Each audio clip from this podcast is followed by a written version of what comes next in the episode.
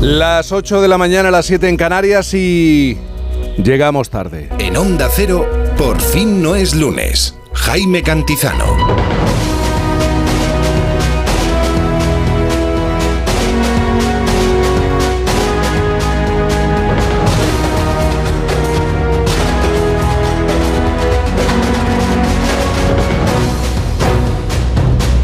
¿Qué tal? Buenos días, ¿cómo se encuentra?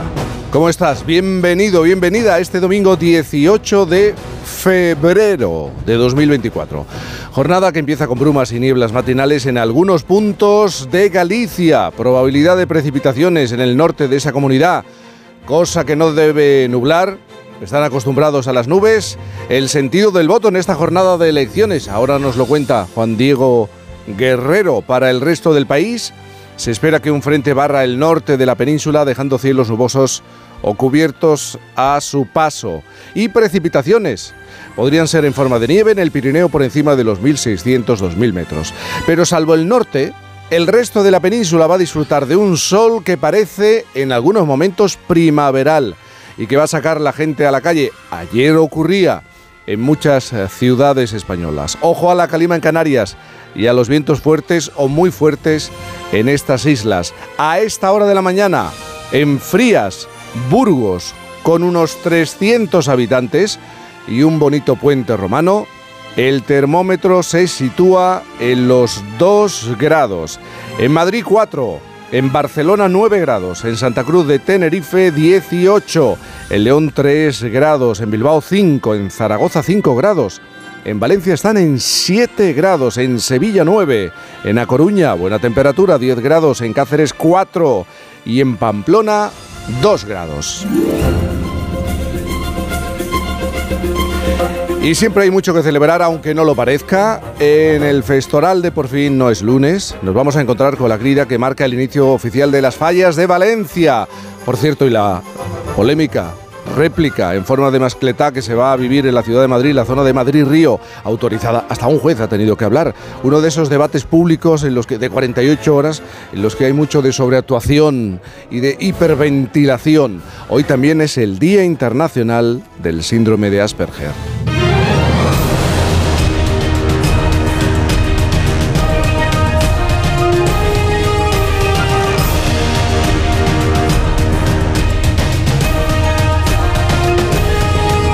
Isabel Lobo, buenos días. Jaime Cantizano, buenos días. De luz y de color. ¿Cómo estás? Ay, de domingo. O de viernes.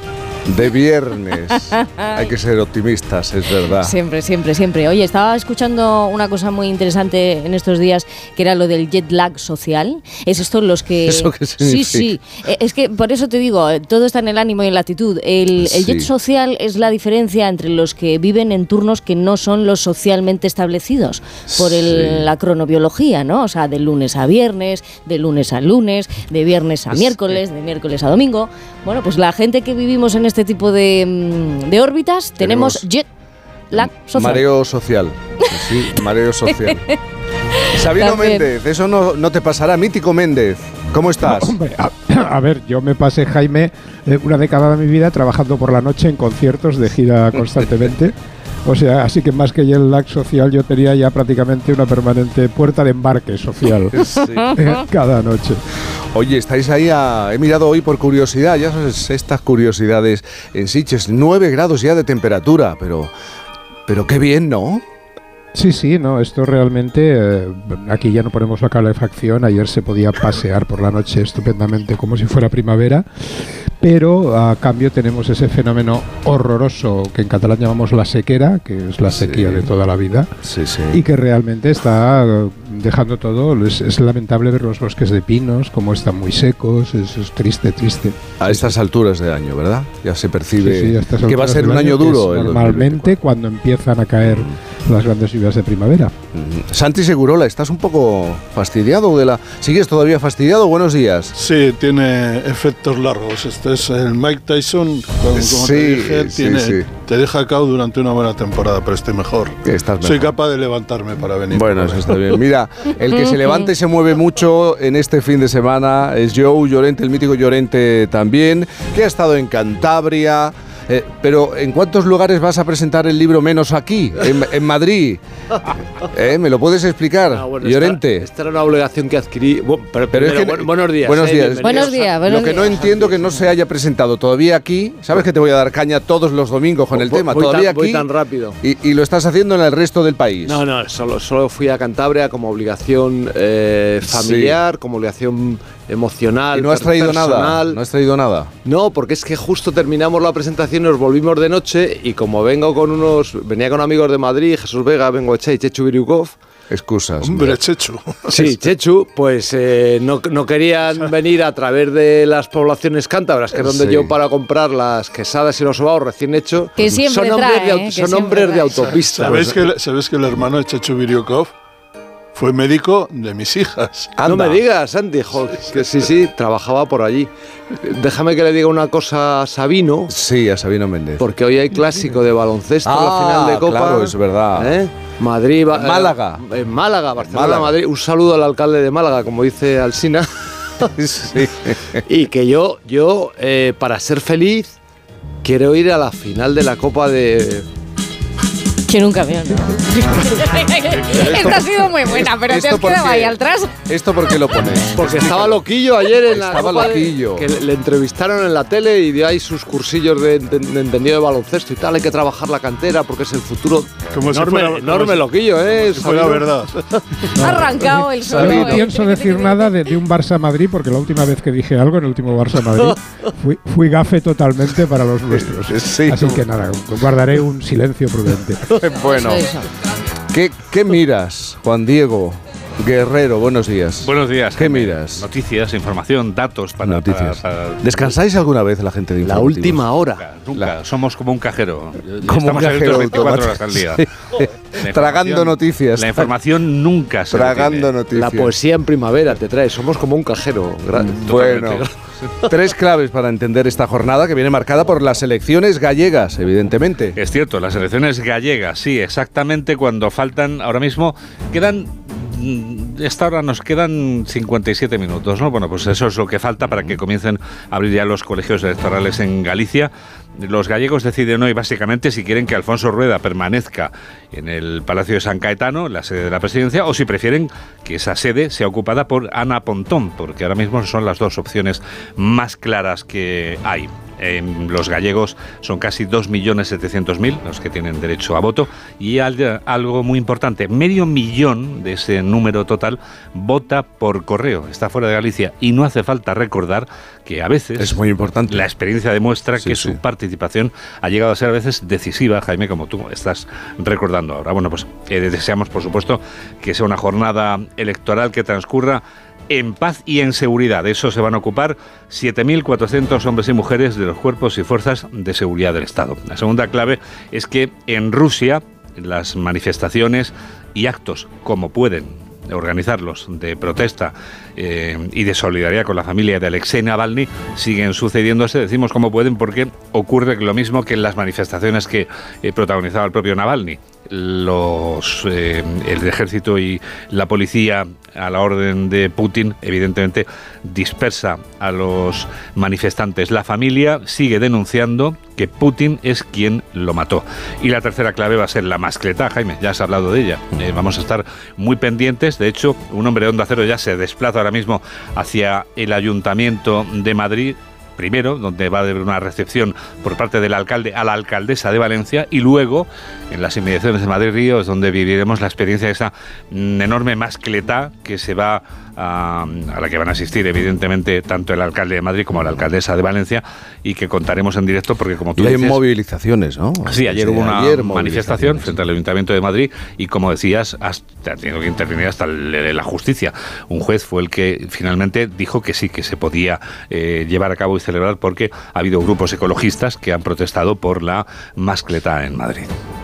Estas y otras noticias a las 2 de la tarde, noticias fin de semana con Juan Diego Guerrero y todo el equipo, como siempre que no duerme y resiste hasta las 2 de la tarde. ¿Era hoy? Hoy, hoy tenemos la ah, edición claro, del- es verdad, es verdad. Hoy tenemos... Estaba esperando que me lo dijeras. Sí, no, yo estaba esperando tú, lógicamente, para darte la larga cambiada, como siempre, o intentarla al menos. Empezamos a hacer boletines eh, centrados, lógicamente, en Galicia desde Mm. las 9, 8 en Canarias. Y hoy, como juega el Real Madrid con el Rayo Vallecano, esto lo sabe muy bien Santi Segurola, pues eh, en el descanso del partido hacemos eh, un informativo de 10 minutos para Galicia, en galego, y contando la noticia próxima, y para el resto de España, desde aquí, contando las elecciones gallegas, naturalmente, y otras noticias a Pero todos nuestros oyentes. Solo 10 minutos de, de informativo. Bueno, es importante, es un reto, condensar en 10 minutos toda la actualidad. El mismo que tienes tú que de condensar en 4 horas O sea todo lo que- tienes que contar. Bueno, y luego el especial, ¿no? A las 8 de la tarde. Y luego a partir de las Con Carlos 9, el especial con O las Carlos, 9. A las ¿He dicho a 8. las 9 o a las 8? A las pero 8, ¿no? Has dicho A las bien. 8. A las 8. Has dicho bien, Isa. A las 8 hay un avance y luego ya a las 9 Sí. mm, todo seguido, porque a las, todavía hay algún partido pendiente. A Que se las- queda ahí. Y a las 9 empieza el especial con Carlos Alsina. Pero entonces un informativo de 10 minutos hoy. Sí, sí, sí. ¿Te quieres quedar conmigo y lo Y, hacemos? y eh, para, y pa- y para eso, y para eso vienes a trabajar. ¿Qué insinúas? Para Que para, 10 para eso cobro, quieres decir. es que hay gente que piensa que los de la radio, esto es verídico, eh, llegamos al micrófono, por ejemplo, que Sí. imaginan que, que- Ya está todo hecho. Ganti llega o tú Ah. llegas y, ya- y- y el programa surge. También con la tele pasa. Pa- También ta- ¿Verdad? Piensa que es llegar y... Dice, dice, oye, hacemos un programa de cuatro horas. Que poco trabajas, cuatro horas, ¿no? Sí. Eso, eso pasa también, Juan Diego, con la música. Con la la gente música. piensa que llegamos al concierto y que nos inventamos las canciones sobre la marcha. En un y que nos tristras, salen así de claro. bonitas. Es que no somos didácticos, tenemos que hacer una labor didáctica. Que tenga que Eh, ser un músico, un rockero, el que me dé la razón, Canti, esto es increíble. Bueno, con. ¿con qué noticia has soñado esta noche, Juan Diego? He soñado que las gafas que ha presentado esta semana Apple, esas gafas con las que uno puede ir caminando por la calle y verlo todo, no exactamente esas, pero otras pueden ayudar a quienes sufren el síndrome de Asperger, del que hoy hablas porque hoy es el Sí, día en el que día- se conmemora Mundial, esa sí. enfermedad. Bueno, pues hay un proyecto para que unas gafas similares, parecidas a las que ha diseñado la compañía eh, Apple, sirvan para tratar de ayudar a quienes padecen esa enfermedad. Creo que esa es una aplicación muy práctica y me gustaría dar detalles de esa buena noticia. Bueno, es el ángulo positivo ¿no? de este tipo de tecnología. Sí, porque señor. hemos visto a ciudadanos paseando por Nueva York, caminando por Nueva York y, Eh, tropezándose con farolas, ¿quieres decir? bueno, no sé yo. Tendré que probarlas para dar mi opinión. Para opinar Antes. hay que comprobar Sí. las cosas. ¿no? Tengo mi duda, no sé si nos convertirá en más estúpidos eh, este tipo de, de tecnología y de... Bueno, ya, ya veremos. Y el regalo musical, Bueno, pues eh, es el momento perfecto. Mira, John Travolta es un John Travolta. que hoy cumple 70 años. Vuelve Travolta. Dios, Uy, Dios cumplía mío. 70 años. Bueno, estoy haciendo la introducción, que nadie se ponga nervioso porque a lo mejor hay un desenlace inesperado. Nunca se sabe. A John Travolta esta semana le hicieron bailar una canción que por favor pidió que mm, no volvieran a emitir después de que fuera grabada y difundida a través de las redes sociales, pero ya era demasiado tarde. Es una canción compuesta por Werner Thomas eh, que fue difundida en el norte de Europa en los años 80 y que es uno de los mayores éxitos de la música mundial y que suena ya con todo mi cariño. Es que Gemma Esteban no le ha dado a la tecla, porque me ha dicho, no voy a permitir que se emita esa canción. Ah, pero esto es en ¿y serio. así sigue? En serio, pero Gemma, por favor, vamos a ver. Que dice que no, que le das Y pereza. Niega, Que le das niega. pereza. ¿Qué canción es esta? Una canción originalmente escrita por un alemán, la que hizo popular una española con un acordeón llamada María Jesús. Cuando acabas de nacer, tu colita es de mover. El otro día le hicieron bailar a Travolta esta canción, bailó, pero cuando vio las imágenes dijo, por favor, que nunca más vuelvan a difundirlas. Plumas sacudir, la colita remover. Chu, chu, chu, chu. Las rodillas doblarás, los saltitos tú darás y volarás. Tiene su punto Kill Bill esto, ¿eh? Pane, papel, ¿Quién papel, compuso? Queremos ver a Gilguero Manero. Queremos ver a Gilguero Manero. ¿Quién compuso la canción? Eso- ¿Has dicho eso, un alemán? bailando esto debe ser, vamos. A punto del ataque de caspa. El autor estamos. es Werner Thomas, es un alemán llamado Werner Thomas. Eh, la adaptó María Jesús y se hizo tan popular que oye, tuvo un éxito enorme, hay que reconocerlo. Sí, dice- dicen que en el viaducto de Madrid se cae la Facilita la labor, ¿no? Hay compositores que cada vez que suena la canción. Oye, esos son vuestros Sí, sí, prejuicios, yo- yo Sabino. pensaba- Esos, esos son Yo prejuicios. pensaba hombre. que lo, que lo peor de Alemania había sido el nazismo, pero compruebo que no. Bueno, Sabino, algo que decir. Eh, ¿Quieres analizar de alguna manera eh, esta Sí, sí, bueno, hay, que, hay que reconocerle una cosa a estas canciones. Hay que ser justo y por mucho que nos, que nos, que nos, eh, traumaticen, y es que han generado aquel famoso concepto rítmico, de patrón rítmico, de lo que se llama el chunda chunda. Sí, que es un tipo de patrón que todo el mundo reconoce rápidamente lo que es el chunda chunda en cualquier tipo de canción cuando sale a bailar. Lo que pasa es que habláis desde la superioridad musical, intelectual y, y no sabéis apreciar Los valores armo- la aportación.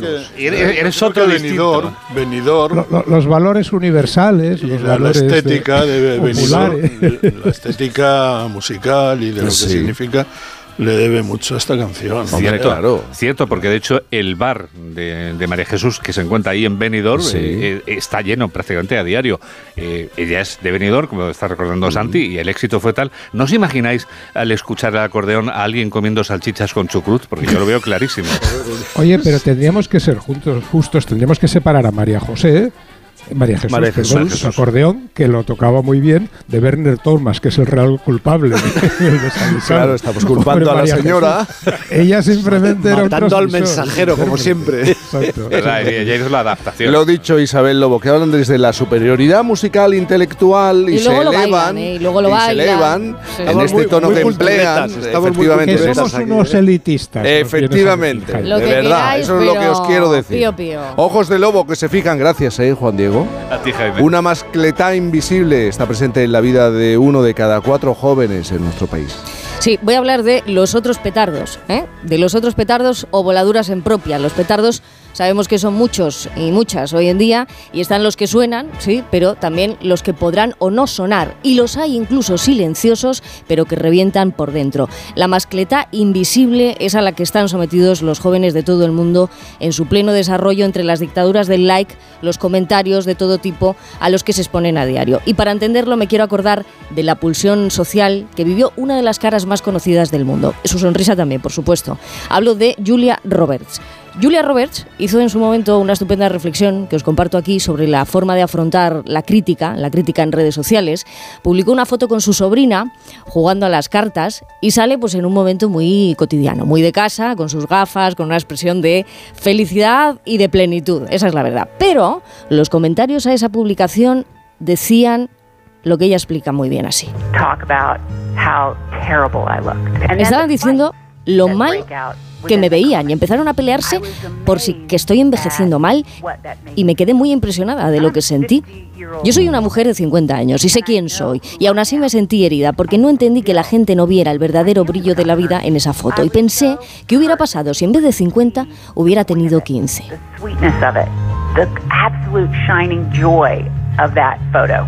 And I thought, God, what if I was 15? ¿Qué hubiera pasado? Bueno, lo que les pasa a muchos de nuestros jóvenes, un asunto que entrará en la agenda política más pronto que tarde. De hecho, se acaba de crear la primera comisionada para la salud mental, su nuevo cargo en el Ministerio de Sanidad para abordar casos cada vez más frecuentes en la sociedad. Darse cuenta es un primer paso. Si a Julia Roberts, ¿no? A Julia Roberts le hicieron pasar por ese malestar tan invisible de estos tiempos, pues ¿qué no le pasará a nuestros jóvenes?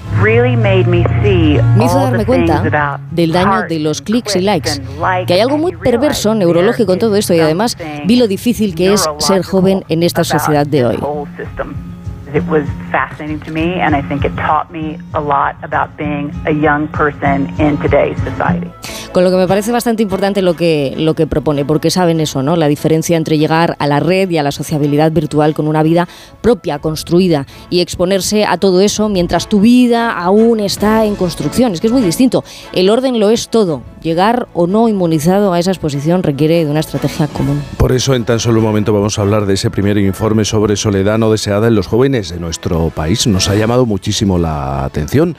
Jóvenes que están muy conectados, muy conectados permanentemente y que se sienten solos. Uno de cada cuatro jóvenes españoles siente, percibe dice estar en situación de soledad en nuestro país. En tan solo un momento vamos a hablar con dos especialistas y vamos a oír el testimonio de una joven de 27 años que nos explica cómo es esa sensación, qué sensaciones tiene en este momento, insisto, en el que estamos eh, tecnológicamente muy conectados.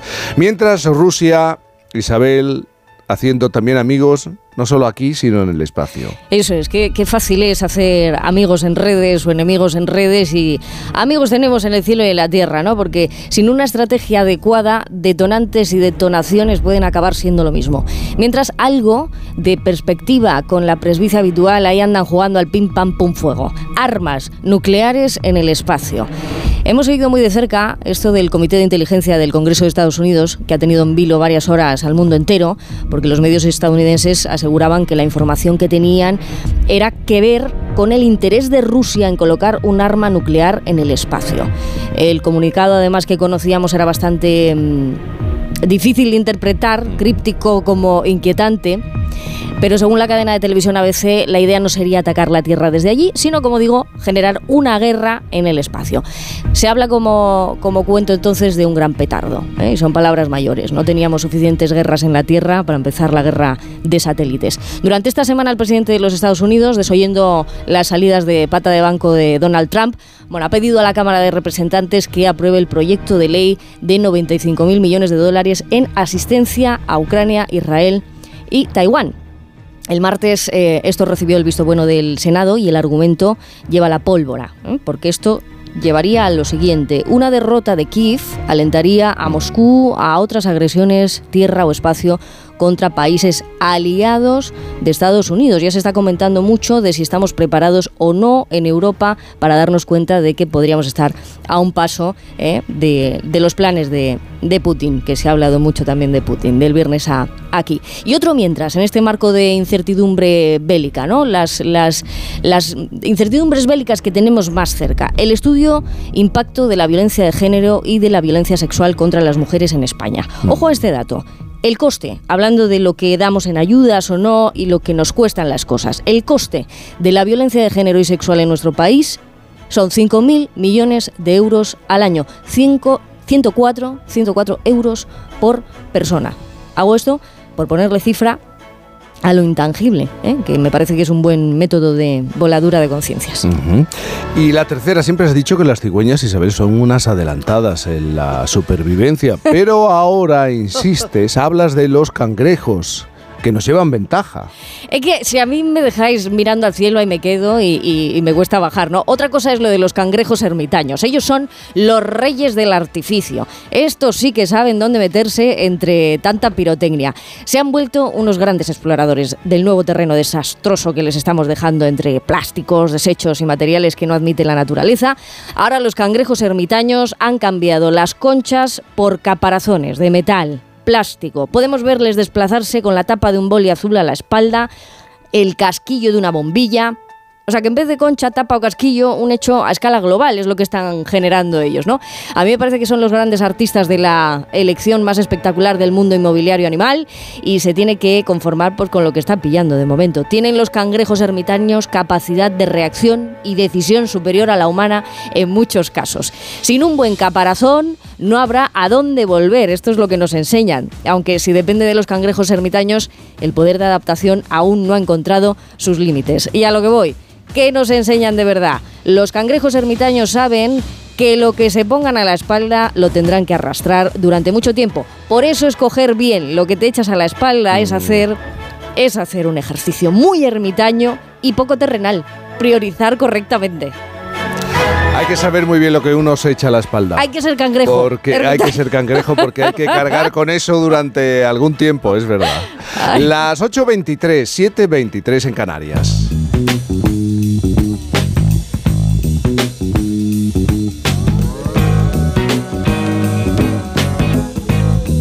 Es domingo y claro, los domingos hay mucho deporte, mucho que hablar. El sábado también, el fin de semana, bueno, al final toda la semana. El, deporte está muy presente. Y Santi Segurola ha causado por perplejidad un resultado de fútbol en categoría infantil. En Asturias, el equipo del Gijón Industrial endosó 41 goles al Marino de Luanco y dejó al personal preguntándose por las razones y las secuelas que, que tienen estas situaciones en el ámbito de la formación.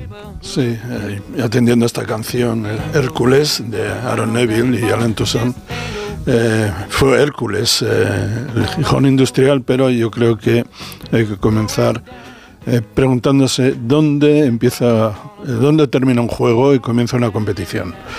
Es una pregunta que no se hace el deporte profesional, por supuesto, pero sí parece relevante en el ámbito de la niñez.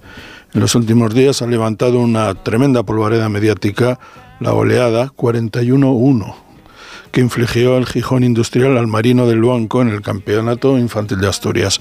En términos estrictamente admi- administrativos no hay nada que reprochar. Aunque el entrenador del Gijón Industrial pidió que se detuviera el partido, el árbitro dijo que no había razones reglamentarias para concluirlo antes de tiempo. En cuanto a los jugadores del equipo que dominaba y marcaba goles a chorros, parece que solo les asaltó una duda. Es más humillante marcar un gol cada minuto o convertir el partido en un rondo pachanguero. El insólito grosor del resultado colocó la noticia en otro plano, el de la ética y la educación. La categoría infantil del fútbol se destina a niños y niñas entre 12 y 13 años, en un periodo que se denomina formativo. Tiene todo el sentido aplicar el término en una, una edad de tránsito físico, psíquico e intelectual. En este contexto, recibir 41 goles es lo más cercano al bullying. El Marino Infantil ha recibido 366 goles en 18 partidos, un promedio de 20,3 por encuentro. No sé qué tiene de formativo someterse a estos estragos. Claro, porque que tiene eso, de, de formación, de aprendizaje, este, esta clase de situaciones. Ya, yo sí puedo imaginar un efecto desolador en la autoestima y la confianza de unos preadolescentes que pueden confundir el juego del fútbol con una pesadilla personal, familiar y social. En cuanto a los ganadores, la goleada ofrece derivadas bastante desalentadoras. Escuché a un comentarista de esta cadena defender la sangría de goles porque estamos en una sociedad que sobreprotege y debilita a los niños y niñas. En esta visión protofascista de la vida, las indiscutibles cualidades del deporte quedan arrinconadas en bene- en beneficio exclusivo de la, de la dialéctica estrictamente competitiva. Ganar como sea, sangre y fuego, es lo único que importa. Eh, claro, porque ya abrimos, ampliamos el debate qué significa competir y cómo se aprende a competir de verdad, en, en el caso de estos niños sobre todo. Cualquier juego tiene una raíz competitiva. En el mejor sentido de la palabra, competir implica un recorrido cotidiano que requiere aceptación de la derrota, reflexión sobre los errores cometidos y aprovechamiento de las cualidades en beneficio propio y en el colectivo. Dicen que los jóvenes jugadores del Gijón Industrial salieron entristecidos del encuentro, con más preguntas que respuestas a lo que había sucedido. Si es así, el partido dejó una pizca de sana pedagogía. Yo creo que es importante ponerse en el lugar del otro en estas, situaciones, del que sufre el drama. Por lo demás, no se aprende a competir marcando 41 goles un, a un rival desvalido. En todo caso, se aprende a no competir y en el peor de los casos a chulear y a despreciar. Por desgracia, la cultura del fútbol y de los deportes más profesionalizados invita cada vez más al modelo codicioso y egoísta que empieza a anidar en eso que hasta ahora se llamaba deporte formativo.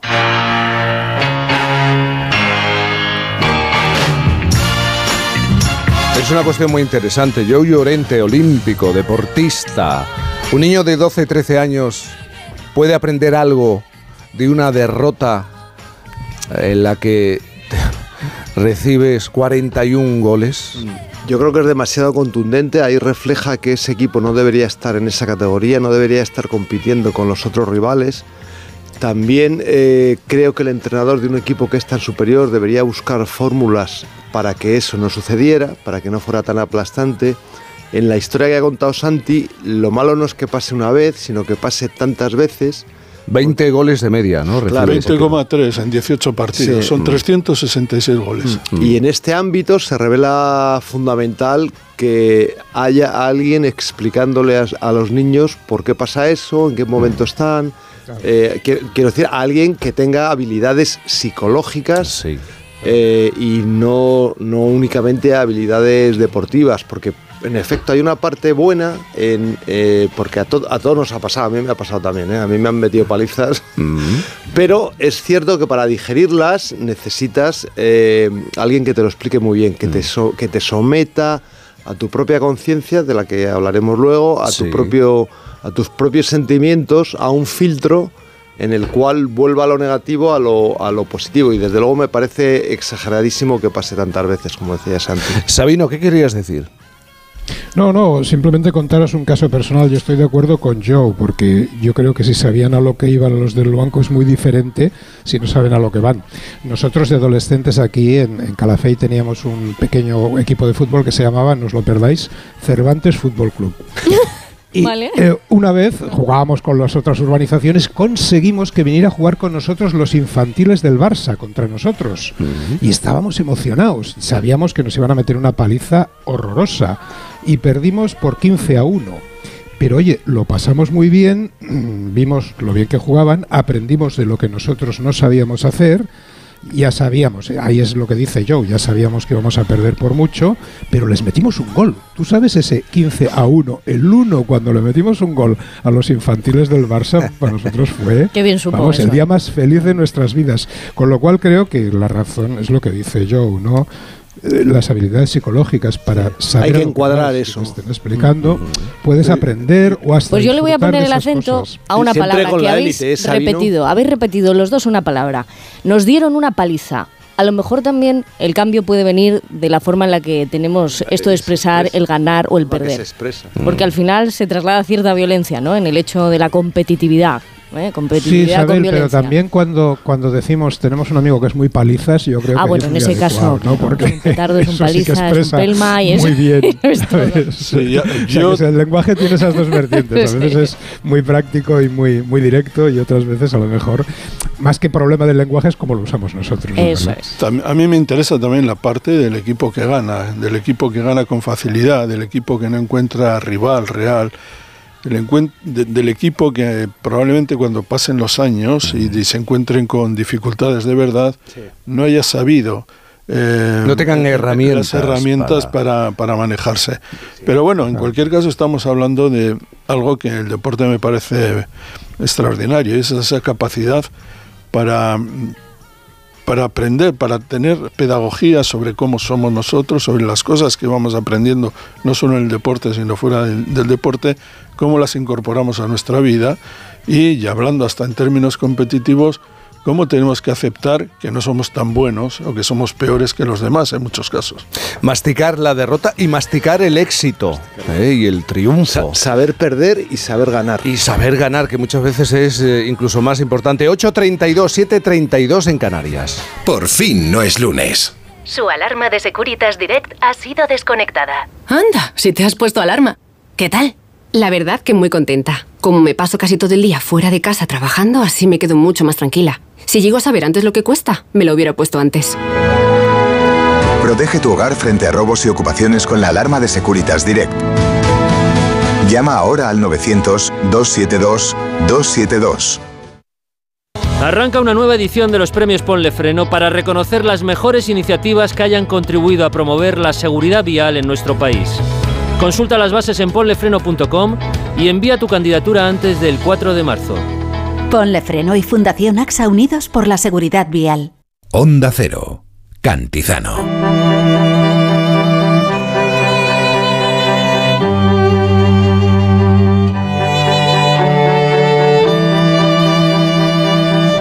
Estábamos hablando de niños de 12 y 13 años, bueno, y ahora hacemos referencia a, a lo mejor a chavales un poco más mayores. Uno de cada cuatro jóvenes está en situación de soledad, se siente solo en España. Este es uno de los datos más llamativo y que nos hemos encontrado en un informe, el primer informe sobre soledad no deseada en los jóvenes que se ha hecho en nuestro país.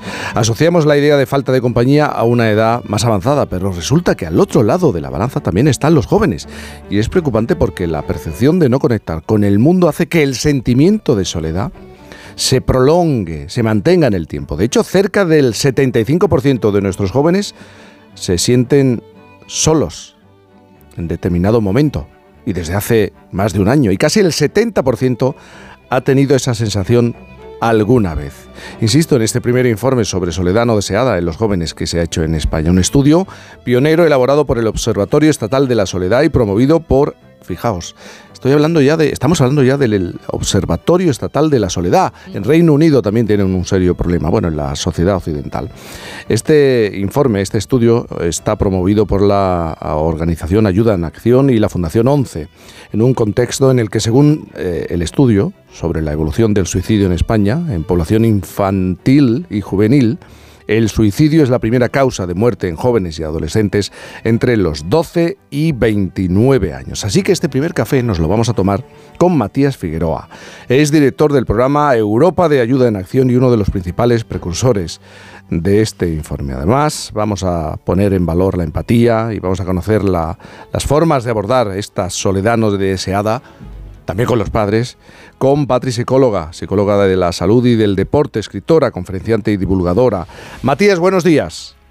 Muy buenos días. Buenos días. Y Patri, buenos días. Buenos días.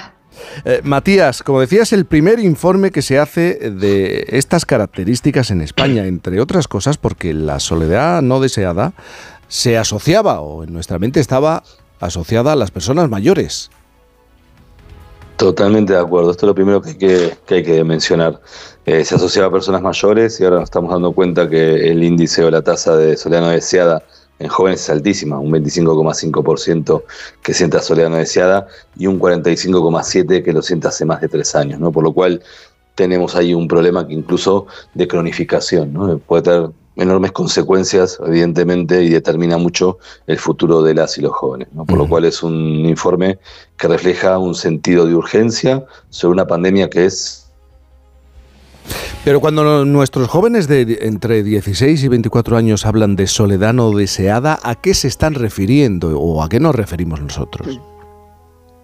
La soledad no deseada es un sentimiento negativo, la situación de tener menos relaciones sociales o dar calidad o, dar peor o, de peor calidad que la que se desearía. Eso es la definición que se utiliza eh, en, términos de soledad no deseada, ¿no? que es diferente al de estar aislado, aunque tienen cierta conexión, eh, que estar socialmente aislado se corresponde con una situación objetiva, un poco, poco, contacto, poco contacto social. Por lo cual la, no deseada evidentemente siempre es, una, un sentimiento, una, una, cuestión subjetiva y, el tema, y el tema de esta sensación subjetiva es que en definitiva determina tu, práctica, ¿no? Y puede llevar a consecuencias de diferente tipo, desde temas de autoestima, autoconfianza o falta de motivación, hasta la depresión, ansiedad, trastornos alimenticios, como también cuestiones autolesivas o, pensamientos suicidas y hasta el suicidio. ¿no? mencionabas con claridad que se habla demasiado poco, se habla muy poco, por no decir nada, de lo que tiene que ver con la primera,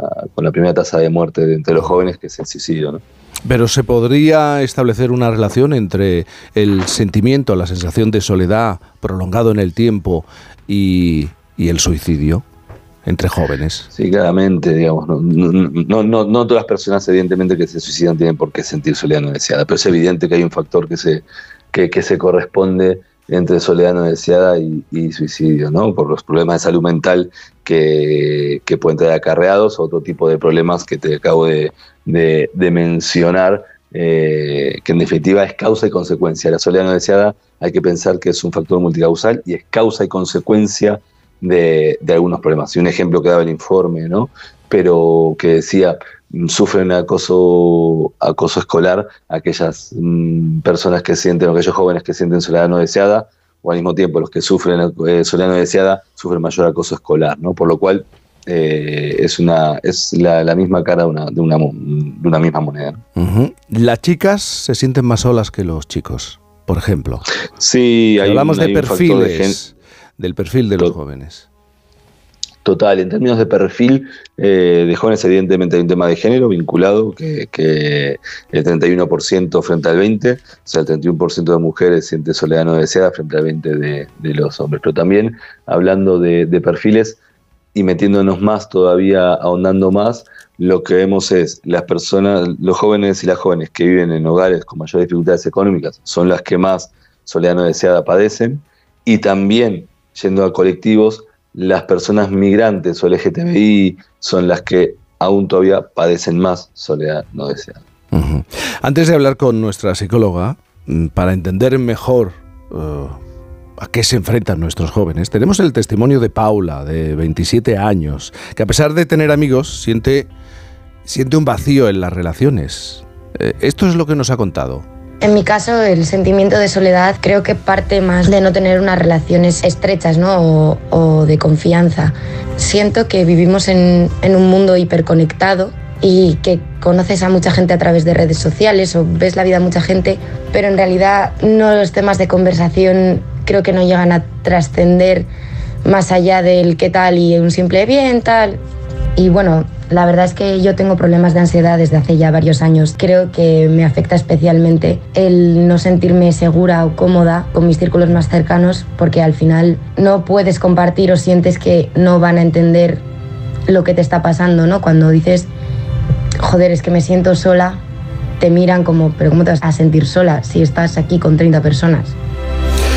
Patri, esto es cada vez más eh, frecuente, nos pasa a los mayores, ¿no? La sensación de movernos en la superficie, en lo superficial, en la parte alta y no poder o no querer o no tener oportunidad de profundizar. Y, los jóvenes, no sé si tiene que ver además con la tecnología, con las redes sociales, eh, los jóvenes se percibe una mayor sensación de este tipo.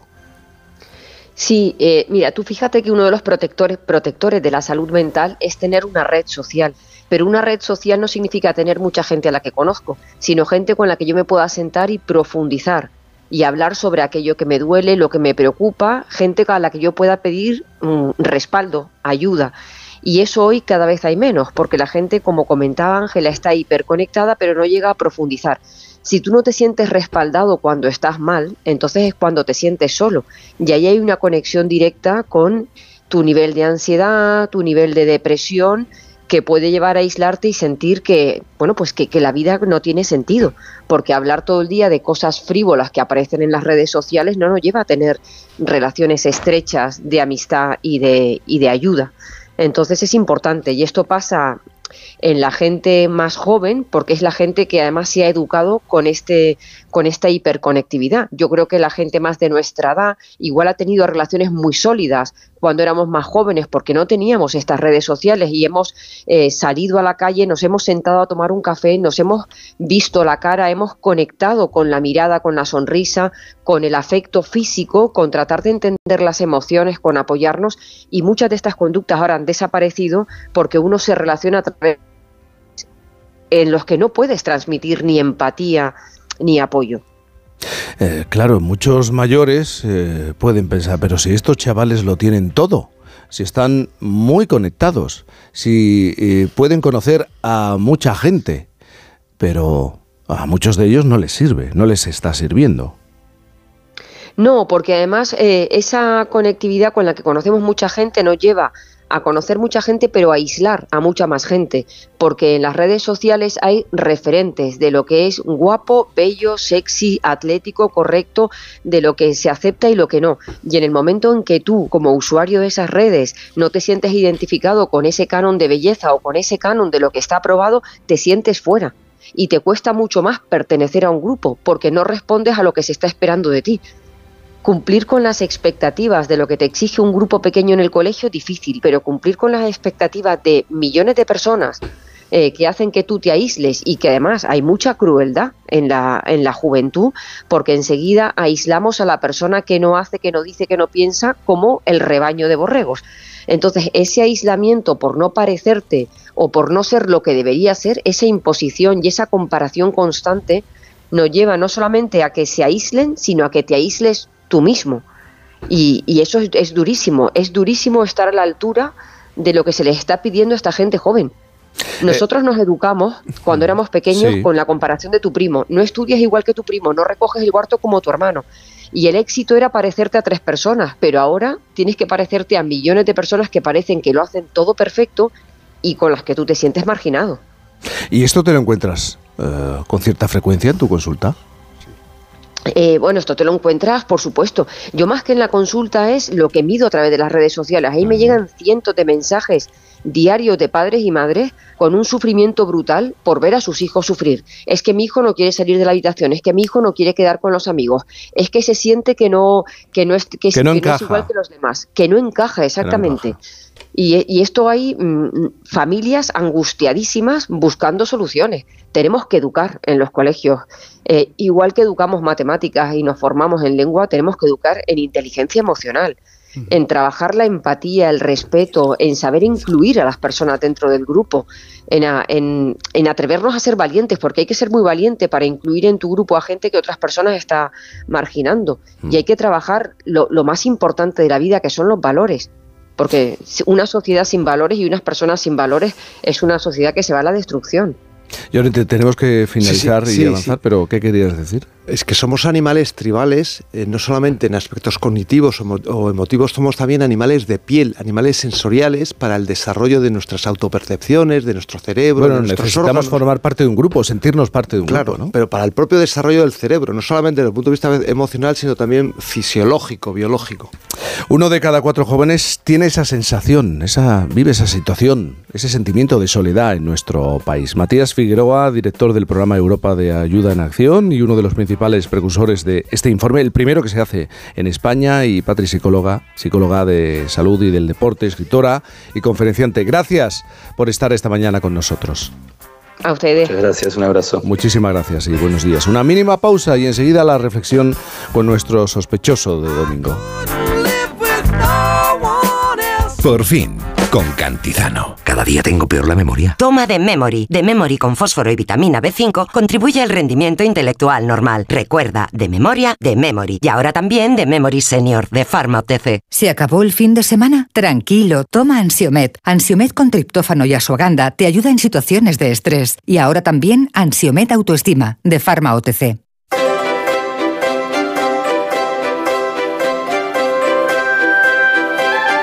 Esta semana algunos partidos políticos nos han sorprendido negándose a participar en el minuto de silencio en honor en recuerdo de los tres guardias civiles, dos guardias civiles eh, fallecidos y uno de ellos en estado muy grave en cumplimiento de su labor en la localidad gaditana de Barbate. ¿Qué es lo que nos está pasando? ¿Eh? Estamos, se pregunta Sabino, perdiendo la humanidad básica porque además de los guardias civiles eh, que fueron asesinados, precisamente por aquellos de quienes eh, les pedimos a la policía que nos proteja. ¿Es posible que la ideología esté tomando tanto peso en la vida de algunos que les haga olvidar su conciencia más básica? Es decir, que la ideología esté pasando por delante de la conciencia, de la conciencia de humanidad. Sabino Méndez, cuéntanos.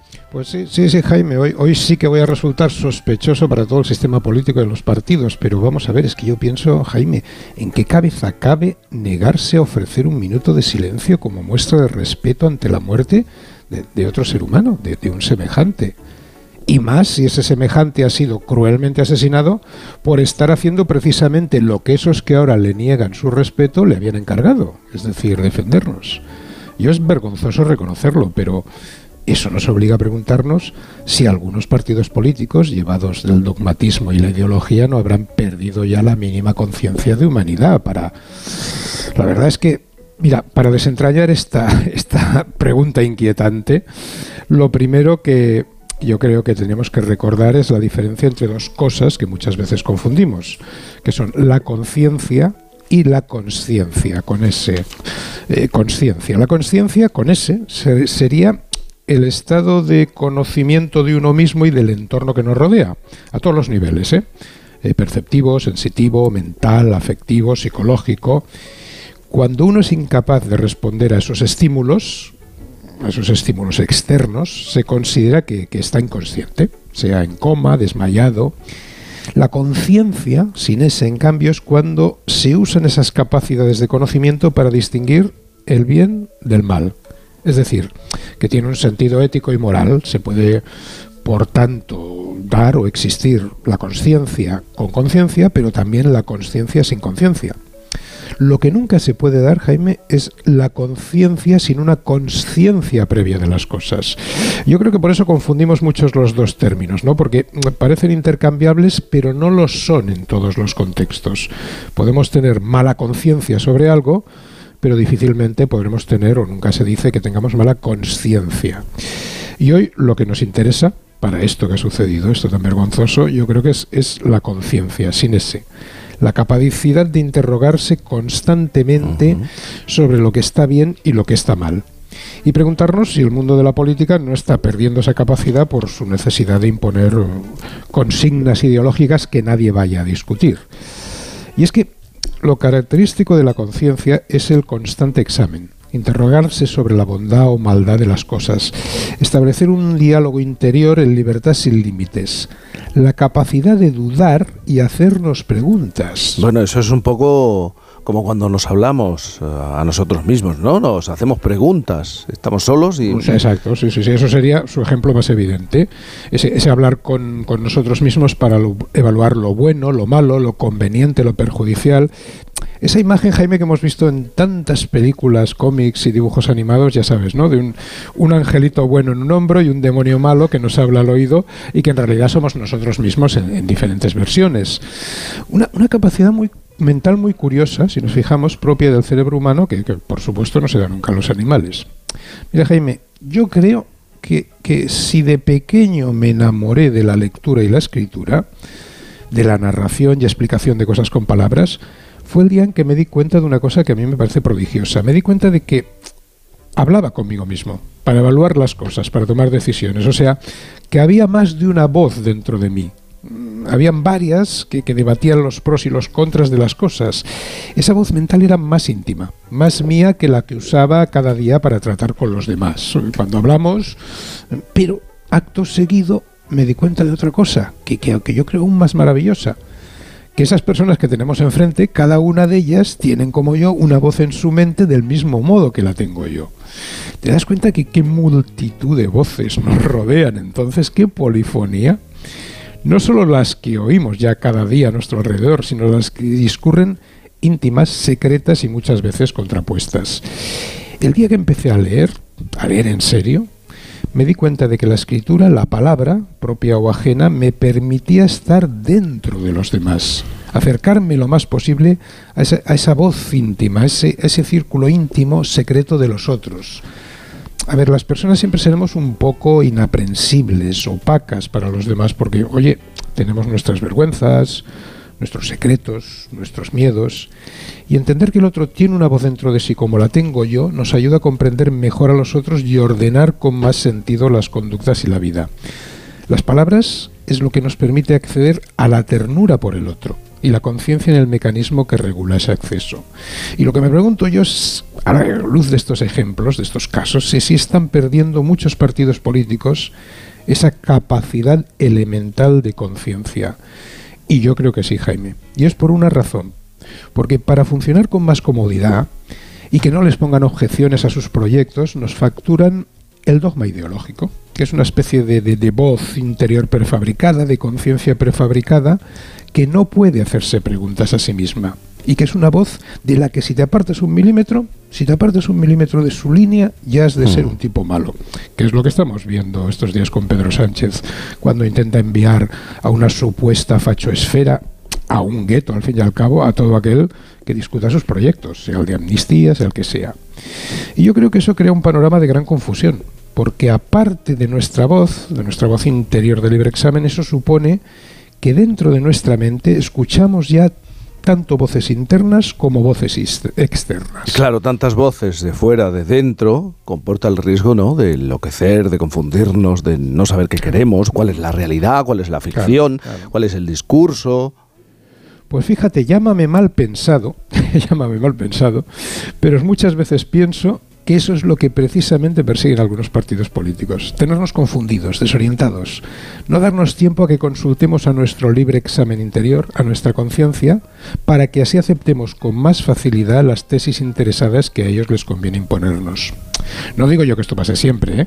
pero sí que me parece detectarlo en vilezas incomprensibles que desacreditan moralmente a cualquier partido, como este hecho reciente de negarse un, un minuto de respeto al dolor de otro ser humano. Si ya andábamos sobrados de, negacionistas, ha aparecido un nuevo negacionista en nuestros hemiciclos, en los hemiciclos de nuestro país, el negacionista del dolor ajeno. Algo muy desalmado, algo que con toda franqueza me parece repugnante y contra lo que propongo que luchemos con todas nuestras fuerzas, ya que para ello encima tenemos esa arma que comentábamos, un arma muy eficiente y maravillosa, que es la conciencia, el libre examen, esa voz que está en todas nuestras mentes.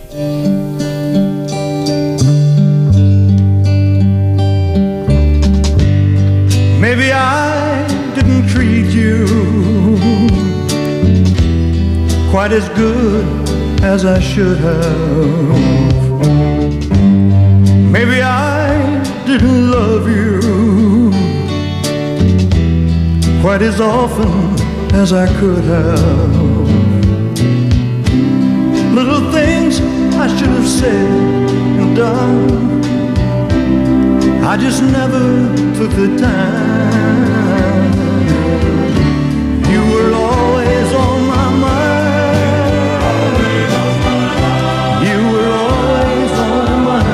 Bueno, tu mensaje final ha servido para presentar esta canción, para recordar esta canción, Sabino. Yo creo que está clarísimo porque la he escogido esta semana para ilustrar el tema.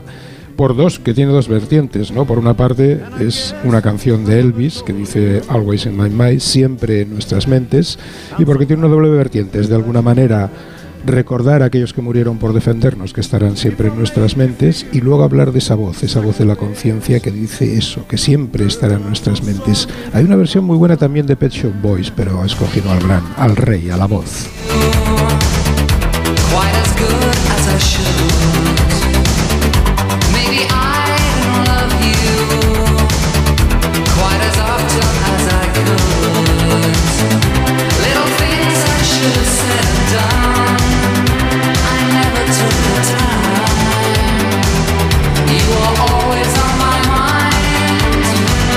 8.55, las 7.55 en Canarias. Hablando de grandes, esta semana hemos podido ver las primeras imágenes del nuevo biopic del rey del pop. El actor encargado de interpretar a Michael Jackson no es otro que su sobrino, Jafar Jackson, y todos nos hemos quedado sorprendidos con el gran parecido que tienen entre ellos, hasta el punto de que muchos han pensado que era una foto inédita, única de, de Michael Jackson. Así que hoy le vamos a preguntar a los oyentes por parecidos más que razonables. ¿A qué persona dicen que te pareces? ¿O a qué persona te gustaría parecerte? Esta es otra cuestión. ¿Tienes a alguien cercano idéntico a alguien muy, muy conocido? ¿Eh? Ayer, por ejemplo, oíamos a Cristina. Tenemos de colaborador a Miguel Reyán a las 11 de la mañana y Cristina nos decía esto. Pues yo tengo un tío que es exactamente igual que, Miguel, pero es que cada vez que, le veo a Miguel en la televisión eh, digo, anda, mira, mi tío. Y la verdad es que lo, gracioso, bueno, lo que a mí me gusta es que es, mi tío es maravilloso, es una de las mejores personas que hay y que he conocido nunca. Y, se le ve el mismo talante a Miguel, con lo cual es que más, más parecidos no pueden ser. 620-621-991, 620-621-991. ¿A qué persona dicen que te pareces o tienes a alguien cercano, idéntico a alguien muy conocido? Sabino, ¿eso te ha pasado a ti o le ha pasado a algún amigo, algún colega, algún familiar? Pues yo, yo la verdad no, no tengo ningún conocido que se parezca a un actor, pero más bien yo y mis amigos es- lo que sí nos parecemos es a esos especialistas de Hollywood que se pasan 10 horas en maquillaje para, para encarnar al jorobado de Notre Dame o al fantasma de la ópera, Boris ¡Hala! Lon Chaney y Venga todo ya, este tipo de gente. un poco frikis. 620-621-991, 620-621-991. Llorente, a ti nunca te han dicho, ¿te pareces a tu tío? No, no, a, mí- Eh, había un hermano de mi abuelo que yo viendo fotos de la familia y me paré ahí con el pelo así cortado, muy un poco en plan militar. Digo, "Jo, es igual que Clint Eastwood. Un hermano de tu abuelo. Sí, sí, de Clint Eastwood de joven, cuando hacía Sí. las películas de, de aquellas, de aquellos western y tal. Y, y a, a mí eh, había un aficionado en Zaragoza, cuando yo era joven y tenía el pelo así como rizado y tal, Sí. que decía que me parecía mucho a Springsteen. Oh. Pues no sé yo. Y de hecho cuando me fui... de Ahora me cuesta verlo. ¿no? Ahora me cuesta verlo. Ahora me sí, cuesta sí. verlo. A mí también me ¿Y costaba, pero el tío estaba, estaba empeñado. Yo creo que esto también hay gente que ve parecidos donde no los hay. Sí. Y luego intenta convencer a todo el mundo. Es igualito que Pedro Sánchez. 620 621 991 620 621 991 Seguro la tú conoces o tienes a alguien que se parece a Uno no sabe muy bien, son los que te dicen desde fuera Sí. que te pareces a alguien. Hubo una época, eh, porque también uno cambia, Sí. uno- yo fui delgado alguna vez, que eh, me me sacaban cierto parecido con un actor irlandés que se llama Stephen Rea. A ver. Que sí, de los- habló de los años 90, 80, 90, Juego de Lágrimas, Ajá. una película muy, muy famosa. Y digamos que teníamos un, un aspecto así bastante, bastante parecido, o eso me decía el personal. Esto hay que mirarlo, Isabel, esto hay que mirarlo. Hay que 620 asegurarse, 621 991 Hay gente a la que incluso le han parado en la calle, oye que sí, y han discutido, que no soy, que sí eres, venga ya, hombre, venga ya, hombre. 620 621 991 ¿A ti te ha pasado alguna vez? Ah, yo es ¿O que te no- han dicho, sí. o tienes a alguien, tú Sí, te pareces a, además- eres idéntico a... Y merecido, pero no pienso llevarle la contraria a mi hijo. Mi hijo, cada vez que ve a Julia Roberts, dice, ¿Qué me dices? Amachu, Amachu, aquí tengo las pruebas. Oye, en una foto concreta, foto. En una foto concreta de Julia Roberts, siempre. bueno, yo había entendido míticos. que pedíais parecidos a, actores. Bueno, en general, también artistas. ¿eh? Eh, llegamos Vale, vale, a... Es que a mí en, en los 80, en las barras de Rocola, me invitaban porque me confundían con Javier Bólido, el guitarrista de los Bólidos. Bueno, mira, este es un ejemplo. 620 621 991 míticos. Nos vemos el próximo domingo. Llegan ahora las noticias. Son las 9, son las 8 en Canarias.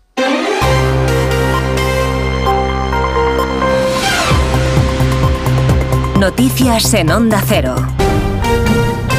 Buenos días, Galicia decide su futuro para los próximos cuatro años. Sigue la jornada electoral en los informativos de Onda Cero. Más de dos millones y medio de gallegos están llamados a votar este domingo 18 de febrero. Son las primeras elecciones autonómicas tras la salida de Alberto Núñez Feijóo de la Junta, con dudas sobre si Galicia vuelve a apostar por la continuidad de un gobierno popular o da paso al cambio. El dispositivo electoral ha arrancado justo ahora con la apertura de los colegios electorales. Son en total 2.346 centros de votación que van a cerrar sus puertas cuando sean las 8 de la tarde. Hasta uno de esos colegios nos trasladamos ahora mismo en directo. Es el colegio La Grande Obra de Atocha. Está en A Coruña y allí está una mujer de Onda Cero Galicia. Pilar Ozores, vos días.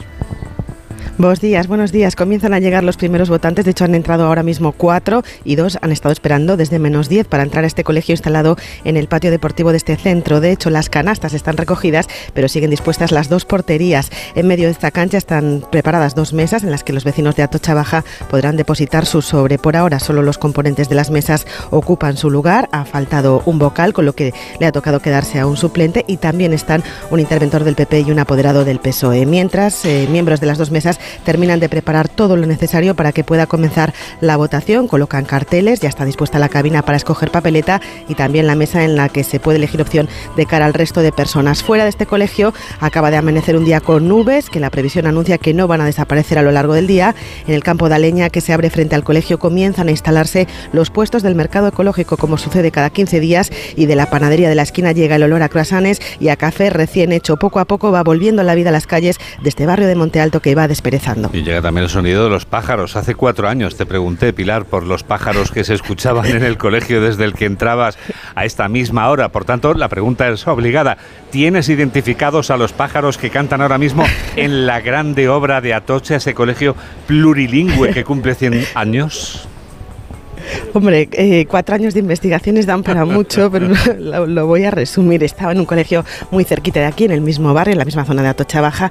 Entonces era verano y seguramente pues eh, algo habrán cambiado las cosas. Pero eh, los que siempre siguen por aquí son las gaviotas, las palomas, unas cuantas pegas o urracas en castellano, también mirlos y lavanderas. Pero sobre todo lo que más escucháis seguramente hasta ahora ya son las gaviotas, ya que estamos muy cerca del mar. A ratos también pasan bandadas de estorninos, bandadas pequeñas de Ah. Que recorren la plaza y algún gorrión que está buscando las migas en las terrazas que todavía están sin montar, pero que algún resto de ayer todavía queda. Pilar, graciñas. a vosotros. 9 y 3, 8 y 3 en Canarias. Una jornada electoral en la que 7.400 efe- efectivos van a velar por la seguridad hasta que concluya el recuento. Los candidatos afrontan el día con ganas y se preparan para votar tras el paréntesis de la jornada de reflexión. La más madrugadora, Ana Pontón, que vota dentro de unos minutos.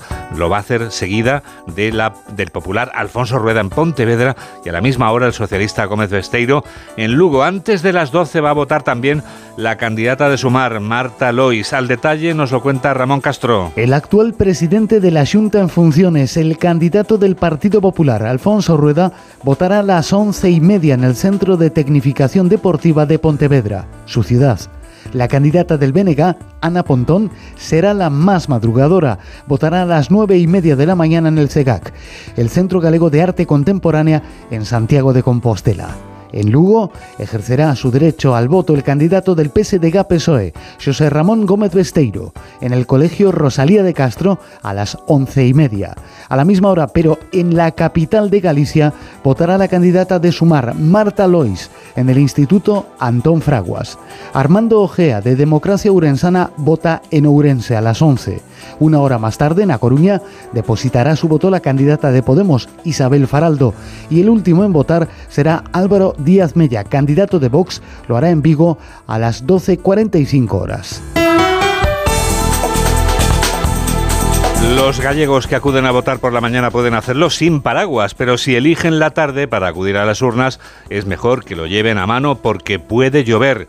En el resto del país, sol y temperaturas elevadas para un 18 de febrero. Mamen Rodríguez Astre. Llega un nuevo frente, lo hará esta tarde y barrerá el extremo norte. Entrará, como no, por Galicia, donde tendrán que sacar el paraguas esta tarde si se acercan a votar. Por la mañana no hará falta. También en el Cantábrico, en el Alto Ebro y en Pirineos, por encima de los 1600, esa agua caerá en forma de nieve. Los demás seguimos con ambiente suave y tiempo estable, con temperaturas muy altas, la verdad, frío de madrugada y más agradable de día. Ojo, porque en unos días volveremos a pasar frío. Si se cumplen las previsiones, la situación será totalmente diferente. 9 y 5, 8 y 5 en Canarias. Sigue la jornada electoral en los informativos de Onda Cero. Miramos además al exterior, donde más de 230 personas han sido ya detenidas en Rusia tras la muerte de Alexei Navalny. Nos lo cuenta Yolanda Viladecans. ¿Nos cuentas los detalles, Yoli? Cuento los detalles ¿verdad? enseguida. Ahora, Detenciones en el marco de las manifestaciones que se han sucedido en las últimas horas en varios puntos del país. Un balance que sube a más de 400 personas desde que se iniciaron las protestas contra la desaparición de Navalny, fallecido según Moscú por muerte súbita. La familia ha exigido la entrega del cuerpo y acusado al Kremlin de querer borrar las huellas de su asesinato. Volveremos a informar a las 10, a las 9 en Canarias, aquí en Onda Cero, en la radio. Como el perro y el gato. Como siempre, como todos los fines de semana, dispuestos a pasar un buen rato charlando de esos buenos amigos que son los no racionales que conviven con nosotros en nuestros hogares. Todo sobre las mascotas con Carlos Rodríguez. Sábados a las 3, domingos a las 2 y media de la tarde y siempre que quieras en la app y en la web de Onda Cero. Patrocinado por Menforsan, los especialistas en cuidados, higiene y cosmética natural para las mascotas. Te mereces esta radio. Onda Cero, tu radio. En Onda Cero,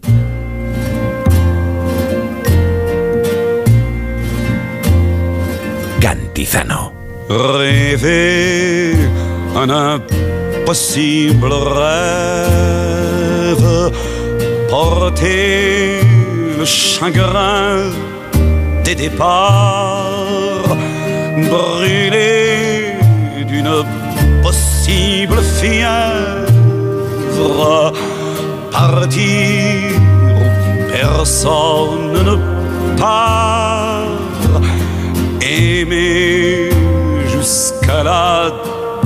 déchirure, aimer même trop, même mal, volonté, sans force et sans armure, d'atteindre l'inaccessible étoile. Telle est ma quête, suivre l'étoile. M'importe mes chances, peu m'importe le temps ou ma désespérance. Et puis lutter toujours. Escuchando esta canción 9 y 8, las 8 y 8 en Canarias, Isabel. Mario Viciosa, buenos días.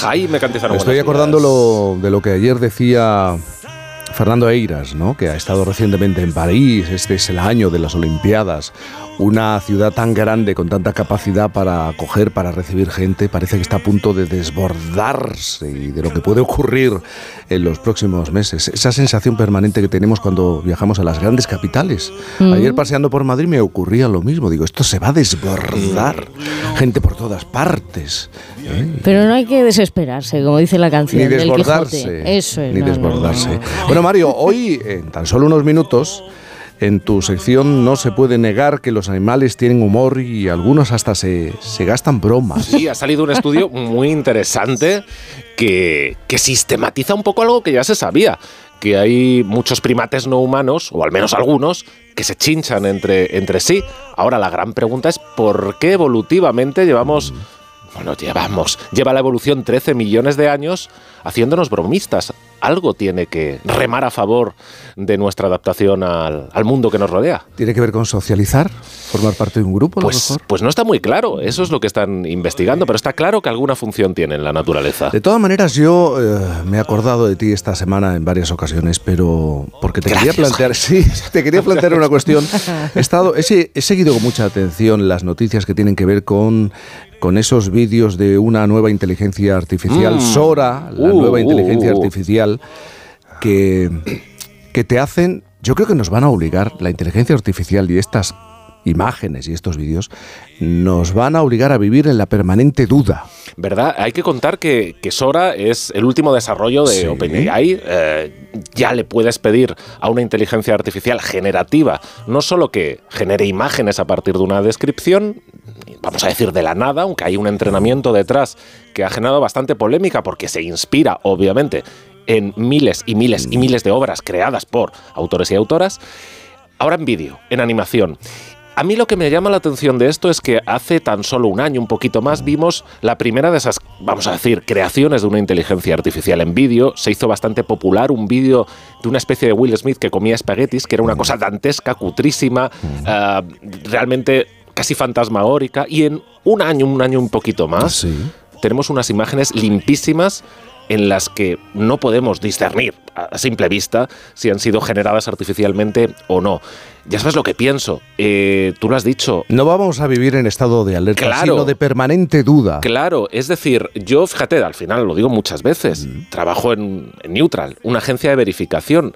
A nosotros nos pregunta la gente, oye, ¿esto, ¿esto es cierto o no? Esto me genera cierta duda. Oye, revisadlo, ¿no? Podemos encontrarnos ante una avalancha probablemente de imágenes, ante yo creo la duda sistemática, más que creernos y tragarnos todo lo que, lo que se pueda mm, eh, difundir por, por redes, como unos vídeos, eh, podemos pasar a lo contrario, ¿no? A dudar de todo, incluso de lo que es, de lo que es cierto, ¿no? Claro, la duda nos lleva a la desconfianza y también es un camino que invita Es de doble debate, filo, efectivamente. Mm, Ahora, de lo que yo creo que no hay duda, porque tecnofobia a la justa, es decir, vamos a as- asumir que tiene una utilidad todo, todo tipo de, de inteligencia artificial para muchas cosas. Pero en esta generativa es una bomba en la industria. Yo creo que eso es lo que tenemos que, por pronto, tener claro. En la industria eh, de la creación de contenidos ya está ocurriendo y es lo que va a ocurrir. Luego más tarde hablamos de estas y otras cuestiones. 9.12, 8.12 en Canarias. Yo no tengo dudas, es un narrador extraordinario y tiene, a mí me gusta ese manejo del humor y de la ironía. ¿Qué dice de él mismo? Si en algo eh, soy bueno es en crear apariencias y hacer ilusionismo con las palabras. Que cuando hablo parece que, que sé mucho, pero cuando callo, roto el espejismo, pues solo quedan mondas, pellejos y desperdicios. Luis Landero comenzó a escribir poesía cuando tenía 15 años, aunque publicó su primera novela con 41. Siempre ha sido un lector voraz. Ha leído todo lo que ha caído en sus manos. Fruto de esas lecturas acumula en, sus, en su memoria escenas, detalles sueltos y fragmentos. Y es ahí, en la memoria y en el bosque del tiempo ya vivido, donde encuentra la chispa de la imaginación y la inspiración. Lector, escritor, profesor, guitarrista, flamenco, aprendiz de mecánico, chico de los recados. Está claro que ha hecho de todo en su vida, hasta ganar en 2022 el Premio Nacional de las Letras Españolas, entre otros muchos galardones. Ahora este contador de historias ha vuelto a echar mano de esa alforja sin fondo de su pasado para escribir su novela La Última Función. Una historia de sueños rotos y de segundas oportunidades en las que rinde homenaje al teatro a través de un relato oral colectivo que retrata, entre otras cosas, la despoblación. Luis Landero, buenos días. Hola, buenos días. buenos días. ¿Por qué sonríes? ¿Cómo estás? Eh, bien, bien, eh, eh, bien. Razonablemente bien, sí. Est- Estás moliendo, como dices, moliendo café porque te he leído, de algún modo yo ando siempre moliendo el mismo grano y en todas mis novelas que tienen o, reúnen todas ese aire de familia, ¿no? de, sueños de juventud, de, de fracaso. ¿Qué pasa con el fracaso? ¿Sigues en ello, moliendo ese café, ese grano? Eh, Sí, yo creo que ya no tiene más, no, no tengo remedio, ¿no? Y seguiré contando más o menos, eh, pues, pues un poco la misma historia, aunque con variantes. Mis novelas eh, son distintas, pero en el fondo tienen un aire de familia, porque todas tienen dos, tres, eh, cuatro temas y siempre estoy dándole vueltas. Son mis demonios literarios y, y es imposible escapar de ellos. Aparecen por todos lados, ¿no? Pero bueno, así es. Y- pero te ha costado algo más encontrar el título. ¿El tema o los temas? Sí, los tenías. Pero ¿y el título? ¿Qué ha pasado con este título? Bueno, a mí es que me cuesta mucho encontrar los títulos y además eh, siempre eh, lo- los busco al final, no al principio. Eh, siempre tengo títulos provisionales, ¿no? Yo sé que hay escritores que si no tienen un buen título no pueden empezar a escribir. Eh, no, no, yo lo, pongo al final y, y siempre me cuesta mucho y a veces ya, eh, incluso un día o dos antes de llevar el libro a la imprenta, todavía no tengo claro cómo se va a titular, ¿no? Pero bueno, al final termina encontrándose, ¿no? La última función creo que es un título discreto y que da cuenta más o menos de lo que se cuenta ¿no? en, en la novela. ¿Y qué importancia tiene Ernesto Gil? ¿Quién es el Ernesto Gil? Bueno, Ernesto Gil está inspirado, está inspirado en un amigo mío, un amigo mío real, claro, eh, que conocí en los años 70 y que tenía una voz extraordinaria y que recitaba Lorca sobre todo y tenía además una un amor por el arte, pues como puede ser el amor de un adolescente, ¿no? De una inocencia y de una pureza románticas extraordinaria, ¿no? Y entonces se dedicó, se dedicó toda su vida al arte, aunque no tuvo el éxito que él esperaba y que merecía. Y entonces yo lo acompañé, porque yo era guitarrista, y incluso ya cuando estaba en instituto y cuando ya estaba escribiendo mi primera novela, yo lo acompañé, hicimos, me acuerdo, una gira por Estados Unidos eh, con motivo del cincuentenario de Lorca en el 86, eh, estuvimos en Francia, en Marruecos, y bueno, por ahí íbamos por puro amor al arte, no por otra cosa. Y entonces él recitaba Lorca y yo le hacía un fondo de guitarra. Mm. Esta, esto es, ¿no? De hecho, tu amigo eh, Ernesto te acompañó en alguna, te ha acompañado en alguna presentación. Sí, sí, es cierto. Sí, en dos presentaciones que he hecho le he dicho que si quería venir ha venido y era como una sorpresa para los lectores porque habla el presentador y tal, pues al final hablaba en, en qué en qué me he inspirado para para, para este personaje, ¿no? Para este Ernesto Gil, que además se llama así, Ernesto Gil. Y entonces él, que tiene ya 86 años cumplidos, estaba sentado allí, ¿no? Y solamente al final desvelábamos que el personaje real en el que está inspirado el protagonista de la novela eh, estaba presente, ¿no? Y entonces él recitaba a Lorca. A Lorca, ¿quién si no? Porque para él Lorca es, es eh, el único, el dios de la poesía. ¿no? Con una voz prodigiosa que sigue manteniendo, ¿no? Tu amigo. Sí, sigue manteniendo un bozarrón tremendo que tiene, que cuando estoy con él en alguna terraza, eh, hablando en su tono normal, habla tan alto y tiene un timbre tan fuerte y tan bonito que llama la atención de todos, ¿no? Yo lo tengo que decir, digo, Tito, habla bajo, joder, que no, que, que estamos llamando la atención y tal, ¿no? Y entonces sí, lo que pasa es que claro, yo en la novela todo esto lo, lo, lo transformo literariamente eh, en una voz que ya no solamente es bonita, sino que hechiza a todos, ¿no? ¿Y, y por qué está en tu trabajo tan presente esta idea del fracaso, el manejo del fracaso, lo que representa el fracaso en la vida de cualquier persona o de un artista en, en concreto? Pues porque fue quizá una de las primeras experiencias que yo aprendí de pequeño, ¿no? Y la aprendí quizá de mi padre directamente, ¿no? Que era un hombre con una conciencia muy acusada de haber fracasado en la vida, ¿no? Y, y bueno, pues entonces eh, eh, en, realidad está en toda la condición humana, porque casi todos eh, tenemos sueños, hacemos, nos, nos forjamos nuestros sueños, nuestros proyectos de vida en la juventud, lo que vamos a hacer, cómo va a ser, cómo va a ser nuestro amor, cómo va a ser nuestro trabajo, la cantidad de cosas que vamos a hacer, una vida plena, una vida aventurera, un- yo qué sé. Y luego se pasan los años y uno a veces se encuentra el que más y el que menos casado, un matrimonio ya rutinario, un trabajo que no acaba de gustarle, y entonces dice, bueno, ¿y qué fue de mis sueños? ¿Qué fue de mis sueños? ¿Qué fue de aquellos proyectos? ¿no?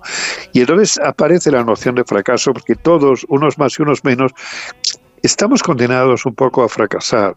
eh, en el sentido en que no se cumplen plenamente los sueños que teníamos, pero hay de todo, porque hay algunos que no le piden a la vida más que lo que la vida puede dar. Y entonces aspiran a ser oficinistas o aspiran a ser médicos y entonces se conforman con lo que la vida le- buenamente les va dando. Felices ellos, ¿no? Felices ellos que no le piden a la vida eh, más de lo que la vida puede darles, ¿no? Y luego estamos los otros, estamos los insatisfechos, lo que le pedimos a la vida más y más, y somos eso, insatisfechos crónicos, ¿no? Pero bueno, eso es parte de la condición humana, me parece. Pero los dos eh, protagonistas de, de tu novela son, eh, son fracasados. Tito es un fracasado en el teatro, Paula es una fracasada en el amor. Pero claro, si fracasas, se abre el camino a la segunda o a la tercera oportunidad. Claro, sí, sí, sí. A veces, a veces la vida te ofrece una segunda oportunidad. Bueno, a veces también si la buscas. Eh, siempre, siempre hay, siempre hay posibilidades. eh, si no de hacer realidad tus sueños, por lo menos de, de- de endulzarlos, de intentar algo, eh, algo razonable, en fin, de llenar la vida con algún tipo de ilusión, de esperanza siempre, ¿no? Y en este caso, efectivamente, la vida les ofrece a los dos una segunda oportunidad. Y entonces se quedan redimidos por el arte y, y por el amor, ¿no? Que son un poco los dos temas más importantes de este relato. Mm, sí, el amor y el arte, que re- realmente nos redime y nos, nos rescata de la vulgaridad y, y de la grisura de la vida, ¿no? y, y- y, en fin, eh, le, eh, le confiere cierto resplandor a nuestra vida. Sin embargo, cuando hace referencia a esta cuestión, la cuestión amorosa, cuando nos enamoramos, sí lo relacionas con la ficción, porque eh, al final nos inventamos eh, o creamos la figura, eh, ideamos un personaje que realmente no existe en el otro o en la otra. Ah, no, claro, por supuesto, a la, amada o al amado se, se le inventa, es que es, es una invención, como Don Quijote inventa a Dulcinea. Y entonces, eh, y es, una, es un negocio estupendo, porque a veces te encuentras a dos adolescentes, a dos jóvenes que están en el banco de un parque y que igual son dos pobres desgraciados, que ni siquiera son guapos, pero ellos, mm, él le dice a ella, hasta que no te conocí no sabía lo que era la vida ni lo que era la belleza, y ella le dice, pues yo estaba a punto de acabar con mi vida hasta que apareciste tú, y no se sabe cómo se convierten, eh, eh, crean un reino para ellos Sí. donde ellos son reyes únicos y soberanos, eh, con lo cual de ser mendigos se convierten en eso, eh, en, en reyes, en príncipes. Es un negocio magnífico el del amor, pero es ficción, ya lo decía Antonio Machado, que el 95% del amor es ficción, es ficción, claro. Luis, encantado de saludarte. Oye, eh, la última función eh, tiene por escenario uno de esos pueblos de, de esa España que, que se vacía, que de alguna manera tú conoces también, entiendo eh, bien. Eh, hablábamos de segundas Sí. oportunidades. Eh, ¿Cuál crees que es esa segunda oportunidad para esa España que, que se vacía? No sé si esa capacidad de, de relatarse a sí misma o no. Bueno, no, eh, bueno, realmente no lo sé. Yo creo que esto no, no tiene una solución difícil, ¿no? Pero no obstante, en algunos pueblos pues, lo están consiguiendo con la llegada de inmigrantes que, que encuentran allí una segunda oportunidad y luego también eh, eh, atrayendo al turismo, ¿no? Con alguna eh, eh, con alguna cualidad que tiene, bueno, la gastronomía, naturalmente, el arte, el paisaje, el senderismo, eh, un campamento para verano, para aprender, eh, para aprender inglés, eh, no, no sé, y, y entonces de esa manera consiguen atraer al turismo en muchos pueblos y de esa manera, oye, pues van, van tirando, ¿no? Pero tiene muy mala solución, porque esto además comenzó en los años 60, yo soy emigrante, mis padres eran campesinos y nos vinimos a Madrid en 1960. Eh, y, no sé, bueno, eh, es cuando empezaron a crecer monstruosamente las ciudades, ¿no? Y, y- y sí, hay pueblos y da mucha penita, da mucha penita ver esos pueblos de Castilla y de tantos sitios, o de Galicia abandonados, ¿no? Y donde, sola, o donde solamente quedan cuatro viejos y, y poco más, ¿no? Eh, Luis, leer una, una novela requiere tiempo, concentración, soledad. No sé si son conceptos que, que, que se llevan bien con el tiempo que vivimos. No, no, no, no se llevan bien porque además vives muy acelerados y más con el con el móvil, ¿no? Que, que es un juguete extraordinario y, eh, y estamos todo el día enredando y vamos muy deprisa por la vida y ni, ni, ni nos da tiempo de fijar la mirada ni de pensar, eh, en fin, eh, prácticamente de nada. Y Entonces la lectura o también escuchar música o sencillamente pasear o ver una película es algo que nos entrena en la lentitud y la lentitud es muy importante para que el pensamiento funcione y funcione bien. Y luego es la lentitud y la soledad, ¿no? Y, yo creo que la humanidad no ha hecho nada de mérito, eh, salvo desde la lentitud, la soledad, eh, la concentración. Y entonces nos tenemos que tenemos que educarnos en esto, ¿no? Y, y entrenar y entrenar, porque es, es muy es muy grato además. Eh, descubrimos eh, cualidades que hay en nosotros, sale lo mejor de nosotros mismos a través precisamente de la lentitud. Hay que hay que recuperar la lentitud porque con esas prisas el pensamiento se colapsa. No podemos, estamos zapeando en la realidad como en la televisión, ¿no? y, y por ese camino no llevamos no, no, no, no vamos a ningún sitio, ¿no? No sé si nos has escuchado. Hace un momento yo eh, estaba hablando con Mario Viciosa de la inteligencia artificial de Sora, capaz de crear vídeos tan realistas, imágenes tan realistas. Se habla mucho de cómo va a generar la desconfianza. ¿no? Eh, entre, entre la población, la permanente duda, vivir en la duda de esto es una mentira, esto no es real, todo lo que va a pasar ante nuestros ojos nos va a hacer dudar. Sí, no, claro. Yo, yo le tengo realmente miedo a esto de la inteligencia artificial, porque claro, esto va a caer en manos de, de quienes va a caer. Claro, esto es como eh, que, lo va a utilizar. eh, En fin, no, no, no confío que, que den una, una una utilidad no humana y, y buena para todos, ¿no?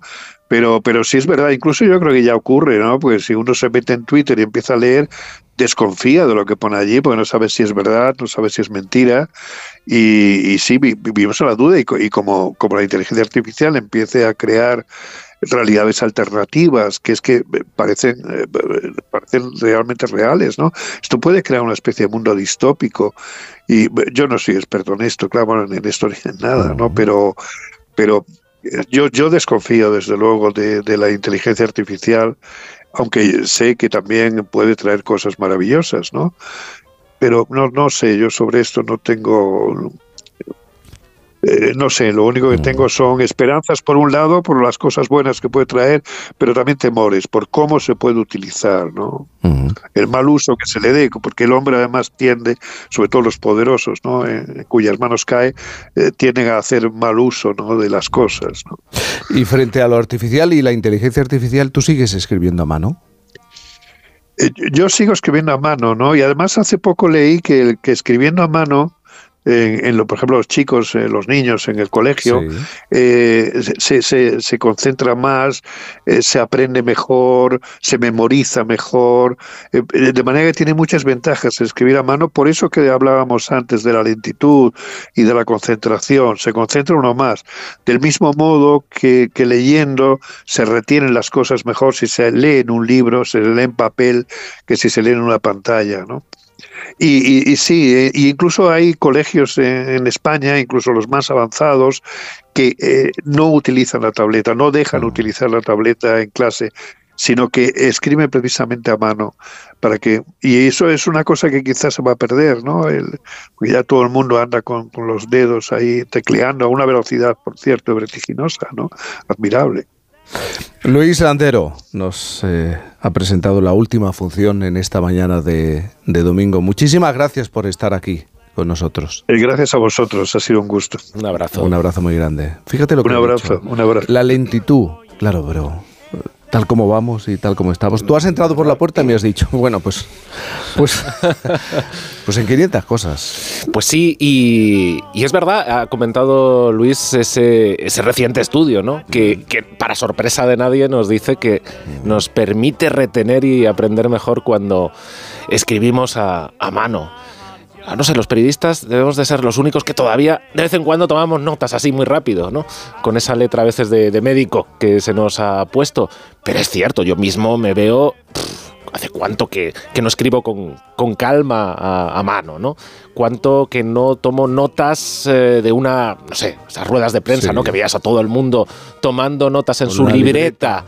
La libreta del periodista ahora es la tablet, es el, el ordenador. Bueno, insisto, yo no me gusta ser tecnófobo, ¿eh? O sea, yo creo que nos ha traído muchísimas cosas buenas, pero la última frontera es tomar notas de voz. Eso sí que ya, eso sí que ya. Ahora me vas a decir a quién han dicho que te pareces. En tan solo un momento, en Por fin no es lunes.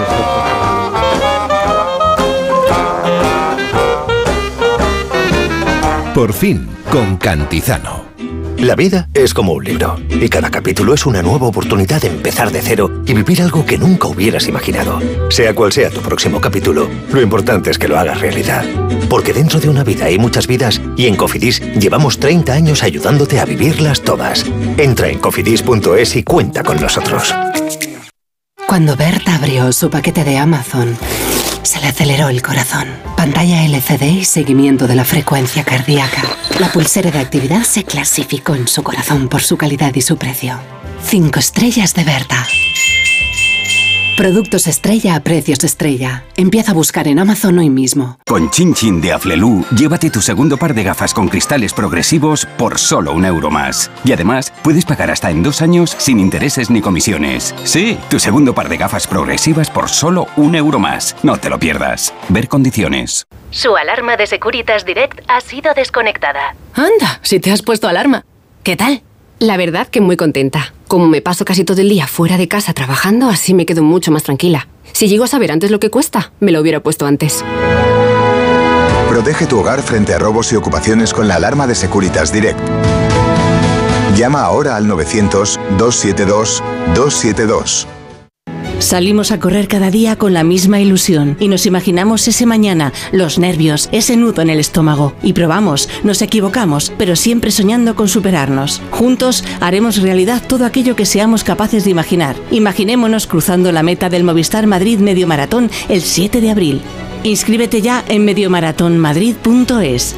Y si eres de distancias más cortas, corre los 5 kilómetros solidarios de la carrera Pro Futuro para ayudar a reducir la brecha educativa en las escuelas más vulnerables del mundo. Telefónica, 100 años conectando la vida de las personas.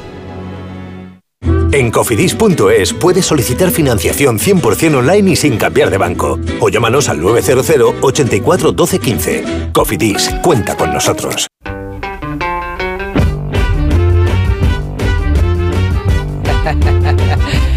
Yeah, mama. Estaba mirando Mario Viciosa y digo, no sé a quién. Aquí es verdad. quién me- tiene el guapo decidme. subido hoy, Tiene ¿eh? guapísimo, vamos, A ver, precioso. Mira, está en mira su qué, mes. mira qué voz tengo. Ya la tengo tomada. Luis del Olmo podría ser. Buenos días, España. ¿ves? Ay, la ay, voz ay. grave que se me pone de acatarrado. 620-621-991, oyentes que nos expliquen a qué persona dicen que te pareces. ¿Tienes a alguien cercano, idéntico a a un personaje muy conocido de este país o, o a un actor de Hollywood. A ti no te han dicho. No, ¿te yo no, pareces no a- sé, no, de, de actores de Hollywood. En todo no. caso, ¿a quién no, me siento identificado, no, me siento identificado con personajes como los de Mr. Bean, por ejemplo. Mr. Bean. Muchas veces sí, o sea, me pasan ese tipo de cosas. O Pepe Villuela, el grandísimo Pepe Villuela y su personaje, Villuela. su personaje Cuando de se enredaba, ¿no? Cuando Hombre, se ese soy yo, claramente. con una silla, me por ejemplo. identifico. O sea, eso sí me lo han llamado. ¿Tú que eres Pepe Villuela? O sea, sí. 620 621 991. Tenemos oyentes a través del WhatsApp ¿eh? y vamos a escucharlos y luego a través de la llamada del teléfono. Mi padre eh, se parecía muchísimo, muchísimo al, a don Juan Carlos, al emérito.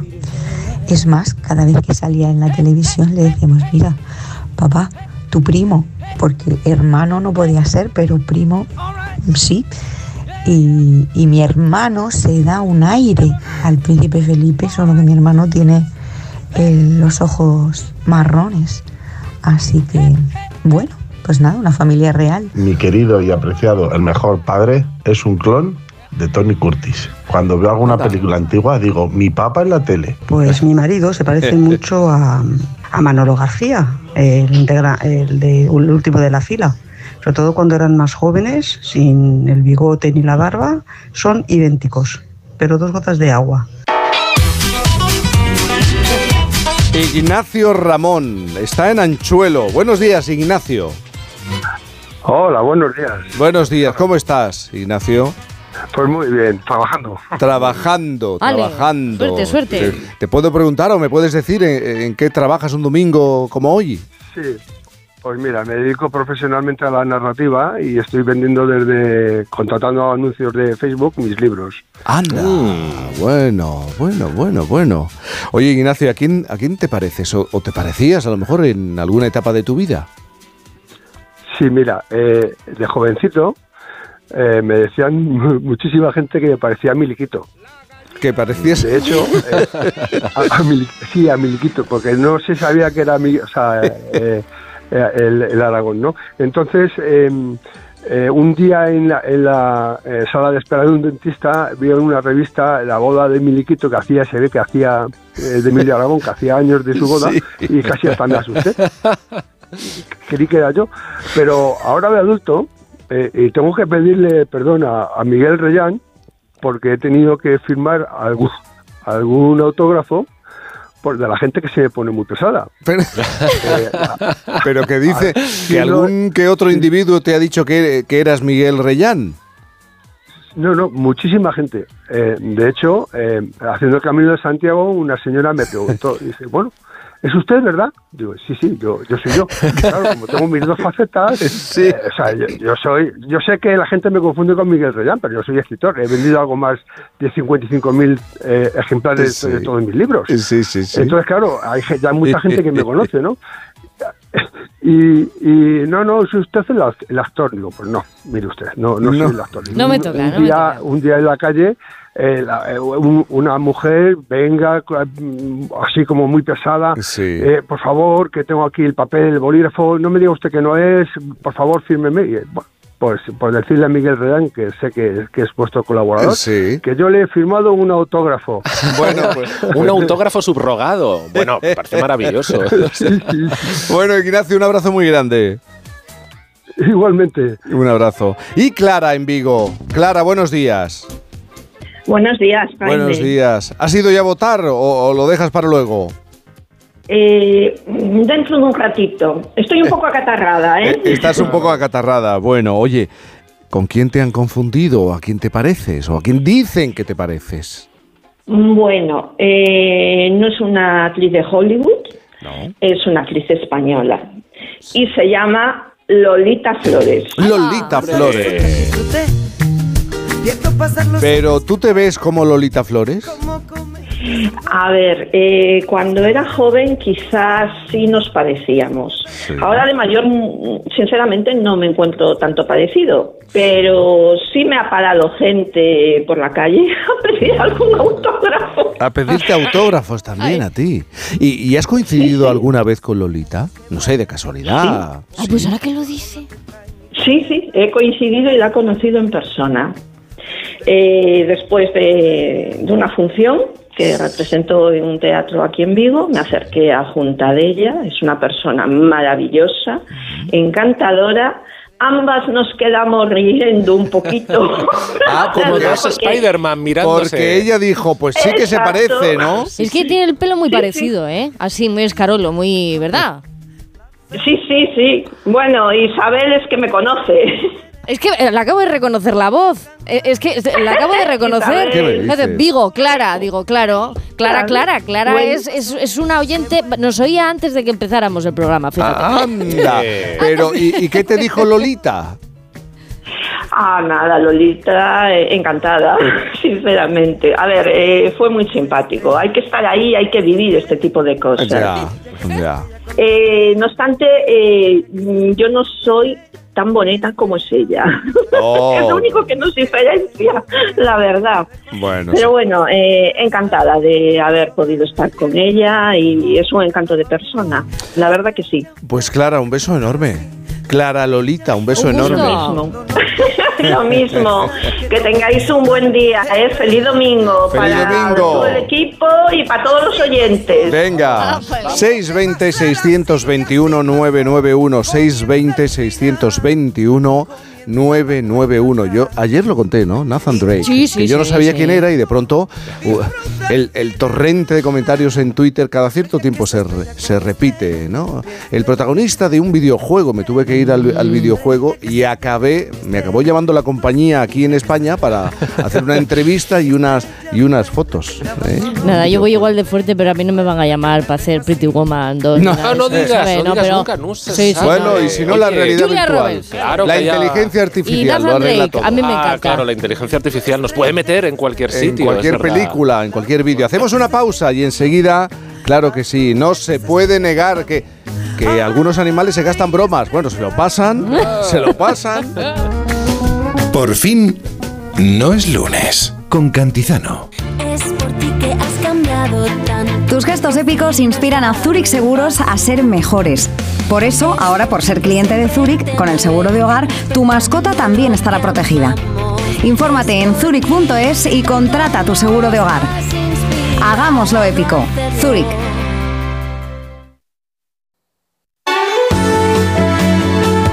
Onda Cero Madrid, 98.0 FM.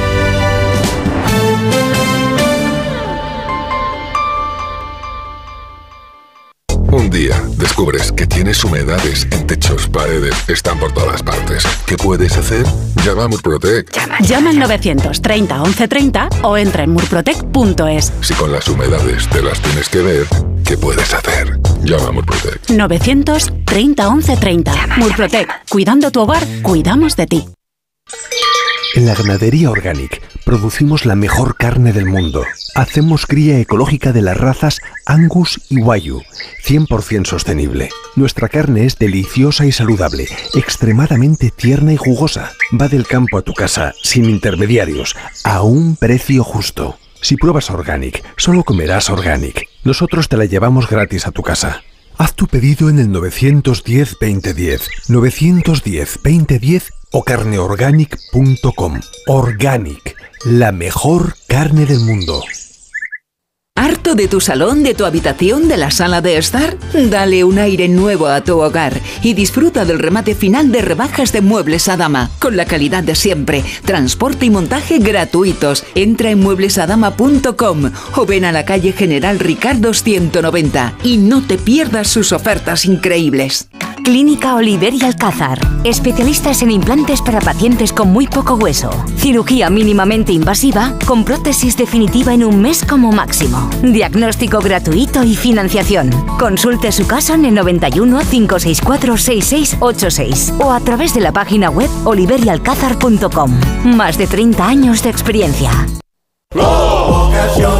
En la venta de tu coche, como en todo, puede ser un loser o un pluser. Un loser no valora su tiempo. Un loser se deja embaucar con ofertas de compra que no se respetan. ¿Quieres ser un pluser? Ven directo a Ocasión Plus para recibir siempre la mejor tasación pago en el acto y siempre con total transparencia. Ocasión Plus. Ya somos más de 200.000 plusers. ¿Te unes?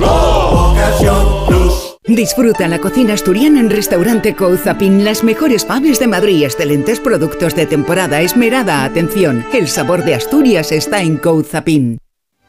Llega a Madrid Peter el Musical by Theater Properties, la superproducción familiar más aclamada de la historia. Más de 20 artistas, vuelos, efectos especiales y la última tecnología teatral para recrear la magia de esta aventura inolvidable. Peter el Musical, a partir del 22 de febrero en el Teatro Alcázar de Madrid. Entradas a la venta y más información en peterelmusical.com. Onda Cero Madrid 98.0 FM.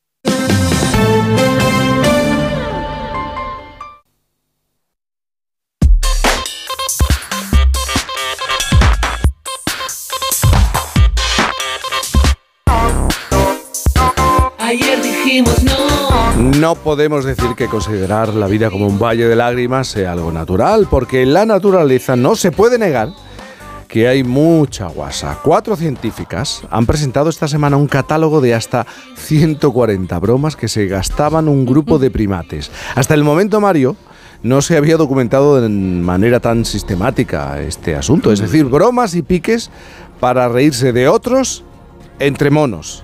Pero el sentido del humor eh, es más común de lo que creemos Ah. en la naturaleza. Es que los animales se ríen. ¿Se reirán en la niebla los animales? Empiezo por esto último porque es importante, sobre todo si hablamos de primates. Seguro que recuerdas a esos eh, monos de feria, afortunadamente ya prohibidos, a los que amaestraban y parecía que eran capaces de burlarse de sus amos porque enseñaban los dientes como chillando o riéndose. Bueno, pues aquí lo primero que hay que decir es que ese tipo de gestos en primates no humanos no son una risa, son las más de las veces un gesto de incomodidad o, de estrés. Y dicho esto, también hay chillidos que parecen carcajadas y bocas abiertas, ¿no? Con, con sonidos mudos o aspirados, similares a nuestros gestos de, de risa contenida. Y no se puede negar que un poco lo son. La etóloga chilena Isabel eh, Benke, ya hace años, observó cómo algunos eh, bonobos en libertad, en, la zona del río Congo, son capaces de, chillar o jadear de manera similar a la risa humana en situaciones que podríamos entender como, como, como cómicas, ¿no? Usan el humor como una variante del juego, también para mantener el equilibrio eh, jerárquico sin, sin, sin darse de bofetones, ¿no? Sin, sin luchas. En cautividad ven que hace cosquillas a sus primates y te digo que estos, tú ves los vídeos, se parten de, de risa. Hay otra investigadora, eh, la psicóloga evolutiva Marina Dávila Ross, que también se dedica, entre otras cosas, a, a las cosquillas. Y ha comparado las risas que produce la cosquilla entre un bebé humano, un bebé chimpancé y un bebé orangután. Hay diferencias, pero hay sim- también hay sorprendentes similitudes, como presentó esta eh, profesora en un estudio de, de 2009. human infant. Second one of a chimpanzee. And the third one of an orangutan. Pues mira, ahí los tenemos. Humano, chimpancé, orangután. Eh, parece ser que chimpancés eh, y bonobos también, que son evolutivamente más cercanos a, a nosotros, producen sonidos más parecidos a la, a la risa. Y los gorilas y orangutanes hacen como un jadeo, abren mucho la boca. Bueno, ahí hemos escuchado a un orangután, hay como ese ronquido, ¿no? Cuando no te puedes contener la risa, ¿no? Pero ellos son también más de eso, de abrir la boca mucho, como en un grito sordo a lo Ignatius, ¿no? Esto de las cosquillas eh, sí que parece bastante universal. En ratas también se ha visto. Obviamente no se ríen a carcajadas, sino a 50 kilohercios de frecuencia, es decir, en ultrasonidos. Esto se ha observado en, en laboratorio cuando se pone a perseguirse o a, o a corretear en, en sus juegos. Y lo de los juegos, lo de las bromas, quiero decir que comentábamos al principio, claro, ¿cómo una científica, unos científicos pueden estudiar las bromas de los... ¿Cómo es una broma en el reino animal? Claro. Bueno, esta es la parte complicada, claro, porque ha habido algún experimento eh, con señales cerebrales, ¿no? Hace unos años una investigación de la Universidad Bosch Laurent eh, usó resonancia magnética que, que lo que hace es re- rastrear ¿no? el flujo sanguíneo en varias partes del cerebro y vio que los cerebros de, de los perros pueden procesar las voces humanas y responder de manera eh, diferente en función de nuestras emociones. Cero secreto, supongo, para ti, que, que tienes perro, que tienes amaduna y sabes cómo, cómo va, ¿no? Pero bueno, esto se ha podido ver en, en- en una resonancia, ¿no? Según el tono de tu voz, los perros pueden saber si estás feliz o estás triste y también modular su respuesta e imitarnos. Y ahí es donde sincronizan su particular lenguaje con el nuestro y por imitación también pueden imitar eh, nuestras bromas. El problema es que esa intencionalidad en un perro es más difícil eh, de medir que en primates. Vamos con el estudio. El estudio publicado el pasado día 14 en la revista Proceedings of the Royal Society Bill revela que en el caso de gorilas, chimpancés, bonobos y orangutanes, hay lo que llaman 18 comportamientos de burla, algo que se observa de manera similar en los bebés humanos. Este tipo de bromas tienen cosas como, mira, la, la típica mirada de respuesta. O sea, tú cuando haces una broma a alguien, no, no, no te ocultas, ¿no? Miras directamente a decir, ¡eh, que es bromita! ¿no? O sea, como que estás ahí inten- intentando eh, establecer una complicidad. El simio mira el objetivo de su burla después de hacer la acción graciosa. Si el sujeto al que va dirigida la broma pues no reacciona, repite la acción, la modifican ligeramente, pero la cosa es chinchar. De eso ya hay- no hay ninguna duda. Eso es lo que define la broma, en, en el reino animal también. Oye, ¿y, y cómo saben que esos comportamientos son bromas y, no sé, por ejemplo, llamadas de atención o disputas entre ejemplares? Pues un poco eh, como en los humanos, lo que te decía, cuando se dan, pues es lo típico, en un contexto relajado, cuando se da con, con cierta sorpresa, ¿no? Mm, y, y luego se ríen. Claro, e- eso sería el remate final y la confirmación de la burla. Pero claro, como decíamos, no es tan fácil identificar la risa burlona en un primate no humano. Identificaron, decíamos, 18 tipos de burla distintos, muchos de ellos, pues un poco con el fin de provocar una respuesta o al menos llamar, como tú decías, la atención del objetivo. Y luego las bromas, las burlas, pueden tener muchas formas y niveles, de lo más suave a lo más agresivo, o sea, como en los humanos, ¿no? Las más habituales fueron empujones, es un clásico, toqueteos o golpecitos ahí en la espalda, ¿no? Ponerse en medio para fastidiar, igual que en humanos. También vieron cómo se tiraban del pelo, se quitaban cosas o la comida, aunque no fuera para comérsela. Casi siempre sin dejar de mirar al otro, que es la clave, como hacemos las personas para gastar bromas. Es decir, hay un componente comunicativo implícito, en plan, eh, que es bromita, eh, no te lo tomes a mal.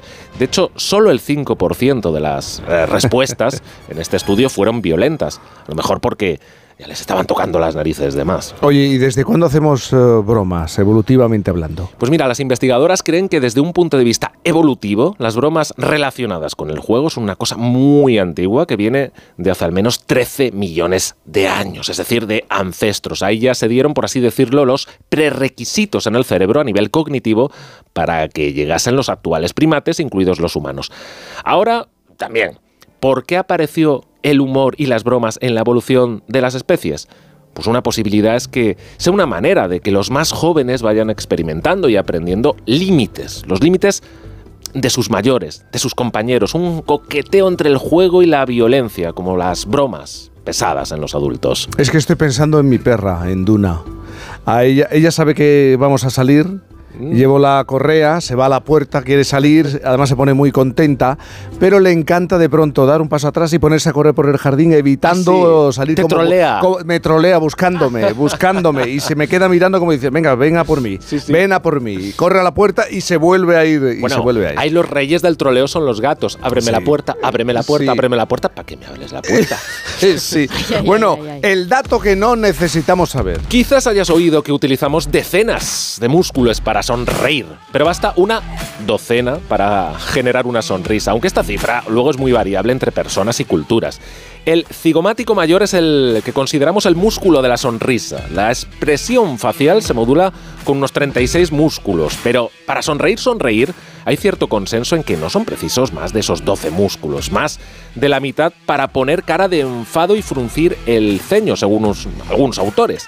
Aunque todo hay que decirlo, también en esto no hay consenso, porque ¿qué es una sonrisa perfecta? ¿Y qué es un enfado de libro que se vea en la cara? Eh, ¿Tú eres de los que piensas que ahora, o percibes que ahora te ríes menos que cuando tenías, no sé, 17, No, 20 años? no, no, ¿Te no, sigues no. riendo Yo igual? creo que sí, yo creo que igual. No, no, no, no somos más serios. Mira, Gema dice, claro, van pasando los años, vas cumpliendo años. sí, y, Gema, y como perdemos. Pues sí, se agría. Bueno, se agría el carácter, tú también, tampoco es tanto. favor. Pero ¿Cómo tú- no crees, Isabel, que te rías más con 20 años, con Buah, 18. eh, no, pero porque eh, en mi caso ha sido un poco a la inversa, ¿no? O sea, cuando tú hipotecas una parte de la adolescencia y tal, se te da luego la vuelta. Entonces está muy guay recuperar eh, esa diversión, a lo mejor que, que no tenías con 16, 17, 20, ¿no? Pero, o sea, a mí la, la tortilla es a la, a la inversa. Entonces ahora yo me estoy riendo más, no cuando era niña, ¿no? Cuando era niña más, más todavía. Es que, claro, los jóvenes de 17, de 20 y hasta de 25 s- se ríen mucho, se lo pasan muy bien, pero pueden ser valientes, atrevidos, e intrépidos y, y insiste mucho Noelia Gómez en esta idea. Cada semana con los jóvenes que no superen los 25 años, incluso que no han cumplido aún la mayoría de edad y que eh, vienen a demostrarnos que nos pueden dar, Noelia, buenos días, mil vueltas. Bueno, sí, jóvenes días, pues ahora que he llegado yo, oye, eh, que de vosotros no nos reímos, ¿eh? Tenemos sentido del humor, pero no es para tanto. Qué bromitas, ¿eh? que lo mío ya es casi obsesión con estos jóvenes, ¿eh? Y no pienso parar porque son muchos los que hemos conocido y los que nos quedan por conocer. Esos que demuestran que en esta generación, pues nada de vagos ni de ninis, sino que estamos dando con la tecla. Sobre todo él, ¿eh? Marcos Castilla, quien deleita con esta melo- melodía siendo pianista clásico a sus 17 años. Y ya ha conseguido varios hitos, ¿eh? como tocar en el Teatro Sojo de Málaga en dos ocasiones y a las puertas de sus 18 años ser admitido hasta en ocho conservatorios de Estados Unidos, Escocia o Londres. Es decir, que puede elegir, qué bonito esto, ¿eh? dónde continuar su carrera como pianista. Asegura que es todo cuestión de organizarse y vaya si tiene que hacerlo. Ahora mismo está en sexto de piano profesional y además eh, se encuentra lidiando con el objetivo que más se repite en segundo de bachillerato, la selectividad. Todo mientras saca tiempo para componer sus propias obras e improvisar eh, con sus amigos. Empezó a hablar a, través de la música con un xilófono que le regalaron cuando tenía unos dos años y de ahí pasó a 16 teclas de un pequeño piano cuando tenía 5 hasta las más de 80 que ya controla en un piano acústico profesional. Como digo, ha dado con la tecla, con todas ellas y por eso es intrépido Jaime y tenemos que saludarle ya, ¿no? Que nos está escuchando. Vamos allá, Marcos Castilla, buenos días. Buenos días. Marcos, tienes 17 años y has aplicado en, eh, bueno, has presentado tu solicitud en diferentes conservatorios. Estoy leyendo aquí en Londres, en Nueva York, en Boston, en otras localidades, en otras grandes ciudades de Estados Unidos. Aunque tu primera intención, ¿qué es? Londres.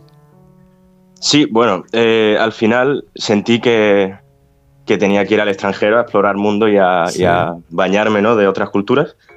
Y creí que, bueno, entre todas las opciones, obviamente son todas la- las mejores, pero Londres es verdad que está un poquito más cerca. Sí. Y, Pero es y que en todas te han eh, em- admitido, ¿no? En todas te han admitido. sí, sí, sí.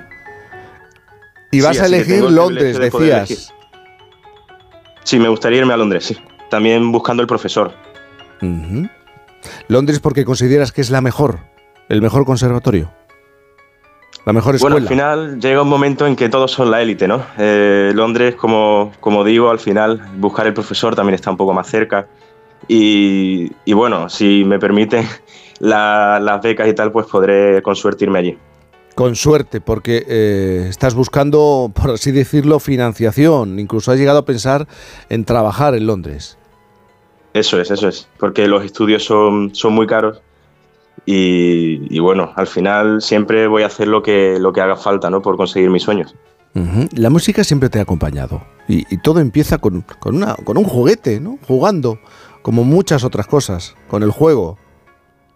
Pues sí, totalmente. Al final, la música, lo bonito de ella es que uno se acerca por curiosidad.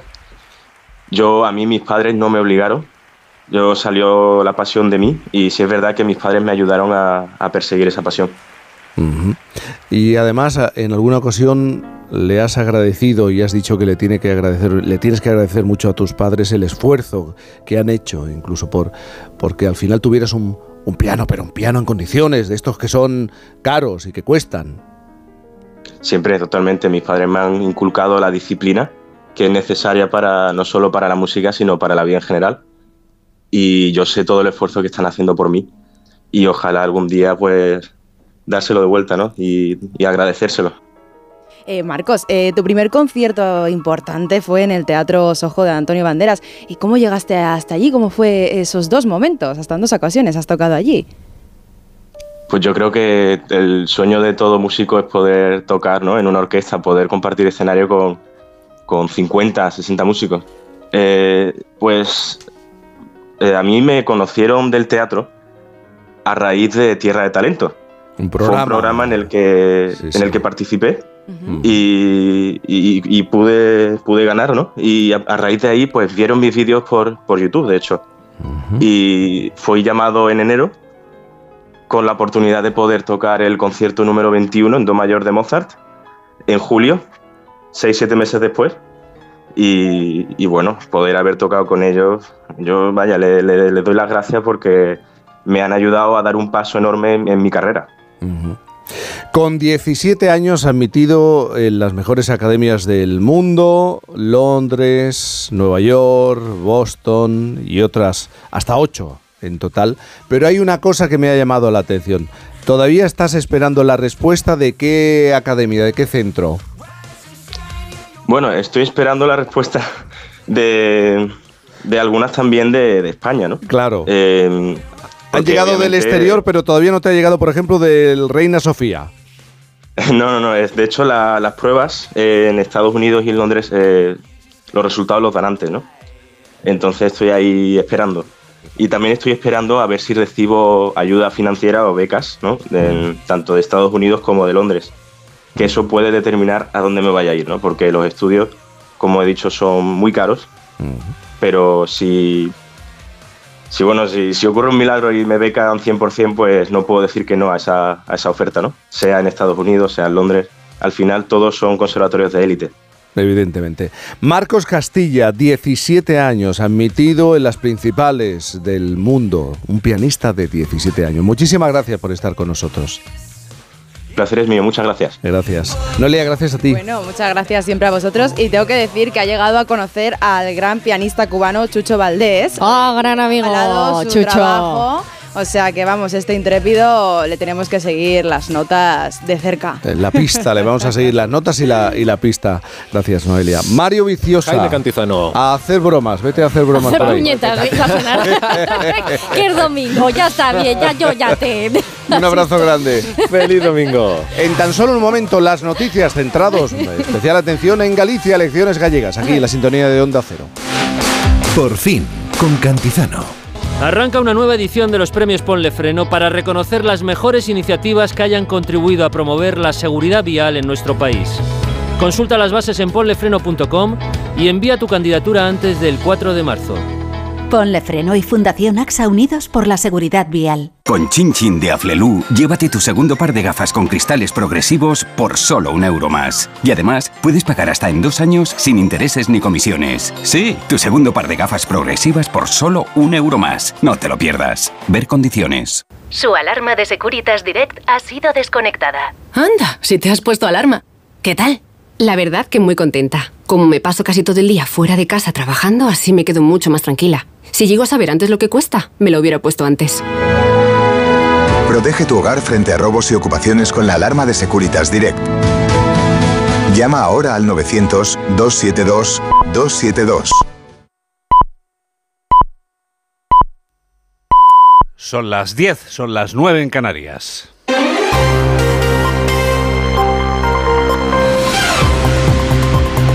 Noticias en Onda Cero. Buenos días, más de dos millones y medio de gallegos están decidiendo la composición del Parlamento Autonómico. Sigue la jornada electoral en los informativos de Onda Cero.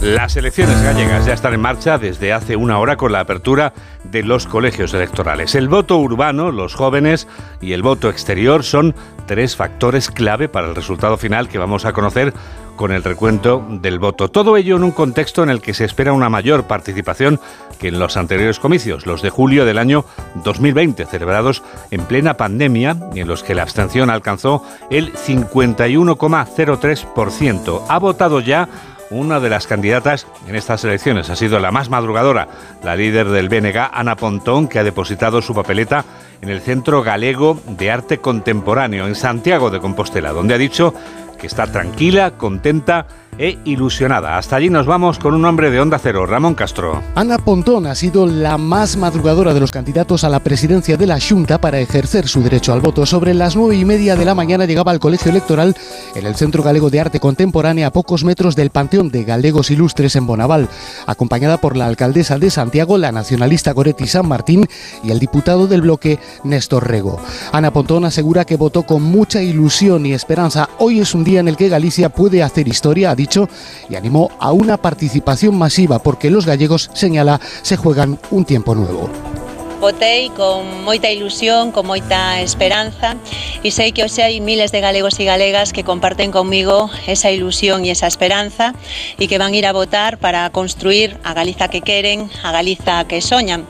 Hoxe é un día no que Galiza pode facer historia, iso depende pois de que decida a cidadanía co seu voto. Eu animo a que haxa unha participación masiva porque nos estamos xogando o noso presente, o noso futuro, estamos nos xogando abrir un tempo novo e unha participación masiva da cidadanía é a mellor garantía de que imos acertar para o futuro. Polo... Ana Pontón pasará el día con su hija y con su pareja para posteriormente unirse a su equipo de campaña para seguir la jornada electoral. Ya ha sido abierto el 100% de las mesas electorales, constituidas las 3.951 mesas para estas elecciones autonómicas en Galicia.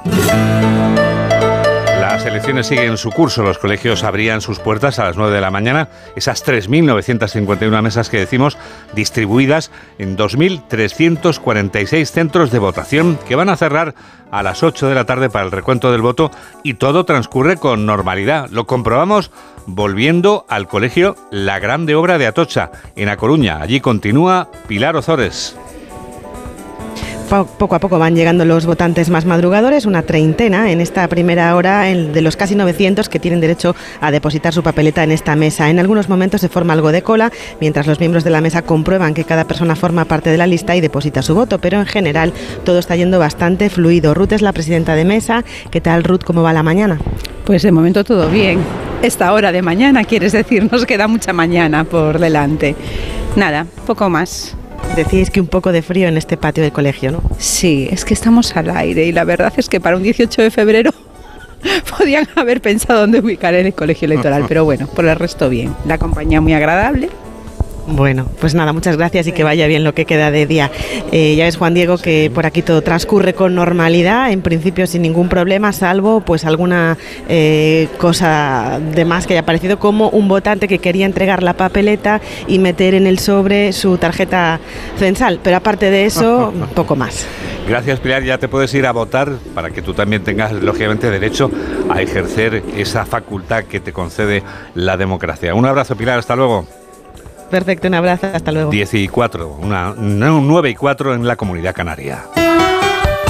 El dispositivo electoral también está en marcha desde las 9 de la mañana con 7.400 efectivos que están velando por la seguridad hasta que termine la jornada. Tiene los detalles Marta Rodríguez. Hasta que cierre el último colegio electoral, hasta que se haga público el recuento del voto en Galicia, 7.400 agentes de Policía Nacional, Guardia Civil y las policías locales y autonómicas velarán por la seguridad de esta jornada electoral.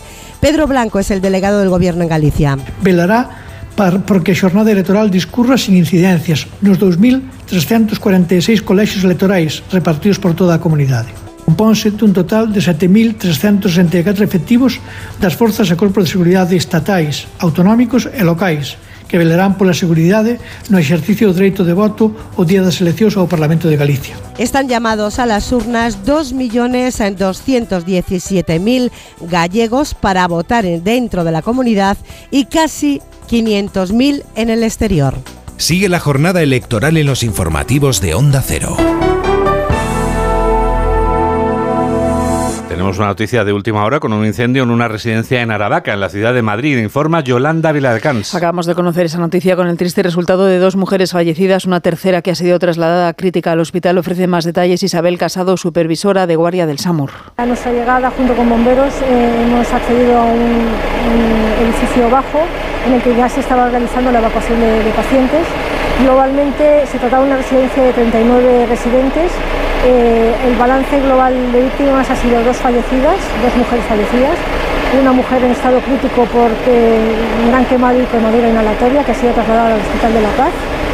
Eh, el resto de los residentes, en total 33, se ha hecho de ellos una clasificación y al final hemos trasladado, y es algo que va en, evolutivo, a cuatro personas en estado eh, menos grave eh, por inhalación. Los bomberos de Madrid han podido ya extinguir el fuego en esa residencia y rescatar al resto de residentes. Noticias del deporte con Rafa Fernández. En un fin de semana en el que se disputa la vigésimo quinta jornada de Liga de Primera División, que ayer dejó cuatro marcadores definitivos: Atlético de Madrid 5, Las Palmas 0, Osasuna 2, Cádiz 0, Valencia 0, Sevilla 0 y el triunfo del Fútbol Club Barcelona ante el Celta en Balaídos por dos goles a uno, con un penalti anotado en el minuto 97 de juego por Robert Lewandowski, que dejó la justicia o injusticia del triunfo en el marcador al final del encuentro. Así lo vio Xavi Hernández. El Celta por el trabajo defensivo que ha hecho, que me ha parecido encomiable. Han estado a un nivel de agresividad que yo creo que en, en muy pocos partidos en la temporada les hemos visto así porque les hemos analizado. Y han hecho un esfuerzo y se llevan nada. Y esto es una pena, pero es así de injusto el fútbol, ¿no? Y nosotros, si no hubiéramos ganado hoy, creo que hubiera sido injusto también, pero es así.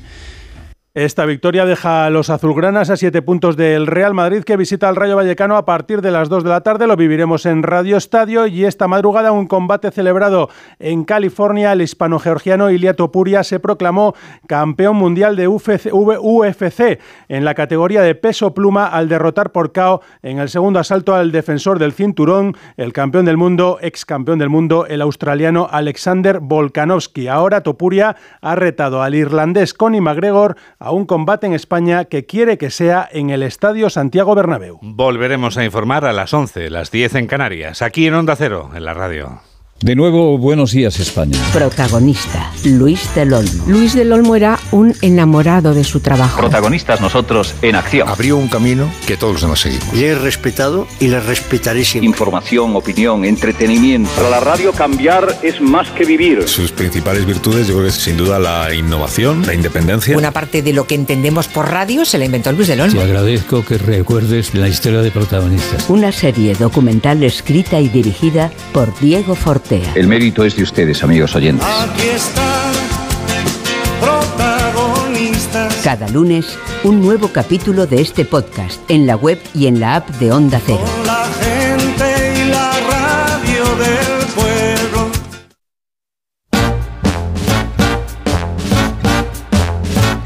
Por fin. Cocktails for three. Good company. Sipping gin and lemonade, and we're so happy.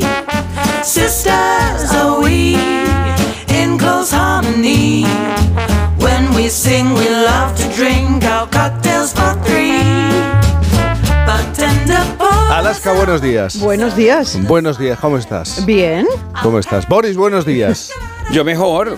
Yo mejor porque me encuentro aquí. Y porque cada vez que vengo acá oigo una partecita más de la canción. Y ahora he oído esa parte que ellas cuando cantan les gusta beber, que me pareció genial. sí. ¿Tú sabes que tal día como hoy, pero de 1933, nacía Yoko Ono? Anda, Oh. nuestra queridísima Yoko Ono. ¿Por qué nos pones el caramelo? El caramelo. Pero Además qué- está qué- de moda ahora, ¿eh? Qué día tan importante. O sea que Yoko Ono es de 18 de febrero. Muy impactante. señor, sí, Isabel señor. Preisler también. Es verdad. Pero También lo he visto en hoy. En, el año 51. Eh, también-.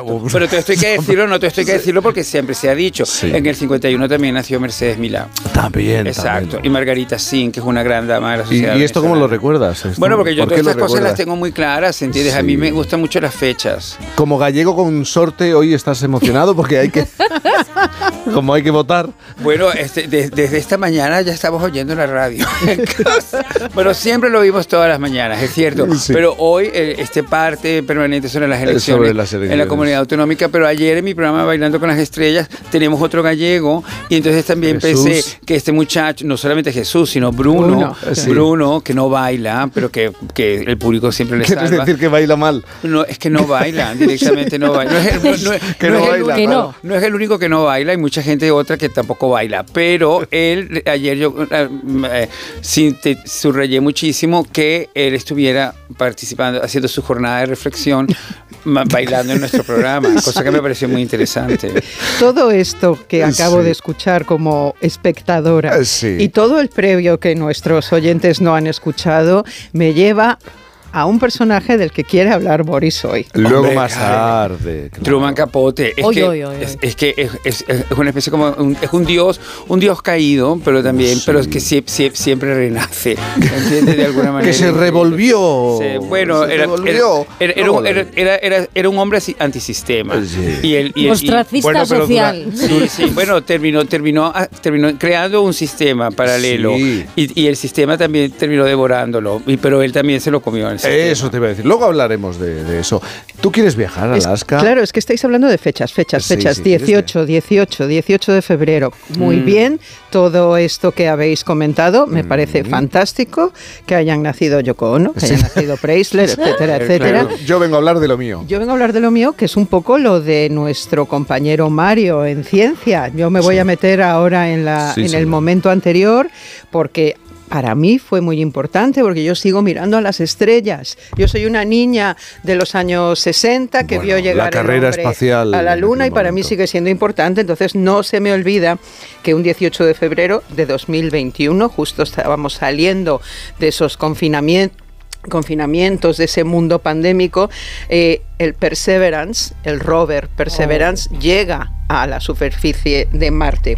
Que no es el primero, de acuerdo, que no va a ser el último, de acuerdo, pero vimos ese aterrizaje en directo, eh, gracias ya a las nuevas tecnologías, a las redes sociales, te- seguías a la NASA y veías cómo iba llegando el, el- el Perseverance a aterrizar en Marte. Esta semana precisamente nos ha enviado unas imágenes de cómo se ve un eclipse solar Anda. desde, desde Marte y sigue siendo para mí una fuente inagotable de alegría, Claro. de, de pensar que el dinero se destina a esto, aunque seguramente tuviera fines bélicos y al final consiguiéramos algo, porque el humano es el humano, pero me parece importante. También me parece importante con todas estas noticias de esta semana donde la inteligencia artificial ya crea vídeos a poco que le digas Boris tomando Sora, un café. hemos hablado de Sora. ello. Eh, Jaime escuchando, Isabel y de repente tenemos un, un vídeo. Pues hay que recordar que en una de esas misiones a Marte se mandó un, un- un robot y ese robot, que se llamaba Insight, se despidió. Eh, mandó un mensaje eh, poquito antes de perder, digamos, la autonomía y la batería, diciendo, creo que ha llegado el momento de mi final. Creo que en breve me voy a apagar. Antes de que eso ocurra, quiero dar las gracias a todos. Entonces, eh, fue un momento muy emotivo. Claro. Entonces, de Y repente... te llevas la mano al pecho. Es Fue- que es que fue realmente, lo- realmente lo vives. Fue emotivo. Estamento espacial. Yo tengo cierto animismo. Entonces, cuando llegue el mundo verdadero de los robots, lo mío va a ser ter- tremendo, ¿no? Voy a estar acun- acuna- ya acuno esos perritos que hay por ahí, esas cosas. Pero bueno, vamos, vamos al lío, porque la gran pregunta sigue siendo,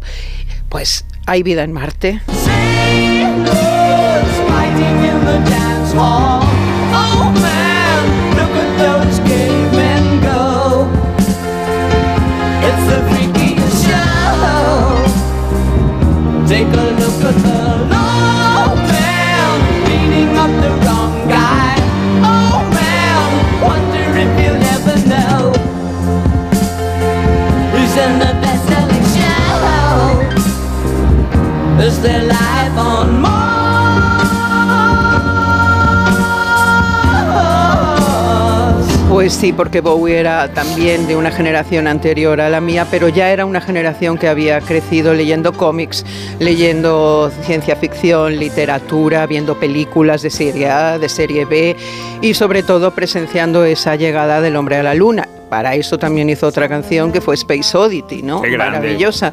Es verdad que en la época del glam todo lo galáctico tenía mucho que ver, hasta la ropa, eh, los grupos de funk de la época eran eh, co- esos trajes tipo La Belle o Bonnie M.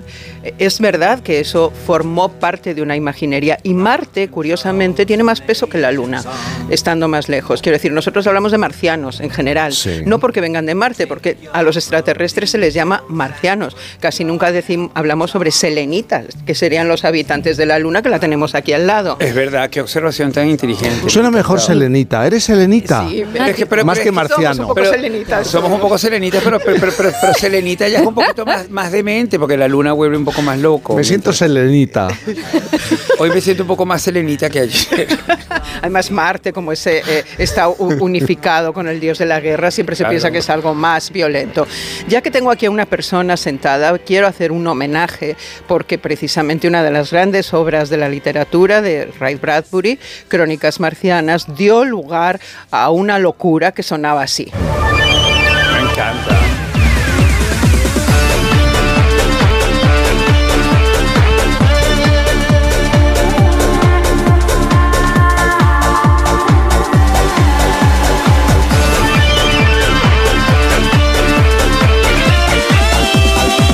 Era la sintonía para los bebés que no hayan nacido entonces de Crónicas Marcianas. Increíble, increíble. Sabes que yo la veía en mi casa yo- y yo la veía, me, me- tenía un sofá y me, me compré ese sofá con el dinero unos guiones y empecé a ver el programa.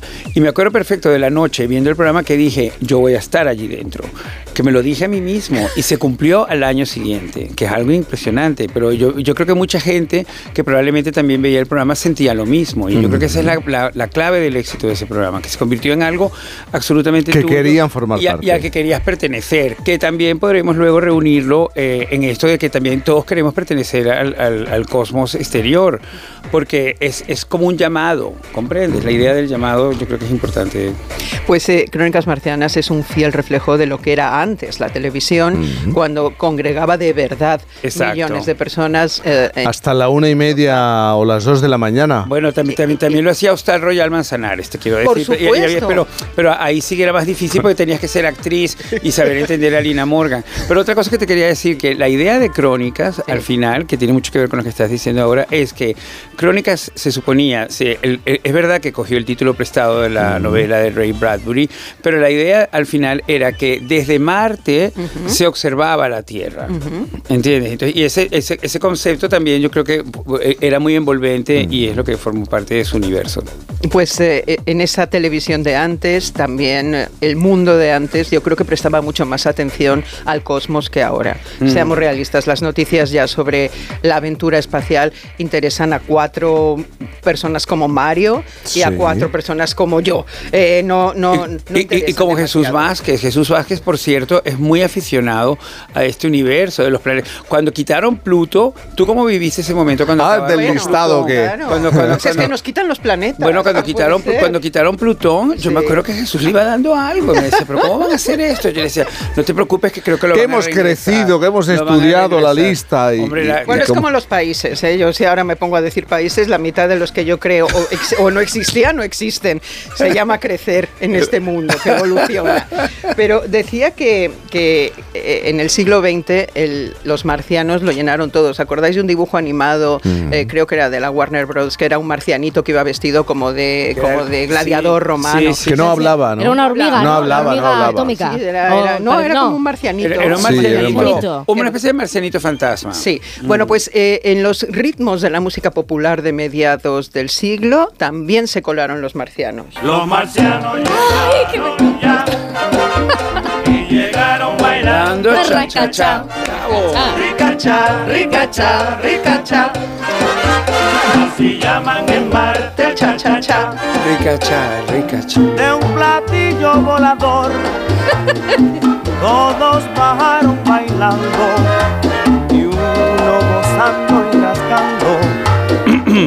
Let me. Pues sí, los marcianos llegaron bailando el cha-cha-cha, cantaban eh, a mediados de siglo las grandes orquestas de cha-cha-cha, mambo, rumba, que invadieron el mundo. Las discotecas de entonces eran esto, Claro, estos claro, bailes. claro. Y decía antes que en la época del glam, de los años 70, de Bowie, eh, la presencia de lo espacial y de lo galáctico tuvo mucho que ver. No puedo dejar de mencionar a Mark Bolan, Mm. eh, predecesor de Bowie, que escribió una canción preciosa que se llama eh, Los bailes de Marte y que ahora me voy a autodedicar porque así lo hicieron Radio Futuro. Venga. Divina estás, programada para el baile.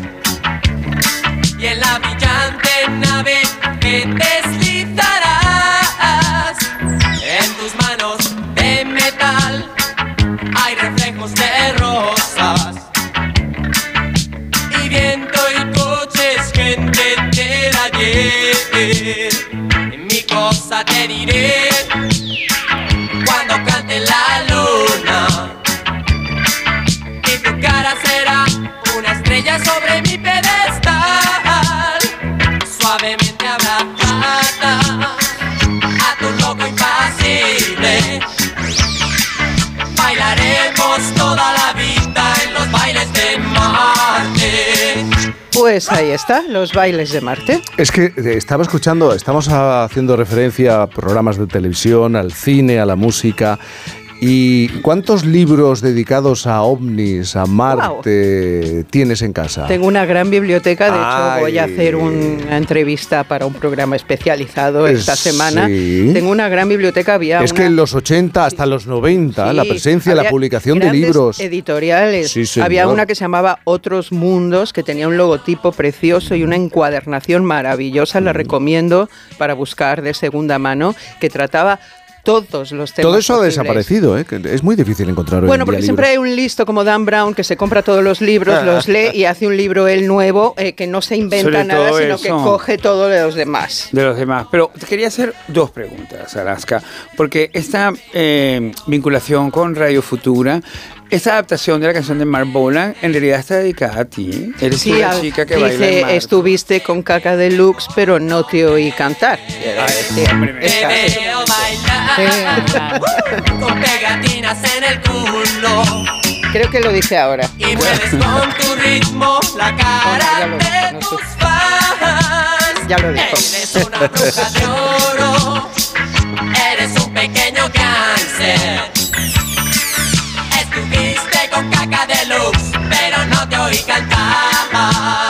¡Qué mona! Ay, ay. Era la guitarrista, básicamente. esto- es- este tema hubiera sido un tema muy importante en Crónicas Marcianas.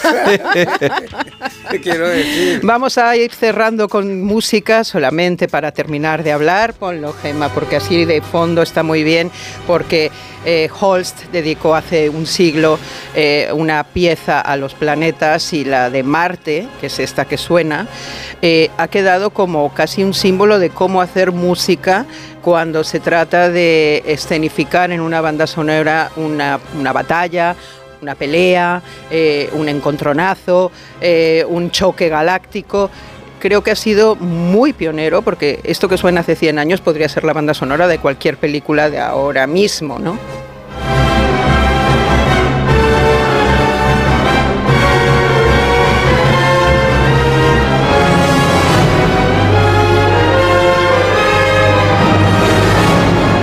Entonces, Boris, ¿tú crees que Truman Capote no se revolvió contra esa sociedad a la que quería pertenecer ese grupo? Bueno, es, es una, es una lectura, es que el problema no es que quería pertenecer, es que perteneció. En realidad la que quería pertenecer y no lo pudo acceder fue su madre, Nina Capote. Ah, Vale. En un momento debatimos sobre esta cuestión. Hoy el personaje elegido, la historia elegida, el personaje, Truman Capote. Onda Cero. Cantizano. Su alarma de Securitas Direct ha sido desconectada. Anda, si te has puesto alarma. ¿Qué tal? La verdad que muy contenta. Como me paso casi todo el día fuera de casa trabajando, así me quedo mucho más tranquila. Si llego a saber antes lo que cuesta, me lo hubiera puesto antes. Protege tu hogar frente a robos y ocupaciones con la alarma de Securitas Direct. Llama ahora al 900-272-272. La vida es como un libro y cada capítulo es una nueva oportunidad de empezar de cero y vivir algo que nunca hubieras imaginado. Sea cual sea tu próximo capítulo, lo importante es que lo hagas realidad. Porque dentro de una vida hay muchas vidas y en Cofidis llevamos 30 años ayudándote a vivirlas todas. Entra en cofidis.es y cuenta con nosotros. ¡Begoña! Si me pongo así es por tu culpa. Porque me estás mintiendo, reconócelo. Hay otro hombre. Andrés de la Reina para servirle. Cuando le vi, debí imaginar que era mi cuñado. Sueños de libertad. Gran estreno. El próximo domingo a las 10 de la noche en Antena 3. La tele abierta. En Alquiler Seguro sabemos que cada cliente es único. Por eso estamos orgullosos de ser la primera empresa del sector en recibir la certificación AENOR de compromiso con las personas mayores. Horario preferente, más de 50 oficinas a tu disposición, gestores especializados y mucho más para que la edad no sea un obstáculo en tu alquiler. Alquiler Seguro, la revolución del alquiler. ¿Cansado? Revital. Tomando Revital por las mañanas recuperas tu energía, porque Revital contiene ginseng para cargarte las pilas y vitamina C para reducir el cansancio. Revital, de Pharma OTC. Te vamos a dar los dos mejores consejos para estar siempre en forma. 1 y 2, 1 y 2, 1 y 2. Apúntate al mejor gimnasio del mundo. Caminar por tu ciudad con Callahan Adaptation, el primer zapato que se adapta al pie y a tu forma de caminar. Fabricados en España por expertos artesanos y a la venta en las mejores zapaterías y en callahan.es. Callahan Adaptation, se adapta al pie, se adapta a ti. En cofidis.es puedes solicitar financiación 100% online y sin cambiar de banco. O llámanos al 900 84 12 15. Cofidis, cuenta con nosotros.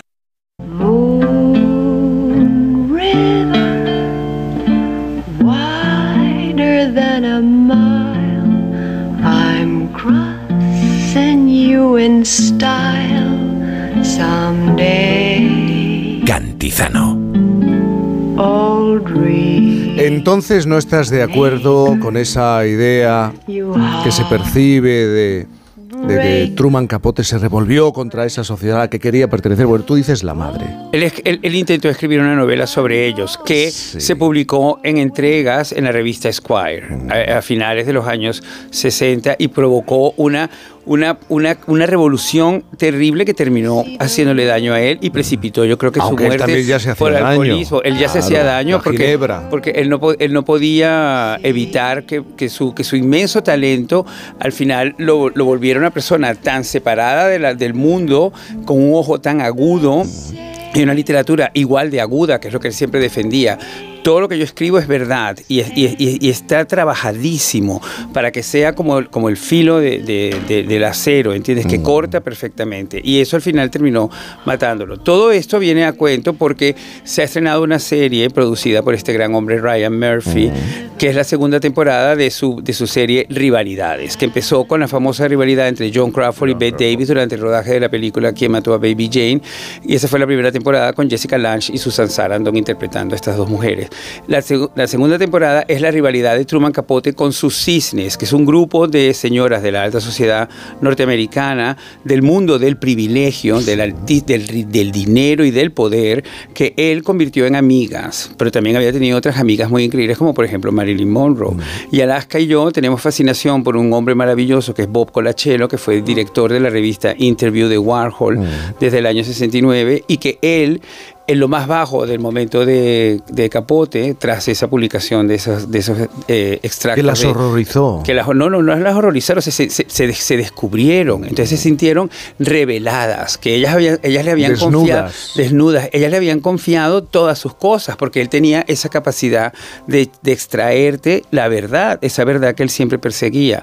Y entonces Colachelo, en- cuando, cuando él estaba completamente hundido, ostracizado, que es la traducción de ostracize, eh, aislado completamente de esa sociedad y, y, y autoliquidándose, Colachelo le propuso que escribiera una serie de crónicas para la revista Interview. Y esas crónicas se convirtieron en música para camaleones, que es el único libro después de A Sangre Fría que existe de Capote. Y que es un libro que yo creo que a todos nosotros nos marcó profundamente. A mí sobre todo porque salió, mm, si no recuerdo mal, calculo año 80. 80, 81. Eh, sí. Entonces yo como adolescente era cuando empezaba a través del interview de Warhol a Sí. saber quién era Capote. Es decir, yo conozco antes al personaje. Que exacto. Y luego leo esto y después ya re- eh, revisito eh, a, sangre A Sangre fría, Fría. que no eh, desayuno con diamantes porque el personaje de Holly Golightly nunca me ha interesado nada. Pero qué divina Ni en la película de Blake Te Edwards, aburría ni en la, vamos, muchísimo. que paso total de ella, no me interesa nada.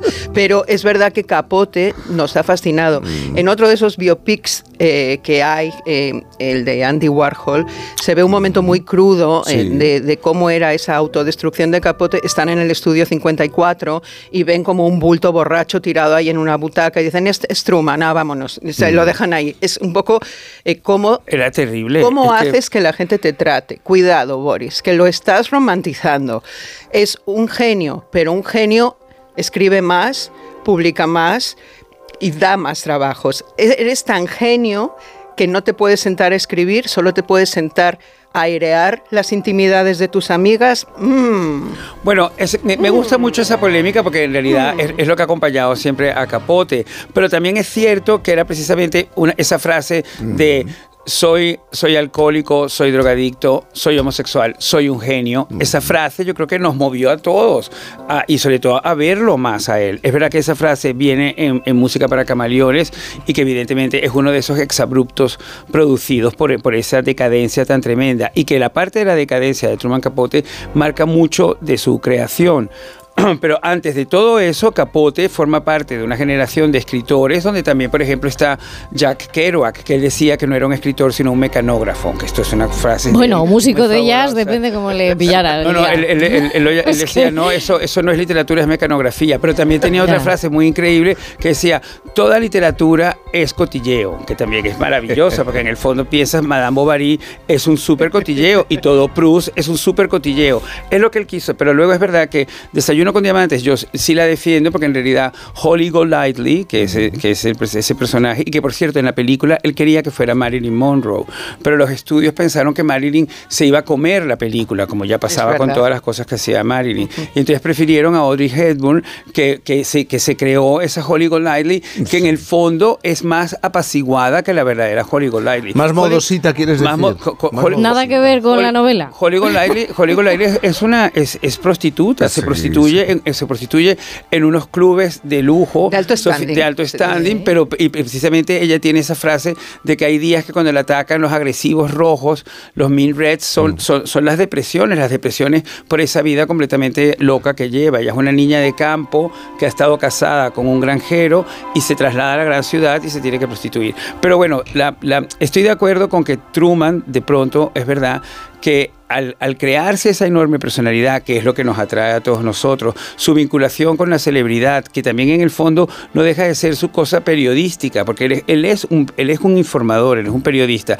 Él hace a sangre fría leyendo la noticia, la, la noticia escondida en, en- en- en el medio del New York Times, la recorta y se, y se traslada hasta el lugar. Incluso dicen el- que se enamoró de, de, de propio Perry, asesino. de, de Perry, de uno de los dos asesinos. Y eso es la base de la película Mm. Capote, donde también hablan de su amistad con, la, con Harper Lee, con la autora de Matar a un ruiseñor, que Amistad eran muy que amigos. Eran, eran, eran, de niños. eran, eran, eran, eran, ¿Qué pasó? bueno, ella, pasó? ella, ella, ella era tan homosexual como él, que esto también, pero claro, por supuesto más oculto, pero él y ella se criaron juntos, los dos muy desamparados, pero que yo creo que, yo estoy de acuerdo con que se, que se, se, se, se vea Truman Capote así, pero al final no estoy tan de acuerdo, porque sí creo que es verdad que pudo haber trabajado más, pudo haber mentido menos. Pero porque- Boris, pero Boris, no dejes a Harper Lee ahí. Vamos a ver que cuando ella eh, publica y tiene éxito con Matar a un ruiseñor, Capote acaba diciendo en una de sus borracheras, porque todo el alcohol siempre, ay, perdón, es que estaba borracha,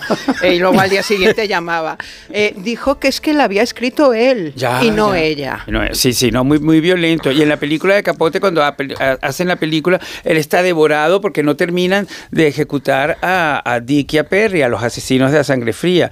Que por cierto, como sabéis, uno de los grandes trucos de, sangre fría como libro, y por eso perdura, es que el crimen que, que- que- que hace toda la, la- la novela y toda la tensión, tú tienes, no se cuenta sino al final. Hasta el final. Porque es al final cuando él consiguió que, que, que Perry le contara lo que había de- pasado. Y eso yo creo, a mí me, me emociona Pero- mucho porque ves que te das cuenta que aunque él era un gran mentiroso, un súper manipulador, al final creía en la verdad. ¿Entiendes? Y esto me parece importante. Pero ¿no crees que también se, como escudo o se refugiaba en aquello? Yo soy así y... No, era, era perezoso, era perezoso, que esto es algo que podemos decir también, por ejemplo, de Isabel Pantoja, que es un problema que tiene Isabel Pantoja. Que Isabel Pantoja tiene un talento enorme, Esta- pero es perezosa. esta pirueta, Le Truman Capote, Isabel no, Pantoja. le, le da pereza, le, le- Pues le da a sangre fría, le- le- sí. le, le- le da pereza ser Isabel Pantoja. que sus amigos se lo dicen, yo creo, ¿no? No sé si su hermano, pero eh, eh, que, que es este problema que puedes tener, que, que- que puedes tener con el talento, que al final es, es esas frases que él utiliza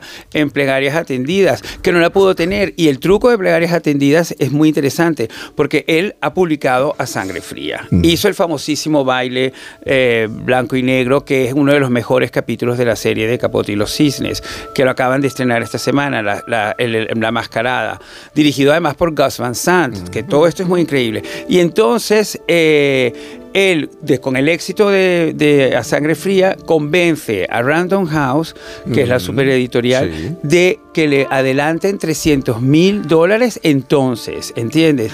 Ya vi- vivía a todo trapo Que se pulió. directamente que- y, se lo- y se los pulió. No, y, los- y no solamente se los pulió, sino que no entregaba. Y entonces, eh, alargando la entrega, consiguió hasta un millón de dólares, ¿entiendes? De ese momento. Y entonces, claro, de pronto le dijeron, bueno, pero de verdad, Truman, algo que hacer. Y entonces le convencieron de publicar esos extractos en, en la revista Esquire, que en ese momento era una revista muy leída, sobre todo por público masculino.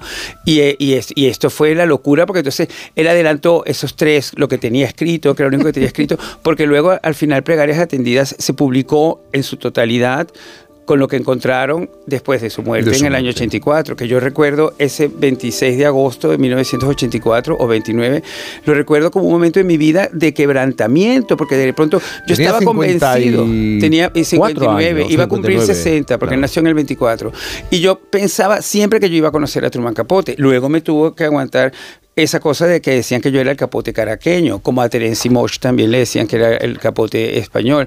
Y eso yo creo que también ha marcado a toda una generación y a una literatura. Y también a una forma de entender el periodismo y la literatura. Y la frivolidad, que fue mi conversación en el cumpleaños con Viviana sobre él con Cecilia Roth, que Cecilia Roth qui- quiso ah, decir esto, claro, porque la antorcha de la frivolidad, que es una manera de ver la vida y de entenderla, tú la tienes. Y es como que si ella quería decirme que yo la había heredado de Truman Capote, pero yo no conocía a Truman Capote. Me lo leí mucho, pensé que lo iba a conocer, pero desde luego tampoco quiero re- re- re- reencarnarlo. Desde luego que no, porque siempre le he tenido miedo a ese final terrible de Capote. No, pero al final viene implícito en la persona y yo no te veo, ¿eh? Yo no te veo con esas...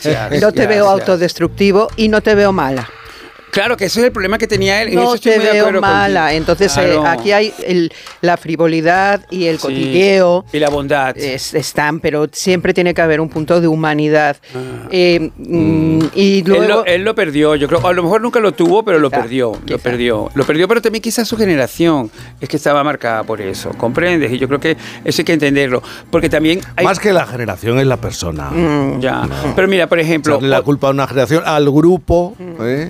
Bueno, pero otro, él, él estaba en ese grupo de escritores norteamericanos que deslumbraron la cultura mundial y sobre todo la europea, que, que- que entraron directamente. Él, Kerouac, antes de él, Hemingway, Fitzgerald y Faulkner, ¿entiendes? Y él de repente está ahí metido, que eso es muy grande de él, ¿entiendes? Pero él consigue salirse de ahí y, y a través del periodismo, de la realidad, avanzar la- a la ficción. ¿Qué, qué pensáis que hubiera escrito sobre.? Es que, claro, se ha colado Isabel Pantoja la conversación Que ha sido muy grande. sobre María del Monte y, Sí. y su historia. Hombre, hubiera Capo- escrito. Capote hubiera sido invitado permanente a Cantora. Porque es su forma. Además era su forma de ser. Él se Claro. metería en Cantora. Claro. Primero te contaría de forma simpática como Isabel es una Y gran luego, claro. que te hace el gazpacho. Y luego al final sería el detonante para contar todas las intimidades de esa persona de la que él ha ganado la confianza. Y eso no se puede hacer. Es, ver- es verdad que, pero es lo que Tú lo ves, hizo, ¿verdad, él- yo, lo, yo lo veo, lo veo todo claramente. Y veo que realmente le caería muy bien el sobrino. Antonio Tejado, ¿no? Pero, pero yo, creo, yo creo que le interesaría tanto como a mí el hecho de que Antonio Tejado ha sido pareja y tiene un hijo con Chayo Moedano. que eso- esto, esto es, lo más grande de es toda la un historia. entronque. Se estaría Ese frotando las ese manos. entronque en el que de repente Jurado y Pantoja y María del Monte están todas vinculadas. Es algo muy grande. muy- eso sí que son plegarias atendidas. Hacemos una pausa y continuamos en Por fin no es lunes. Con Cantizano. Es hora de que esta empresa funcione como lo que es, una empresa familiar. Yo no me he partido el lomo por esta empresa para que ahora venga mi hermano a vivir del cuento. Pero es tu hermano Jesús. Ha habido un derrumbe en la fábrica. Vuestro padre está herido. Si algo le pasa a padre, sería lo que siempre has querido ser, ¿no? Sueños de libertad. Gran estreno. El próximo domingo a las 10 de la noche en Antena 3. La tele abierta. Onda Cero. Clínica Oliver y Alcázar. Especialistas en implantes para pacientes con muy poco hueso. Cirugía mínimamente invasiva con prótesis definitiva en un mes como máximo. Diagnóstico gratuito y financiación. Consulte su caso en el 91 564 6686 o a través de la página web oliverialcázar.com. Más de 30 años de experiencia. Un día descubres que tienes humedades en techos, paredes, están por todas partes. ¿Qué puedes hacer? Llama a Murprotec. Llama al 930 1130 o entra en murprotec.es. Si con las humedades te las tienes que ver, ¿qué puedes hacer? Llama a Murprotec. 930 1130. Murprotec. Cuidando tu hogar, cuidamos de ti. Solucionesconhipoteca.com. Préstamos desde 10.000 hasta 3 millones de euros. ¿Necesita liquidez? ¿Necesita dinero hasta la venta de su casa? ¿Necesita un préstamo para cancelar deudas o un embargo? Solucionesconhipoteca.com. 91 639 9407. Préstamos desde 10.000 hasta 3 millones de euros. Solucionesconhipoteca.com. Grupo Eneas. ¿Harto de tu salón, de tu habitación, de la sala de estar? Dale un aire nuevo a tu hogar y disfruta del remate final de rebajas de Muebles a Dama, con la calidad de siempre, transporte y montaje gratuitos. Entra en mueblesadama.com o ven a la calle General Ricardo 190 y no te pierdas sus ofertas increíbles. Dijeron que los radares eran por tu seguridad. Que cobrarte por aparcar en la calle era para que tuvieras sitio y que las zonas de bajas emisiones eran por tu salud. Ni seguridad, ni aparcar, ni salud. Esto solo va de meterse en tu cartera. No eres su cajero automático. Reacciona, responde, recurre. De vuelta, que no te lío. De vuelta, 900-200-240. 900-200-240. O devuelta.es. Si es que ya lo digo yo siempre, dúchate que sale económico, pero eso sí, hazlo en un plato de ducha de Duchamanía. Hazme caso, ¿no ves que una bañera tiene más peligro que meter los dedos en un enchufe? Y mira que son bonitos los platos de ducha de Duchamanía. Oye, con suelo antideslizante, sus mamparas, para entrar a vivir, pues eso, dúchate que sale económico y llama a Duchamanía, que no me enteré yo que no lo haces. En Madrid, Paseo del Molino 6, 91 468 4907 y duchamanía.es. Como el perro y el gato. Como siempre, como todos los fines de semana, dispuestos a pasar un buen rato charlando de esos buenos amigos que son los no racionales que conviven con nosotros en nuestros hogares. Todo sobre las mascotas con Carlos Rodríguez. Sábados a las 3, domingos a las 2 y media de la tarde y siempre que quieras en la app y en la web de Onda Cero. Patrocinado por Menforsan, los especialistas en cuidados, higiene y cosmética natural para las mascotas. Te mereces esta radio. Onda Cero, tu radio.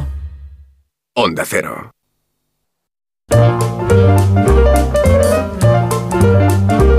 ¿Quieres participar?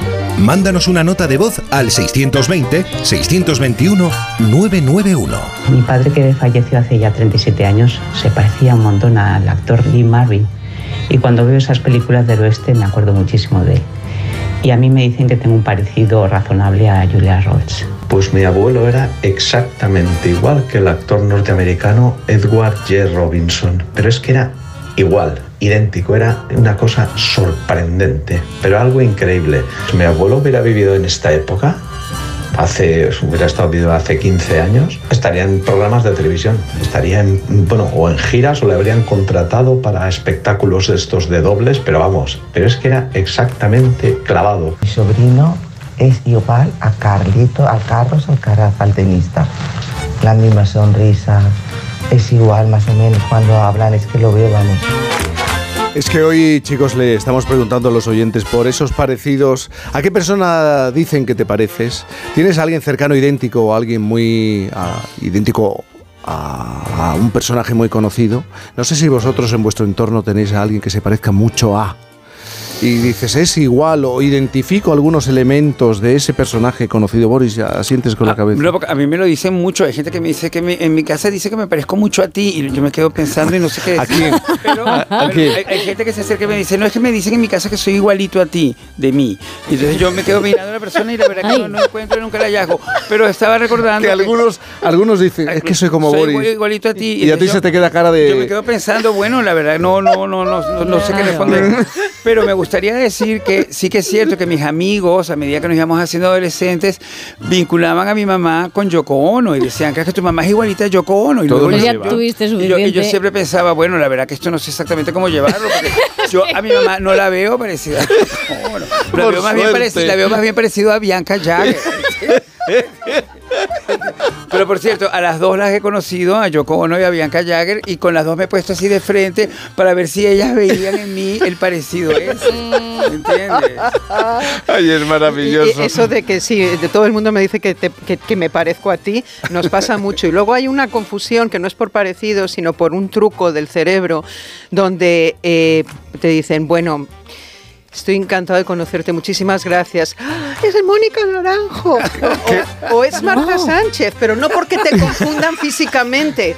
No es una cuestión pero- de físico, Ya, ya, es ya, ya. porque les baila el nombre, les baila todo de repente, ¿sabes? Pero ¿te ha pasado? Sí, claro, me ha pasado hace dos semanas en la exposición de, de los carteles. Ay, ay, ay. Me dice una chica, oye, el Bedel dice que, que si te harías una foto. Digo, sí, sí. Dice, por cierto, dice que le hace mucha ilusión hacerse una foto con Mónica Naranjo.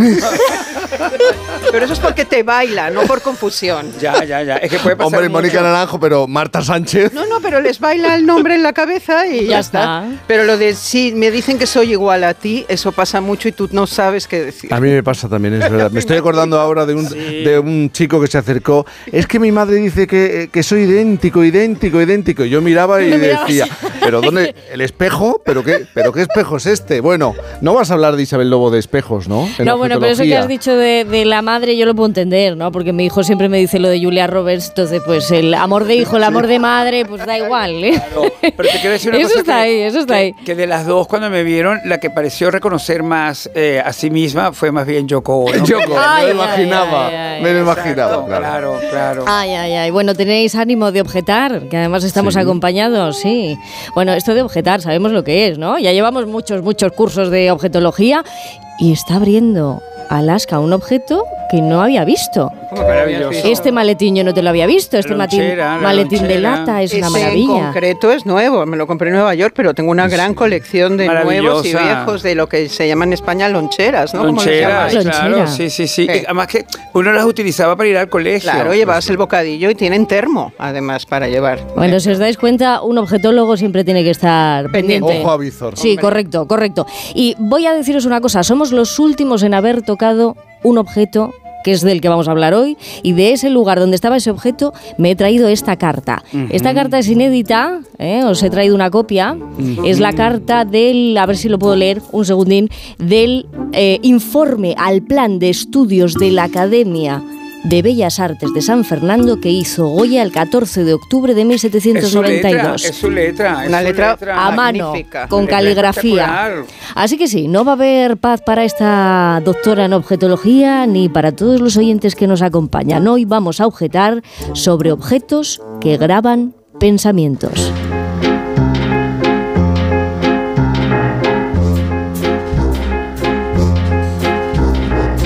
Y diréis, ¿y de dónde se ha sacado esta carta? Sí. ¿Y de dónde la ha cogido? Bueno, pues la he cogido de un lugar que estaba completamente en silencio. Estuve dándome una vuelta por el taller de vaciado de la Real Academia hasta el de la restauración, me perdí por los pasillos y como digo, llegué hasta ahí, hasta ese lugar que es el gabinete de grabados de Goya, que en este momento lo están restaurando, lo están ampliando y justamente cuando entras hay un objeto enorme, que claro, no me lo podía traer. ¿Alguien ha escuchado hablar del tórculo? No. Pues hace falta fuerza para utilizarlo, ¿eh? ¿Verdad? Hace falta mucha fuerza para utilizar este objeto que lo que nos permite es grabar obras de arte.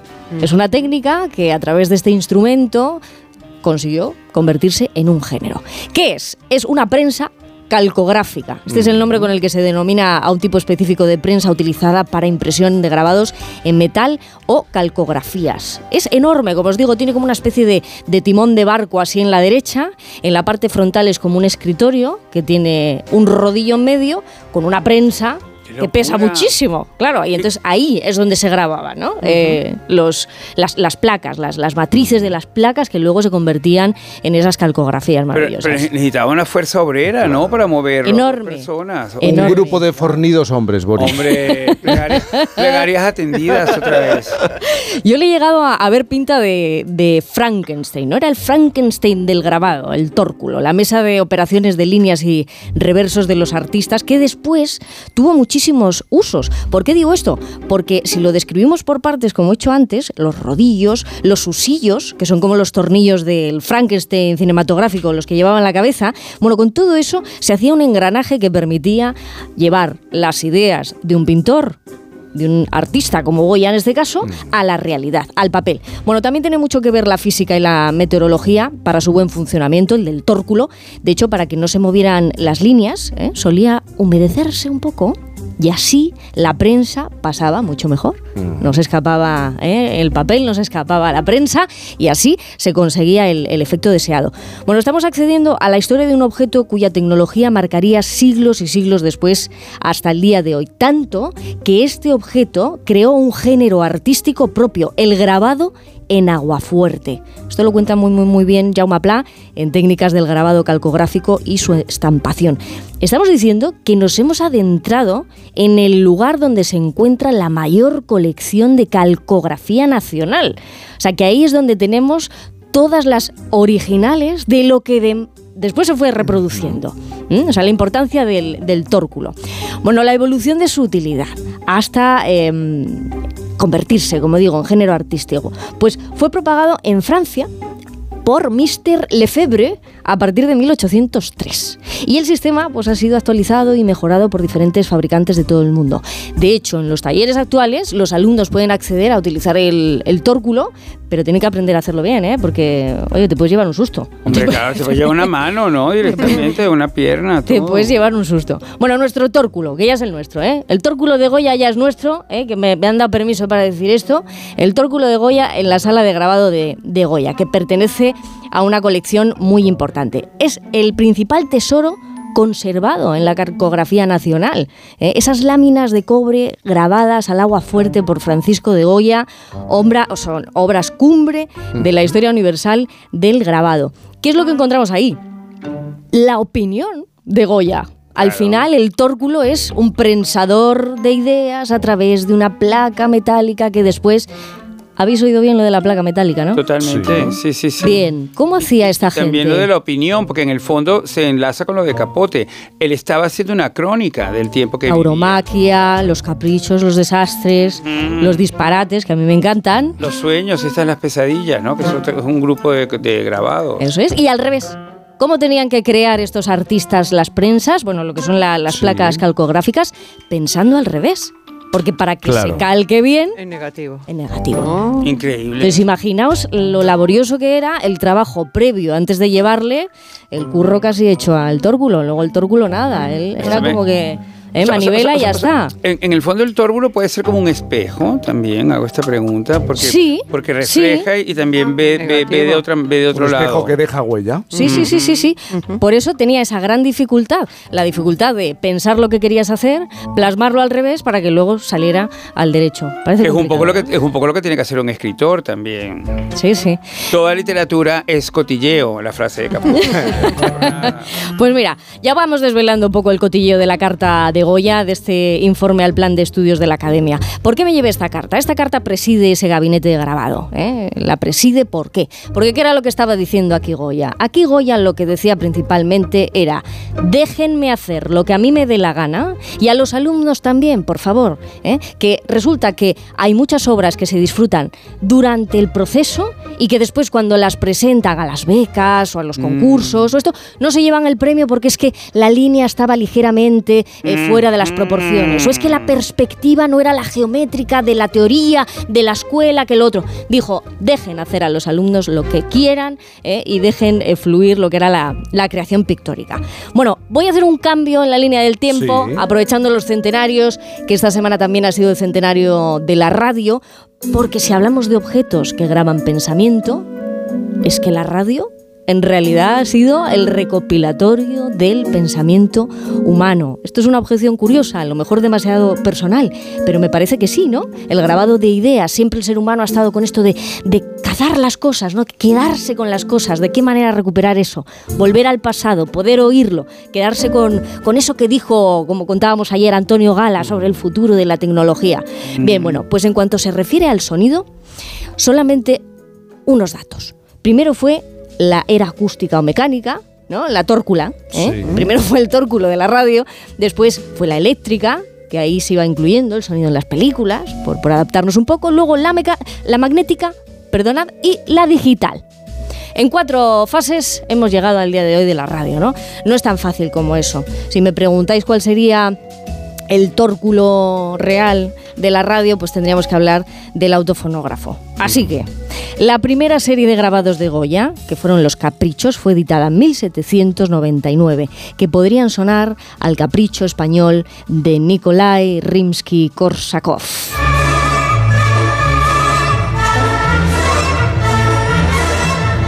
Y aquí es donde unimos el tórculo con la radio. En el caso de la historia del sonido, del tórculo sonoro, lo primero que se grabó en el mundo desde el fonoautograma de 1860 de Leon Scott es la primera grabación reproducible, reconocible de la voz humana. ¿Cuál fue? ya os lo he dicho casi, una nana, una nana en francés que se ha conseguido restaurar, o sea que el sonido también tiene restauración, como en las Reales Academias de Bellas Artes. Vamos a escucharlo.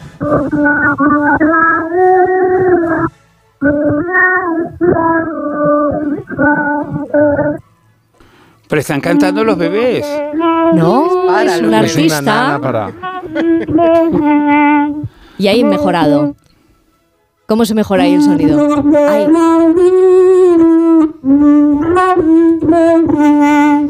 Bueno, ¿cómo sonaría hoy? Grabaciones, me estás hablando de una grabación, estamos escuchando una grabación del siglo XIX, de finales del XIX. Auténtica y restaurada, solo eran 10 segundos, solo Nada queda más. eso, solo nos queda eso. Claro. Pero bueno, eh, al tiempo del día de hoy, si tuviéramos que reproducirlo, realmente la canción no es tan tétrica. Oye, el, el- el- el tórculo llega hasta donde llega, pero la técnica sonora también.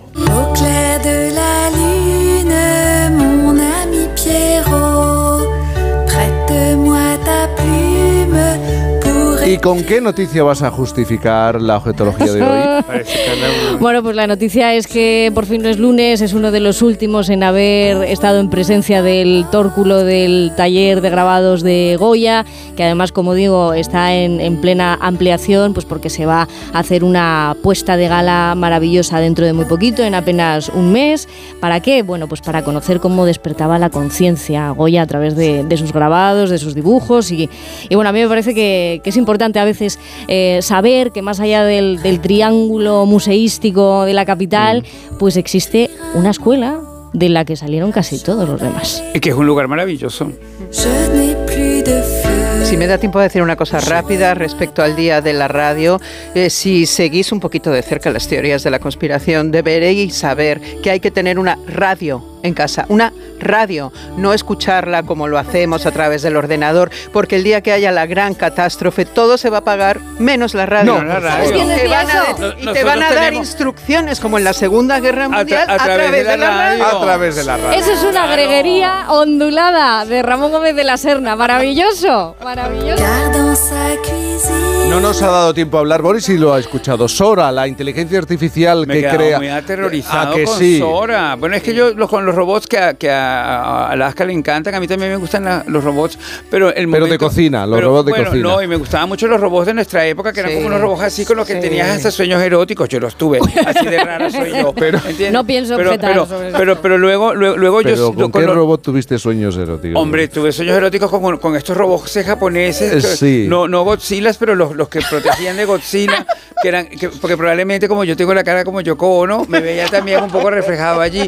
Pero otra Eso que te quería bien. decir, quería decir dos cosas, pero también a mí todos los robots me dan miedo porque siempre me acuerdo de HAL Sí, sí, en, en. Odisea del Espacio, que los mata a todos. Se rebelan. HAL, no se revela, HAL los mata a todos. Sí, señor. Y madre en Alien. Ay, Y es verdad. Alien, que hemos- es hemos- verdad. hemos- hemos leído- Pues qué optimista os veo. Eh, pero, pero es un buen consejo. Todo una radio una cerca. ra- una radio. Una radio cerca. Una radio. Oye, Bueno. pero yo tengo que terminar una cosa porque creo que es una plegaria entendida y es importante decirlo. Truman Capote terminó de escribir a sangre fría en una casa que alquiló Hablamos- o que consiguió que- que- en la Costa Brava, Sí, en Cataluña. Y luego o los invitados a su baile de celebración fueron los marqueses de Villaverde, los padres de Carmen Martínez Bordiú. ¿No es increíble? Es todo muy increíble. Llegan las noticias a la sintonía de Onda Cero. Es increíble, pero ya son las 11, ya son las 10 en Canarias.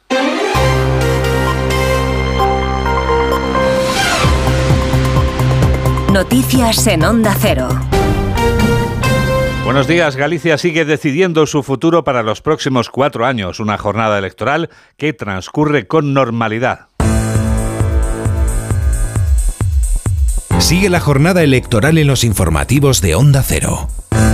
Ya tenemos la primera va- valoración de estas horas iniciales de la jornada electoral gallega, con la que con la primera de las cuatro comparecencias que están previstas ya a lo largo del día del director general de Emergencias e Interior, Santiago Villanueva, que ha asegurado que todo transcurre con absoluta normalidad, salvo alguna incidencia sin importancia. Con todos los datos, desde nuestra redacción en Galicia, informa Ángeles San Luis. El 100% de las 3.951 mesas repartidas por todo el territorio están abiertas. Tan solo ha habido cinco incidencias puntuales que han motivado algún retraso en Vigo, Culleredo, Ponteareas y Boqueixón, incidencias leves. Santiago Villanueva es el director xeral de Emerxencias e Interior de la Xunta. A xornada electoral comenzou con total normalidade, sin incidencias reseñables, as normais en algún algún colexio, en algunha mesa de retraso de apertura. La siguiente comparecencia será con el primer avance de participación en 2020, por si sirve de referencia, era del 19,42%.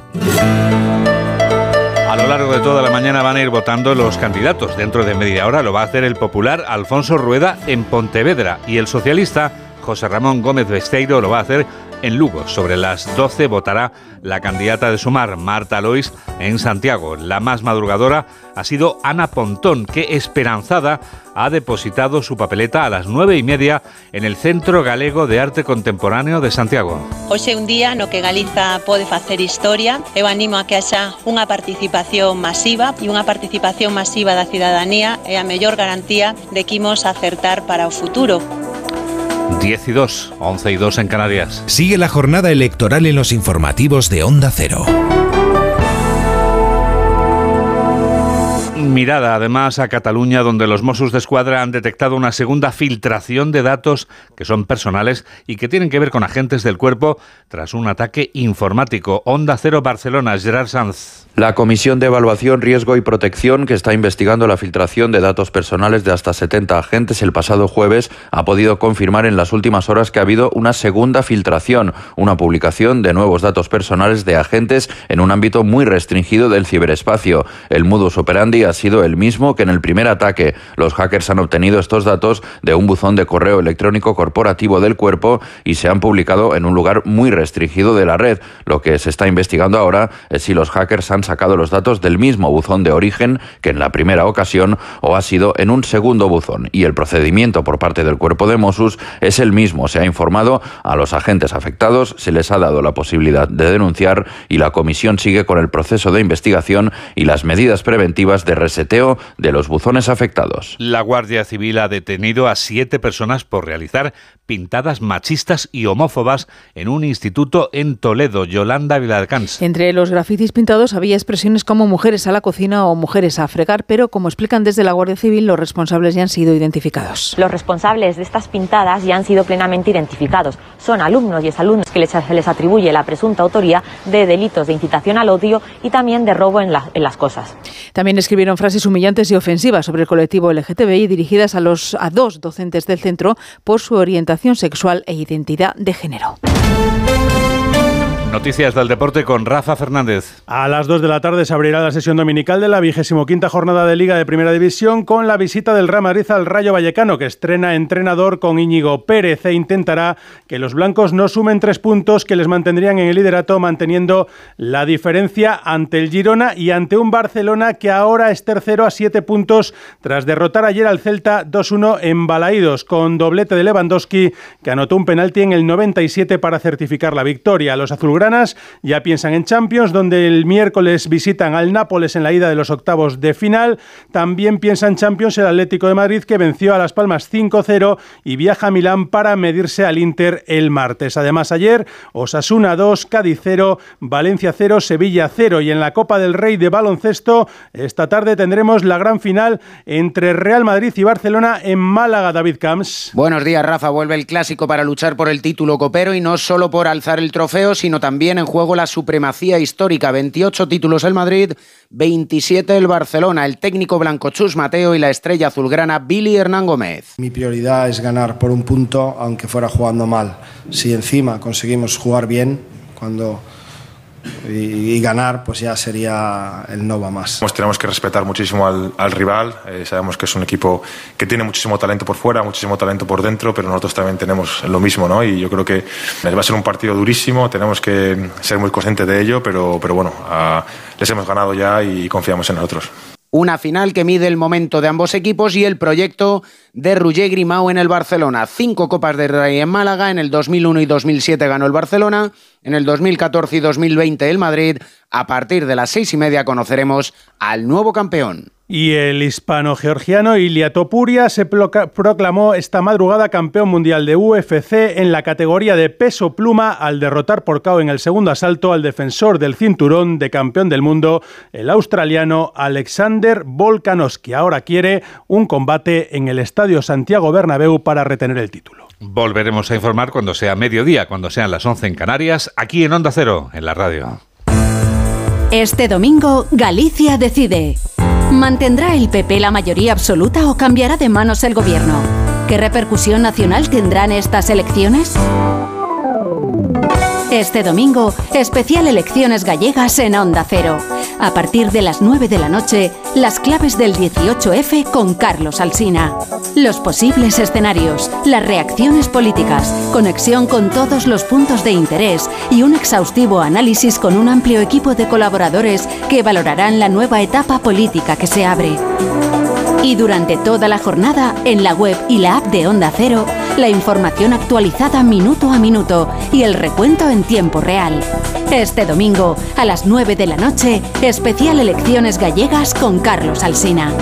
Te mereces esta radio. Onda Cero, tu radio.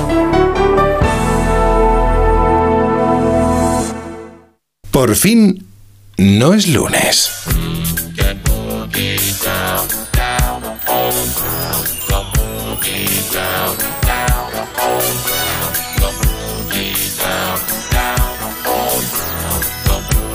Con Cantizano.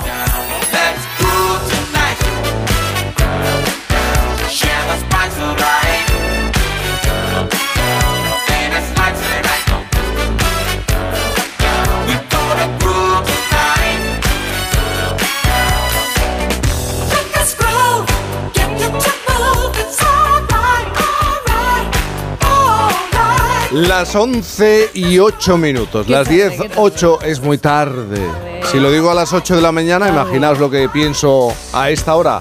Las 10, 8 en Canarias.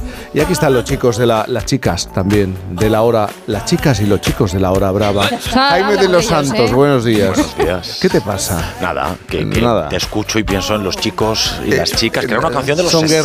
guerreras. Las chicas y los chicos son. Soy muy guerreros. Me da mucha guerra en esta hora, en la hora brava. Rebeca Marín, buenos días. Buenos días, Buenos días. Cantizano. ¿Es verdad que hoy has traído un bolso exclusivamente para cargar, para portar el libro? Efectivamente. Un libro. Esto lo tengo que- leyendo, ¿no? Efectivamente, tengo que explicarlo, Vale. porque aquí La los semana señores, pasada, eso es, claro. Jaime de los Santos y Pombo vienen todos los días que vienen del taxi, que a ver dónde lo leen, ¿vale? Con un libro Con así un bajo libro. el brazo. Cada semana Porque quieren distinto. que yo les pregunte. Claro, eh, ah, ¿qué te estás leyendo? No sé qué, no sé cuánto. Y yo no vengo con libros porque yo lo leo en mi casa, ¿vale? Entonces hoy me he traído Hoy te has- a Lipovetsky, ¿vale? Ah. que es un filósofo francés que habla de los tiempos hipermodernos, porque me podía haber traído a Teo se va a la escuela. Porque hipermoderna eres tú. Hipermoderna soy yo de pueblo, exacto. Lo que tiene. Así que no iba a ser yo menos. Y Sí, bueno, yo pero también leo, claro, yo también leo, pero eh, no lo digo. ¿eh? Ese es el peligro de competir en este terreno.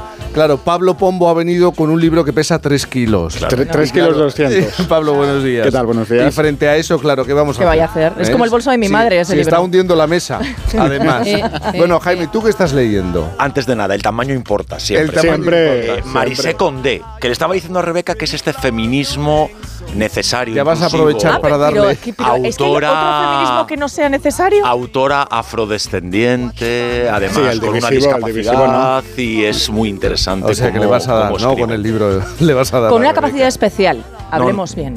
Dios mío.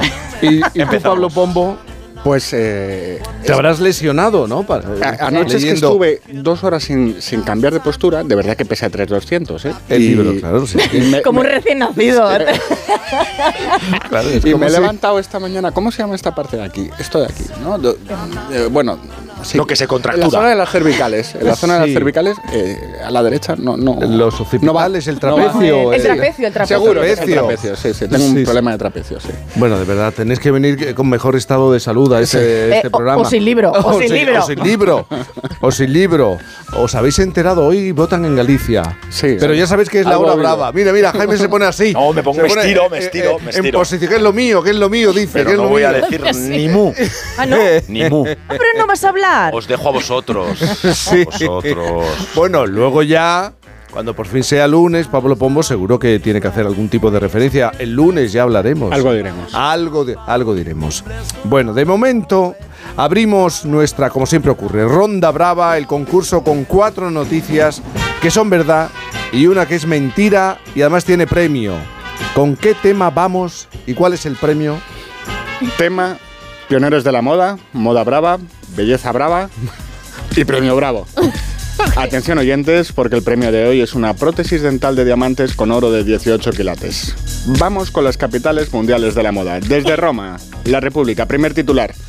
Desde Kanye West y su hija hasta Rosalía, las joyas dentales están regresando con fuerza. La odontología con diamantes, con oro, en las bocas de Dua Loop, Lipa, las Kardashian y todo el raperismo y el traperismo. En mi pueblo, el oro dental ya brillaba hace años. Allí fueron pioneros también. Ya, pero ¿de qué precios estamos hablando para que nos hagamos una idea? Bueno, pues según la República, la prótesis de Kane West está en 1.300.000 dólares. Pero se puede pagar a plazos, no pasa nada. Te voy a decir una cosa, señor Pombo, que es Kanye, Kanye West.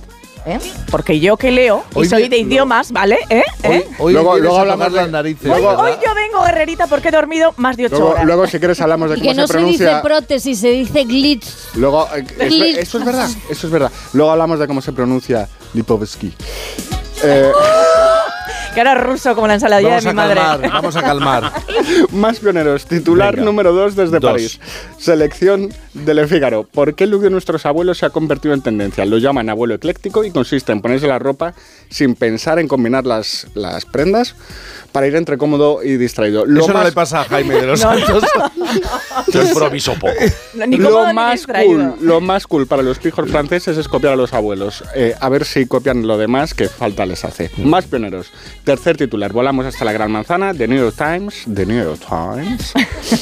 nos cuenta que comienzan los preparativos para la apertura del Museo Elton John, que tendrá, entre otras cosas, todo el vestuario de su carrera como profesional. O sea, Versace a saco, un espectaculazo. Cuarta noticia, que puede ser verdadera o falsa, saltamos hasta Londres, que está en su semana de la moda. La versión británica, la revista Vogue, señala entre las prendas para chica que se van a llevar, sí o sí, un tipo de calzado que pronto veremos en los pies de Rebeca Marín. Ojo, que vuelven los zapatos náuticos. En España hay hombres que no saben que los náuticos se fueron, pero lo importante, Y que son para tener barco, ¿vale? No hay que llevarlos por la Gran Vía. ¿eh? pero lo importante, lo importante es que vuelven. A ver, espera, que estoy recopilando. Prótesis dentales de joyería, vestirnos como los abuelos, museo de Elton John y zapatos náuticos. Pero claro, que era una, una Queda más, una. la última. Vuelve. Por Dios.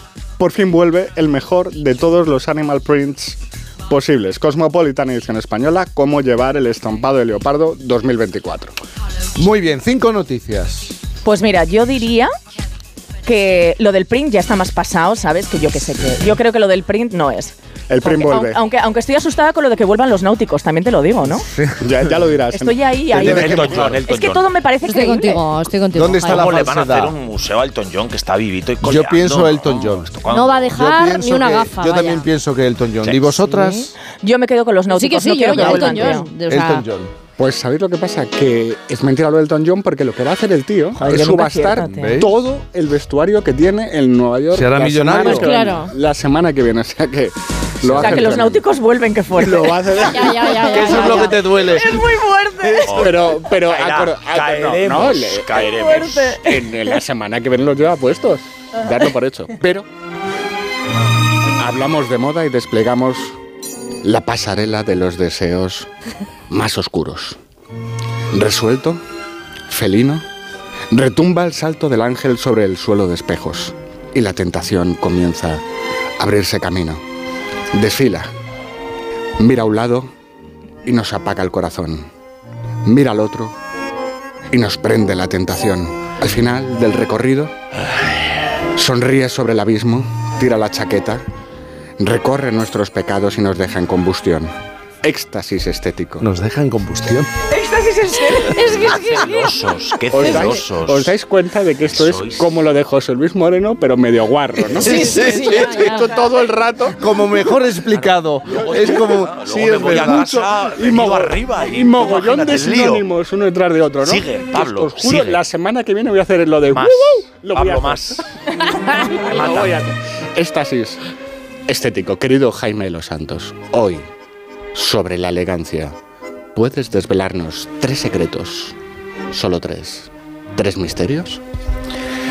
Pues ese me lo pones difícil, pero sabéis, saben, queridos oyentes, lo que opinaba Honoré de Balzac sobre la elegancia, que con solo traspasar el umbral de una casa se adivina la elegancia de quien la mora. Y ya saben que la mancha de la mora con otra mora se quita la moda como elemento de análisis y catalizador del como variable imprescindible del ser.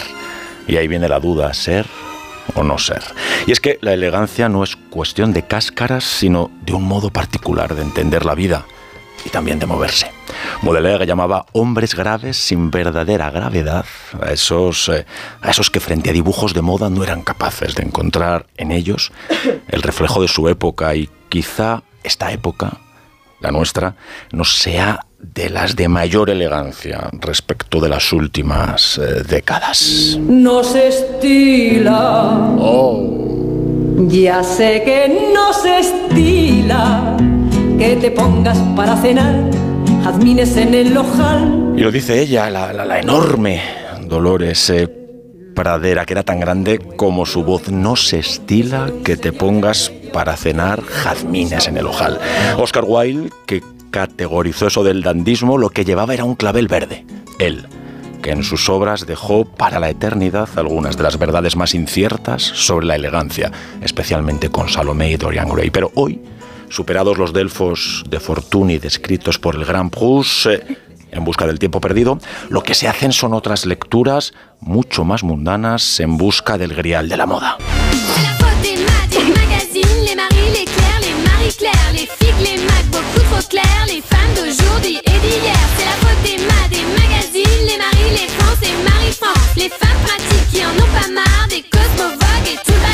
Dicho esto, y frente a un espejo deformante cual Narciso condenado a encontrar a Eco, tengo que confesar que por más que lo elegante esté de modé, siempre nos quedará el negro.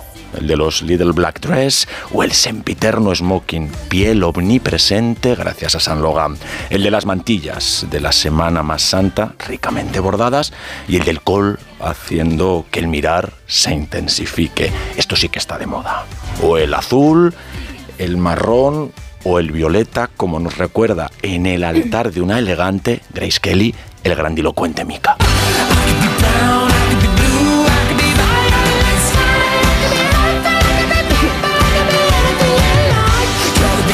Todos queremos serlo, elegantes y bellos. Yo lo que quiero ser es Mica. Todos queremos que nos miren con admiración. Por eso, siempre que tengan dudas, apriétense bien fuerte los auriculares y desfilen con este himno. Verán que el resto son complementos.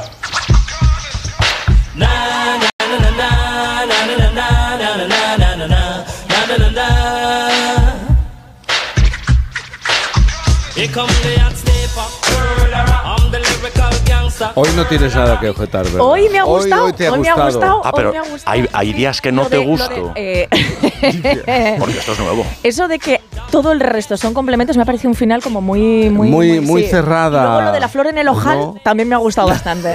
María Dolores, todo lo que decía era cierto, siempre. Vamos Pero tú, paseas, amargaditos los dos. tú también paseas elegantemente por el cielo ¿eh? hasta llegar a las estrellas. Absolutamente, yo vuelo, yo vuelo Sí, libre tú casi tú siempre. flotas, yo tú floto. flotas mucho. Además depende del horario. Efectivamente, por la noche más que por el día. Como la moñoño. Oye, que mis padres me están escuchando, por favor, un Venga, respeto. venga, vamos a los cielos. Venga, dale, voy a poner un poco de cordura, un poco de astrología aquí. Oye, además, tenemos a eh, gente que está aquí eh, visitándonos en el Sí, estudio, ¿no? sí, Qué sí, maravilla, que un saludo para todos ellos y ellas. Súper ¿eh? elegantes Claro que todos. sí. No, sa- no sabían, Eres no tú la que sabían has a qué llegado venían. después, ¿eh? no Eres tú, sabían ¿eh? dónde se Si metían. algunos sois Eres Aries, tú. estad muy atentos, ¿vale? Estad muy atentos. A ver, esta semana no se puede con más celebración. Que si el carnaval, que si San Valentín, la Super Bowl, las fallas, el Año Nuevo Chino, el miércoles de ceniza. Y claro, tú juntas todo y ¿qué te sale? Pues una Super Bowl en Tomelloso, un San Valentín de ceniza o una mascleta en Madrid. Es igual, ¿verdad, Almeida? Bueno, pues así han estado los astros, que no saben ni por dónde les ha dado el aire o el Aries, porque querido Aries, es tu semana. Oye, como hilo, ¿eh? Sí. Es que ya, pero no me lo valoráis Pareces ninguna semana. No me lo valoráis ninguna semana. Espera, espera, espera. Que cualquier día os echo un mal de ojo que de la astrología os digo a la adivinación. Ahí está un pasito, ¿eh? Oye, qué bien hilado, ¿no? ¿Has visto? Muy bien. Vale. Oye, un pequeño pasito como de decir que las puertas giratorias son una vergüenza y pillar la primera que pasa, es como el exministro Garzón.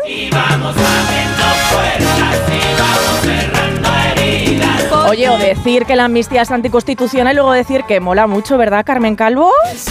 Que no, que nunca te decides, tú sabes lo que quiero, yo no me Mira, hay cosas que cambian muchísimo y otras pues nada de nada. Ahí está el conflicto de Gaza e Israel. Israel sigue matando, el resto mirando. La amnistía, que tampoco cambia. Otro tiroteo en Estados Unidos, Kansas esta vez. Putin y Trump amenazando al mundo. Biden que le dice a Israel, oye, que parece el genocidio, pero luego se lo olvida, chica, porque se lo olvida todo en general, que es lo que tiene la edad. En fin, que mucho mejor irnos de...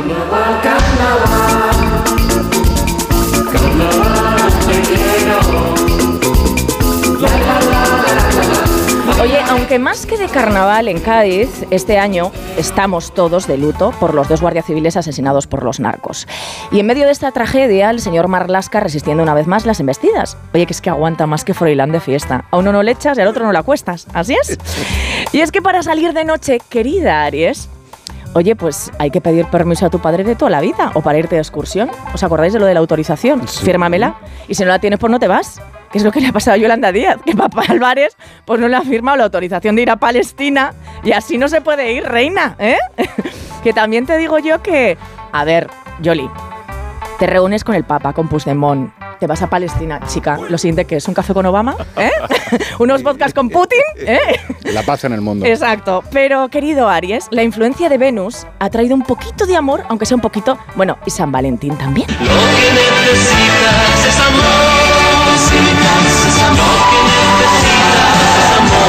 A ver, a ver, solo amor tampoco, porque del amor no se come, y sino que se lo digan a los agricultores, que piden un montón de cosas, mejorar la ley de cadena alimentaria, la competencia desleal, la burocracia, y así, hombre, pues cesarían igual las tractoradas, que por cierto, mm, se llevan muchísimo. un tractor. Bueno, ahora se llevan amarillos y de todos los colores, os lo voy a decir. Eso sí, parece que después de la reunión con el ministerio, el señor Planas, pues ha conseguido, aunque sea, templar gaitas. ¿O no? Bueno. Y hablando de gaitas... Qué bien suenan siempre. ¿Eh? Bueno, pues hoy se sabrá qué pasa en las elecciones gallegas, que después de que Feijo, oye, por lo que sea, eh, Jaime, comentase que se le pasó un cafelito rápido que sin azúcar, nada, con sacarina, que se tomó con Junts un día que, en fin, tú sabes, que por lo que sea se les ha complicado la cosa. Así que el PP puede ganar o no. Eh, que esto es muy gallego en realidad. Que puede subir o puede bajar. Pero veremos porque dudas como las meigas, a verlas, haylas. No te vas a resistir. Hombre, es que ella es muy bruja, esto en castellano. Entonces, de cafelitos nada. Yo soy meiga, meiga. pasa es que como vivimos en una democracia y el señor Feijóo cree ante todo en el Estado de Derecho, dice a todos menos con los de Bildu, se les debe escuchar, también a los de Junts. Lo que pasa es que como dicen semejantes barbaridades, la respuesta siempre es no. 11.24, las 10.24 en Canarias. Hacemos una mínima pausa. La hora brava de por fin no es lunes. Cantizano, en Por fin no es lunes. Su alarma de Securitas Direct ha sido desconectada. Anda, si te has puesto alarma. ¿Qué tal? La verdad que muy contenta. Como me paso casi todo el día fuera de casa trabajando, así me quedo mucho más tranquila. Si llego a saber antes lo que cuesta, me lo hubiera puesto antes. Protege tu hogar frente a robos y ocupaciones con la alarma de Securitas Direct. Llama ahora al 900-272-272. Onda Cero. En EAE Madrid, True son hechos. Es ayudarte a desarrollar tu potencial. Es unir formación y mundo laboral. Es contar con más de 50 eventos de empleabilidad al año y 57 startups aceleradas. Y es que nuestros MBAs, másters y grados destacan en rankings nacionales e internacionales. Infórmate en E eaemadrid.com.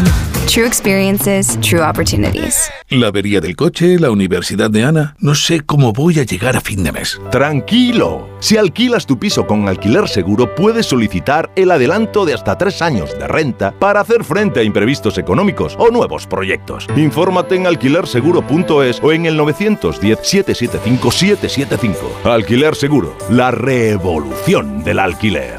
Con tan solo seis meses, mi hija Cataleya fue diagnosticada de leucemia.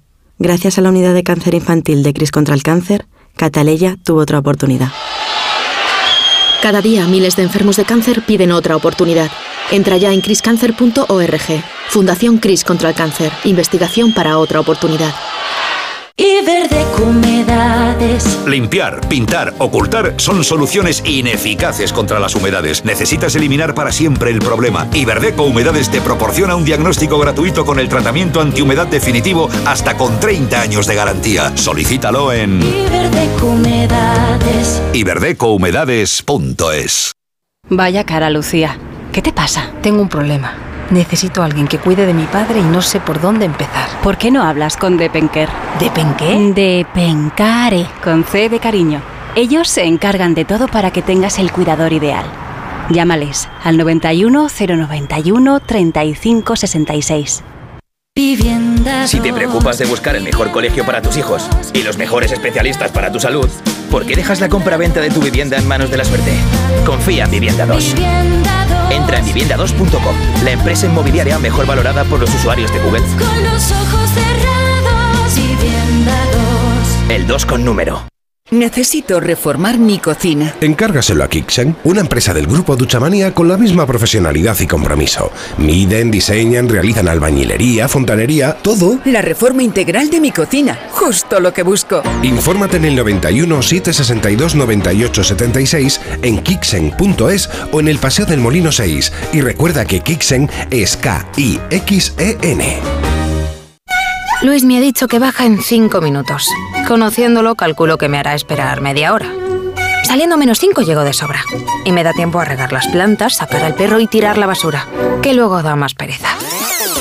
Si eres de analizar cada jugada, eres de Radio Estadio. Escucha toda la información deportiva en Radio Estadio con Edu García. Todos los fines de semana y en todas las grandes citas deportivas. Onda Cero, tu radio. Onda Cero. Por fin.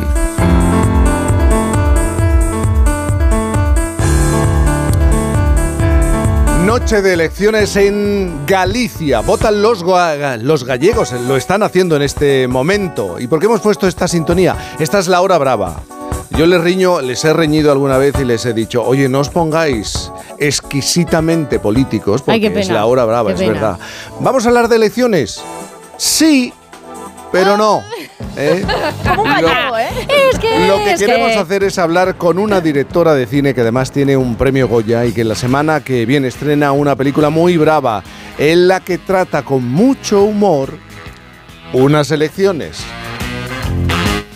A pocas semanas de las elecciones generales, los dos candidatos cara a cara.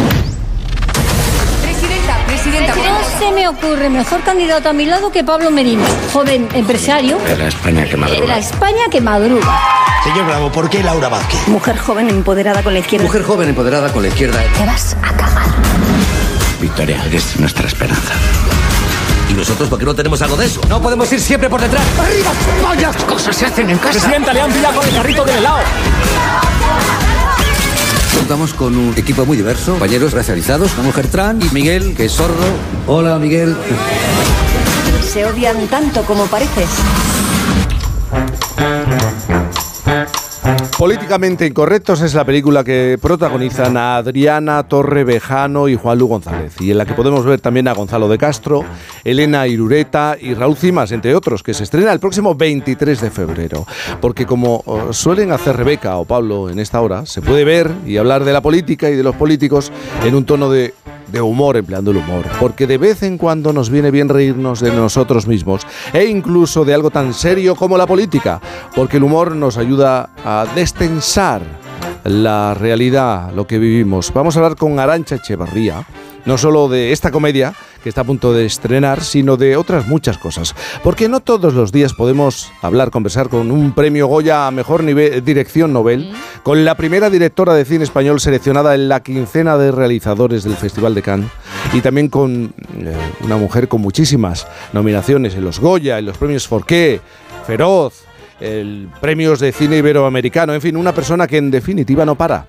Hoy hablamos con ella por políticamente incorrectos, pero es que hace una semana estaba en Valladolid, optando a cinco cabezones por su película Chinas, y ahora mismo, en este momento, está de rodaje. Arancha, buenos días. Hola, buenos días. Me he estresado solo de oír todo lo que tengo que hacer. Normal. Oye, pero es Vale. verdad que ahora mismo estás en pleno, en pleno rodaje. Sí, es verdad, estoy en Donosti, rodando una película que se llama La Infiltrada. Sí. Y qué casualidad que hoy domingo hay elecciones en Galicia. En la película eh, te acercas a un proceso tan serio y encorsetado, eh, tan correcto como es eh, el proceso electoral. ¿Crees que necesitamos ver de, de otra manera este tipo de procesos y, y lo intentas con esta película? Yo creo que sí, además vosotros lo hacéis, ¿no? Sí, sois los sí, mejores haciendo esto. Hay que hacer mofa de, de todo y sobre todo de las cosas que supuestamente son más serias, como es la política. Y de todas formas, yo creo que, que los propios políticos nos están dando el camino hecho, o sea, es que son muy graciosos. Mucho material, mucho material. Es que es de- Claro, es que yo, yo veo el telediario y muchas veces tengo que parar de, de reírme y apagarlo porque me da, me da mucha risa. Entonces, como son tan absurdos, pues es que nos daban pie para hacer una peli, ¿no? Sí, la trama de la película va tiene que ver con dos rivales políticos de partidos completamente antagónicos que eh, tienen un enredo amoroso. Sí. Es que yo creo que la política es una tragicomedia, que tiene su parte cómica, su parte trágica, y también, a ver, sí, sabemos que hay líos de faldas y, y de pantalones en todos, estos, en todos estos sitios, y más con el poder. Y es una comedia con amor, pero que nos reímos de todo, un poco. Oye, hablando de, de amor, Jaime de los Santos, que es un hombre que se dedica a la política. Y al amor. Y al amor, también Pablo Pombo, de manera indirecta, como asesor, como, sí. como analista que están en nuestra mesa, Rebeca Marín, que ha sido periodista. Estoy pensando, ¿es verdad que de las cuestiones amorosas en la política española se habla muy poco frente a lo que ocurre, por ejemplo, en Estados Unidos o lo que ocurre en Francia? Aquí no hay tantas. Mira que, mira, No. ahora mismo Jaime de los Santos se está tensionando. Eh, No, no, es- no, por un lado, porque es o, verdad. o incluso en Reino Unido. Sí, pero porque yo creo que aquí estamos mucho más avanzados, y lo digo de verdad, y la vida privada de los políticos nos importa lo justo. O sea, más avanzados que en Estados Unidos. Sin Reino Unido. lugar a Bueno, pues yo creo que es sí, porque hacemos menos el amor que ellos. Pero lo- o sea. Vete un día a la cafetería del Congreso y ¿Lo te vas estáis diciendo en serio? Completamente en serio. Sí. Estados Unidos eh, tiene una cultura muchísimo más puritana que la Sí. nuestra. Y aquí este es un país en el que se respeta bastante la intimidad y en el que se piensa que lo que uno hace en la cama no condiciona lo que hace en el despacho. Aunque a veces, una aunque a veces una cosa repercuta en la otra. Hola. Arancha, Hola, un saludo para Un momento, un momento. No, no, Arancha, dicho esto aquí, el político, eh, tienes razón. Os lo damos hecho y, y facilón. No te voy a. Yo tengo una negar. teoría sobre eso que, Sí. que a ver si os parece, si ver, os parece Arantxa. lógica. Yo creo que en Europa eh, los partidos, los presidentes dimiten por cuestiones políticas, en Estados Unidos por cuestiones sexuales habitualmente, líos, líos de faldas, y en España no se dimite. No dimite nadie. Tiene toda la razón. Igual toda la razón. Cosa bárbara. Dicho esto, Sí, sí. los temas de cama nunca pueden ser motivo Herramienta. para, por supuesto, ojo, dentro de la legalidad. Claro. Pero es una maravilla. Si, si- si meterse en la cama es siempre una suerte. Eh, Sin embargo, eh, Y a veces Arantxa, para dormir. Claro. Hablando de tu trabajo, claro, tú eres un ejemplo de, de directora que puede mezclar y además no tienes complejos a la hora de hablarlo y de, de explicarlo. Proyectos muy personales, películas muy personales, películas de, de autora, en este caso, películas de autor, con otro tipo de películas que, pues, con- que se denominan en muchas ocasiones comerciales, ¿no? Porque tú, tú piensas, y es una realidad, que levantar una película de autor por ejemplo, lleva cuatro, cinco, seis años. ¿no? Claro, y yo no me muero en casa sola y Claro. pensando en cuándo voy a hacer la próxima película. Y son películas muy especiales donde tienes mucha documentación, que cuesta mucho levan- levantar la financiación porque son más especiales, más pequeñas, y de pronto me viene un productor con una idea buenísima, como, como en este caso políticamente incorrectos, y con dinero, que eso es un placer, rodar con dinero, Sí. y te dicen, toma, 5 millones de euros para hacer una película. Y ahí yo me vuelvo loca, o sea, soy feliz. Vamos, es que soy feliz, más feliz que una perdiz haciendo estas cosas. Soy muy feliz. Vives un momento eh, profesional muy especial, eh, voracidad por los rodajes, ¿no? Porque ¿no? has empezado a, a- a dirigir a los 50 años. Sí, ese es el problema. O sea, yo llevo deseando dirigir desde que tengo uso de razón, desde que tenía ocho. Le decía a mis padres que quería ser directora de cine, que no entendían nada. O sea, será de cine, sí, pero de cine no creo. Y siempre he querido rodar. Y entonces era muy difícil en mi época, además, porque ahora ya estamos como de moda las mujeres, pero cuando yo empecé era muy difícil. Hice 12 cortos, yo ya no sabía qué hacer y hasta los 50 años no pude hacer mi primera peli. Entonces yo lo que tengo es lo que has dicho tú perfectamente, voracidad por cortar historias. Mm. Tengo tantas historias atrás, estos 50 años Claro. pe- imaginándome películas que ahora mismo no voy a parar, a no ser que, que el público ya no, no- no esté conmigo, pero si, si sigue a mi lado yo voy a seguir haciendo pelis. Arancha, soy Rebeca, encantada y enhorabuena porque además soy muy amiga de Adriana Torrevejano, o sea que me alegro mucho de que, sí, sí, de que os vaya fenomenal. Eh, oye, yo quiero hacerte una pregunta, tú decías que ahora las mujeres estamos de moda, pero tú fuiste muy visionaria, yo recuerdo un documental tuyo de cuestión de pelotas que era sobre las jugadoras de fútbol que al final estaban haciendo limpiadoras. Quiero decir que con todo esto que ha pasado, eh, bueno, pues este año con Rubiales, etc., tú ya ese tema lo rascaste, lo sacaste, pusiste el foco, ¿no? Y, y- y es importante, ¿no? O sea, y unos cuantos Sí. años después estábamos en las mismas. Sí, sí, ese documental es del 2010, Ah. imagínate. Y en aquella época las, las jugadoras eh, futbolistas no eran profesionales, pero tenían una Superliga, jugaban en, en el Atleti Madrid, en el Barcelona, y cuando empecé a indagar sobre el tema, me me quedé sorprendidísima al ver que, que no tenían contratos como jugadoras, sino pues como masajista, como limpiadora del estadio, y si tenían algún tipo de lesión, pues a su casa, no había nada. Entonces eh, hicimos ese documental para Cuentos TV y fue maravilloso porque la propia federación se retrató, ¿no? Decía el presidente de la federación, a ver, pero si, si ellas quieren, ahora ya pueden ser abogados, dentistas y encima también quieren ser futbolistas, yo ya creo que ya está bien. Cosas así horrorosas. Y, y después del documental conseguimos que por el, por el clamor de la gente viéndolo, que les dieran la ficha P de profesional y pudieran estar con una nómina como futbolistas. No hay cosas sorprendentes como que uno de los clubes importantes se llamara Club Tacón. Pero más allá de eso, luego llegas con el maravilloso, no sé si llamarle film, porque es mucho más Carmen y Lola, bueno. por el que además te premian con ese Goya dirección Nobel. ¿Por qué esa historia que es inolvidable, Vamos. con un reparto extraordinario y además... Bueno, quizá porque a algunos nos toca más, Mm. con una perspectiva del amor muy diferente, dos mujeres de etnia gitana. Pues porque yo quería hablar del primer amor, de ese primer amor que siempre me habían contado todos los hombres, que era un amor muy sexual, el primer amor contado desde el punto de vista de un, de un chico. Y para mí fue todo naif, fue todo imaginar lo que, lo que pasaría de una vida juntas y cosas de estas. Y era muy diferente a lo que me habían contado. Dije, yo quiero contar cómo sentí yo ese primer amor.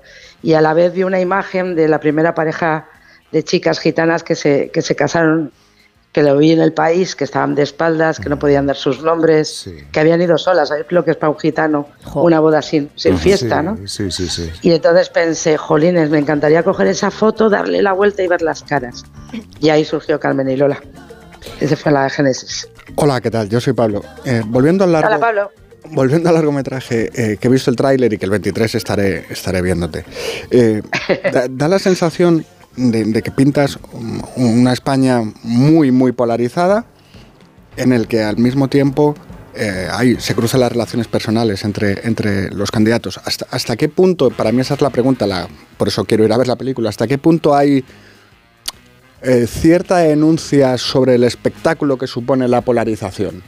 Sobre la teatralización de la división cuando en el fondo los candidatos Se mantienen las mismas relaciones que mantienen los hermanos que piensan distinto en clave política. ¿Hasta qué punto hay una cierta denuncia de la polarización de nuestro país? Pues completamente, es que es eh, bastante. A mí me da mucha rabia esto de, de dividir en dos bandos España y dividir en dos bandos la política y me da mucha rabia todos los partidos que surgieron hace unos años y que se, que se destrozaron ellos mismos, ¿no? Que, que pues yo que sé, Ciudadanos, que era como una derecha menos, menos de derechas, o Podemos, que era más extrema, todos estos partidos que podían haber crecido desde y, cre- y romper esta polaridad se autodestruyeron, ¿no? Y fue como, por favor, no nos dais opciones, volvemos otra vez a la izquierda y a la derecha. Y a mí me parece que es un teatro, ¿no? Y al fin y al cabo, porque cada vez se parecen más entre ellos, además, que es una sensación que tengo constantemente. A veces oigo a Feijo y digo, parece Pedro Sánchez, oigo Pedro Sánchez y parece Feijo, ¿no? Y me parece que cada vez están olvidando más el concepto que tenían como, como, como partidos primigenios. ¿no? Y nosotros ya somos o derechas o de izquierdas. Y no, yo- a mí me encantaría ser de otra cosa.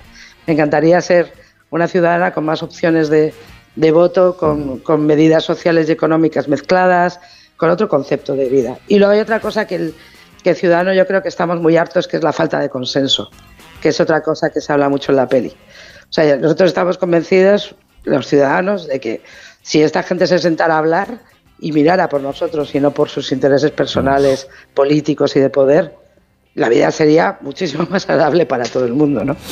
Arancha, me he quedado con un detalle de esta conversación. A lo largo de estos minutos no has empleado eh, el término dirección, las palabras dirección, realización, contar, contar. Lo has repetido varias veces. Yo quiero contar, contar y, y queda muy claro ah, cuál es tu, tu intención. Con chinas, con la comedia políticamente incorrectos y con... Estás ahora rodando un thriller, puede ser. Sí, sí, sí, estoy haciendo una película que se llama La Infiltrada, que es de la primera mujer, eh, bueno, la primera persona, Policía Nacional, que se infiltró en ETA en los años 90. Y es una chavala que entró, salió de la Academia de Policía de Ávila con 20 años y estuvo 8 años metida en ETA político-militar. Y es una historia desconocida que la gente no conocía y que cuando me empezaron a contar la opción, yo escribí el guion con Amelia Mora, pero me contaron la idea genérica para hacer la peli y empecé a pensar, yo con 20 años, Arancha, ¿no? Cuando empecé a viajar, cuando empecé a enamorarme, cuando empecé a, a mis primeras fiestas, cuando empecé a hacer to- todas esas cosas que hace un adolescente, de pronto métete en, en una calle de Donosti, en una rico taberna, en- eh, con, el, con el enemigo, falsear tu propia identidad para, para salvar a otros. O sea, me pareció un viaje que estoy disfrutando ahora muchísimo en el rodaje. Es una pasada. Arancha Echevarría, seguir contando historias. Un beso enorme. Muchas gracias de ir al cine, que, va a estar muy divertida. Políticamente incorrecta. Muchísimas gracias. Una pausa muy rápidamente en Por fin los lunes. Con Cantizano. Dos candidatos, dos partidos, una campaña cuesta abajo y sin frenos. El argumentario de campaña. Pero no tiene nada nuevo, ¿no? Sí, en lugar de todos pone todes. Qué desastre de político. Políticamente incorrectos. Repite conmigo. Libertad, libertad, libertad, libertad. Así hasta que no sepan ni lo que significa. En cines el 23F. ¿Cansado? Revital. Tomando Revital por las mañanas recuperas tu energía, porque Revital contiene ginseng para cargarte las pilas y vitamina C para reducir el cansancio. Revital, de Pharma OTC. 98.0 FM. Onda Cero, Madrid.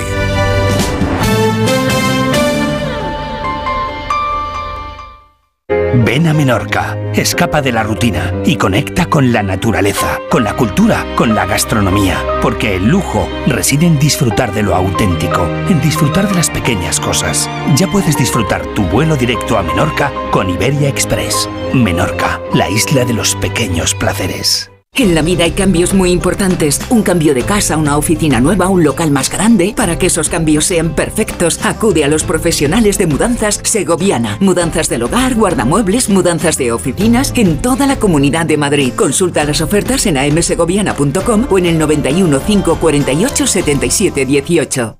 Soy Fran y en 2019 fui diagnosticado de cáncer. Ni la radio ni la quimioterapia me han funcionado. Ahora estoy recibiendo un tratamiento alternativo en la unidad de CRIS contra el cáncer. Cada día miles de enfermos de cáncer piden otra oportunidad.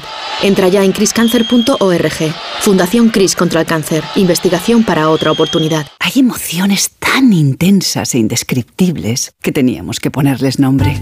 Son las emociones de los clientes de Gilmar, como el compromiso. Sensación de compromiso al contar con Gilmar durante todo el proceso de compra de tu casa.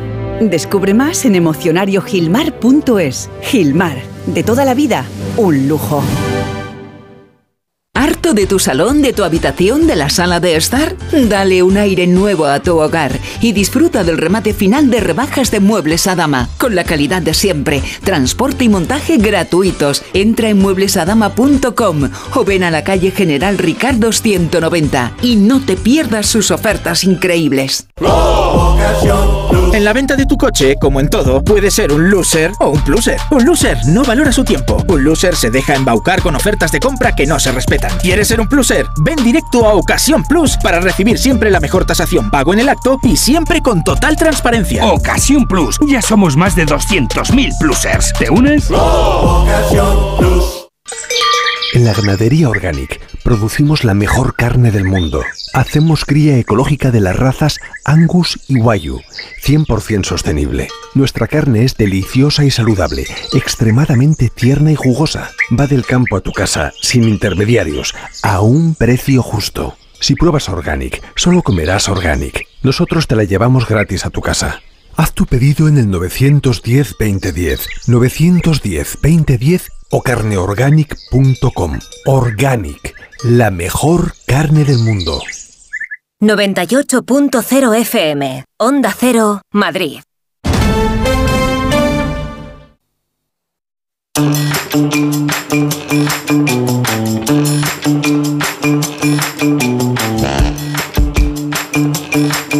Antes de enfrentarnos al lunes, ¿cómo será la semana cuando por fin sea lunes? Antes de eso vamos a poner un poco de arte. Venga. ¿Te parece? Tracatrá. arte. Hombre, a ver, lo, lo que os traigo hoy no es muy de tracatrá, ¿eh? Os lo voy a decir, es un poquito más duro, más duro, pero bueno, muy interesante, ¿vale? El artesijo de hoy, muy atentos y atentas. ¿Qué mujer artista cubana que revolucionó el mundo del arte? Además, fue víctima de violencia de género por parte de un artista minimalista que ha fallecido hace solo unos días. Hombre, cla- clarísimo, Ana Mendieta. Qué cara más dura me lo ha visto. Pero sí, Le está leyendo el folio. Es, Es que. muy fuerte. o sea, Es la única Ana que conoces es Ana Pastor, Pombo lejos. Ana Mendieta es maravillosa. Ah, pero- Y Ana Mena. La, Ana Mena, efectivamente. la famosa, la, famosa, la famosa artista conceptual cubana. Qué cara más dura. Bueno, pues sí, es Ana Mendieta, porque me lo ha visto en el papel. ¿eh? Eh, os cuento un poco, porque como veníamos de, de hablar con, con Arancha Echevarría, quería que fuese un, un artecijo de mujeres, ¿no? Quiero incidir mucho en esto porque, antes que nada, Ana Mendieta es una de las mejores artistas que existen, de las más valientes, que utilizó su cuerpo como campo de batalla y como herramienta pero que además sufrió violencia de género y murió a causa de esto, aunque algunos todavía tengan dudas y sigan negándolo. Lo digo porque a veces estas cosas que les suceden a mujeres tapan eh, bueno, pues su trayectoria como Su obra. artistas, claro. ¿Os acordáis de Artemisia Gentileschi, no? Eh, sufrió abu- eh, abusos. Bueno, pues de repente, oye, la artista de la que abusaron. No, mira, o sea, hola, la Su pintura maestro, barroca y, y renacentista. O Ana Bonet. ¿Os acordáis este, bueno, que tiene cuadros en el de animales maravillosos, pero como era lesbiana, oye, por la lesbiana, no, reina, la artista buena, ¿eh? Bueno, pues así, que comenzó por su trayectoria artística, ¿vale? Que, esto es lo, lo relevante. Ella nace en 1948 en Cuba, en una familia acomodada, pero enseguida se pira a Estados Unidos, pues eso, pues por, huye de Cuba, claro, a estudiar Bellas Artes. Ella fue una pionera en el arte porque en los 70 y en los 80, pues todas sus obras se salían del arte convencional. Fue escultora, pintora, fotógrafa, bueno, lo que yo digo yo, que me da mucha rabia esta gente que lo es todo, ¿vale? Y yo lo poco que hago lo hago mal, pero bueno, pues eso. Pero sobre todo fue artista conceptual. Y destacó en una cosa que, que se llama land art, que no sé si lo sabéis, pero yo lo explico por si acaso, es ese arte minimalista que utiliza pues, materiales de la naturaleza, ¿vale? Bueno, pues en este arte también destacó el que era su pareja, este señor ¿m? que se llamaba Carl André y que murió hace poquito tiempo. Venga, pues al otro barrio, señor, venga. Ese personaje que la maltrató siempre y según mucha gente acabó con su vida, que esto está por demostrar, pero esto lo dejo para el final del artecijo, ¿vale? Claro, enseguida ella, ¿qué pasó? Empezó a destacar, ¿vale? Y era mucho más lista, más inquieta, más disruptiva, más visionaria. Y empezó a usar su cuerpo como herramienta para crear obras de arte y hablar pues de otras cosas yo creo que más importantes de las que hablaba su pareja que era buen artista no nos no o sea quiero decir hay que separar las dos cosas no y ahí pues bueno pues ya sabéis que empiezan las envidias no la mujer que sobrepasa al hombre y tal en fin que su relación fue muy tormentosa y claro y llena de malos tratos Ana Mendieta sigue desarrollando una obra, ¿vale?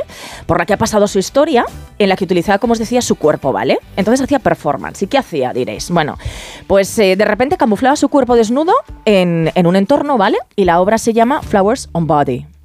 ¿Te has, te has enterado de cómo pronuncio? Yeah. Vale. Body. Vale. Se retrató también con barba. Se llama Facial Hair Transplant. Eh, ha recreado escenas, por ejemplo, de violaciones también, que es bastante heavy esto. Ha aplastado su cuerpo contra cristales para deformarlo. O se cubrió de sangre entera. De hecho, ¿sabes lo que pasa? Que lo de, lo de la sangre para ella, eh, al ser cubana, era muy también de la santería. Ella en la sangre veía muerte, pero también vida, ¿eh? O sea, las dos cosas, ¿no? Bueno, eh, muchos piensan que su obra es feminista, que lo es, lo es.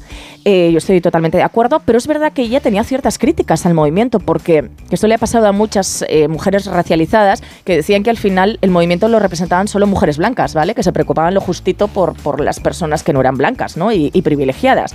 Daros cuenta que ella era cubana, que va a Estados Unidos y que vivió un poco ese, bueno, esa marginalidad, ¿no? Bueno, y aquí os cuento lo del final, lo de su muerte.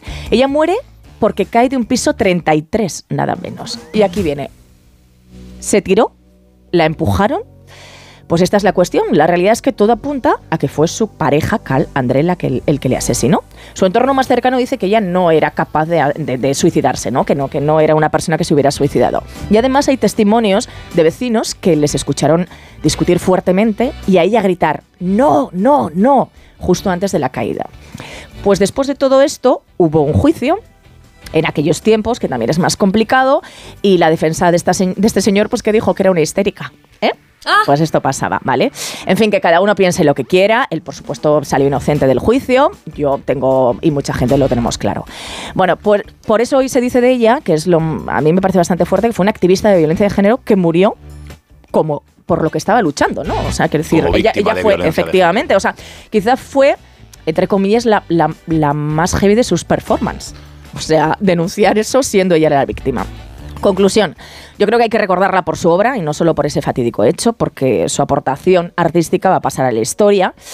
Y, y, y debería pasar por eso, ¿no? Y no por la historia de todas las mujeres asesinadas a manos de hombres, así que malos, hombres malos. Así que no les demos eh, a ellos el protagonismo, digo a los malos, una vez más. Mira que lo intentamos, es domingo, queremos seguir en, el, en un domingo permanente, disfrutar del fin de semana, pero hablando de arte y de otras muchas cosas, de cine, de política, pero de otra manera. Pero va a llegar el lunes, Pablo Pombo. Y si tuvieses que ponerle una canción a la semana que viene, ¿cuál sería? Pues mira, viene, no vamos a engañarnos, viene Semana de Turra, Turra la Española, tres temas para los próximos días. Uno, la resaca de las urnas gallegas. Dos, Marlasca pervive, la lucha sigue. Y tres, oh sorpresa, el asuntillo de la, de la amnistía. Así que Turra de la buena. Y para Turra, ahí los tienen entrando en los estudios centrales de Onda Cero, la Tuna de Barcelona, con suspiros de España.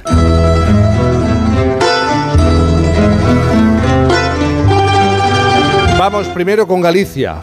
Eh, ¿qué nos contará cada uno en función del resultado electoral? ¿Qué mensajes van a lanzar? Vale, si el PP retiene ese gobierno, les veremos tratando de darle dimensión nacional al resultado y contando que Feijóo sale fortalecido. Lo harán después de una campaña que no está precisamente entre las mejores que han hecho. Y si hay sorpresa, si hay cambios, se desatará una caza contra Feijóo para hacerle caer. Y tratarán de ocultarse dos cosas. Primera, que los socialistas han tenido el peor resultado de su historia en Galicia. Y segunda, el estrepitoso fracaso de Yolanda Díaz y, por cierto, de Abascal. En definitiva, la historia nos contará que todo es histórico, tapando algunas de las cosas más interesantes. Y aquí es donde viene mi apuesta. Porque me voy a mojar. Sí, te Sin porcentajes, no voy a decir, no, dos de tres opciones, tres de cuatro, tal. No, apuesta. Si el PP no retiene el gobierno de Galicia, la semana que viene paso por debajo de la mesa del estudio.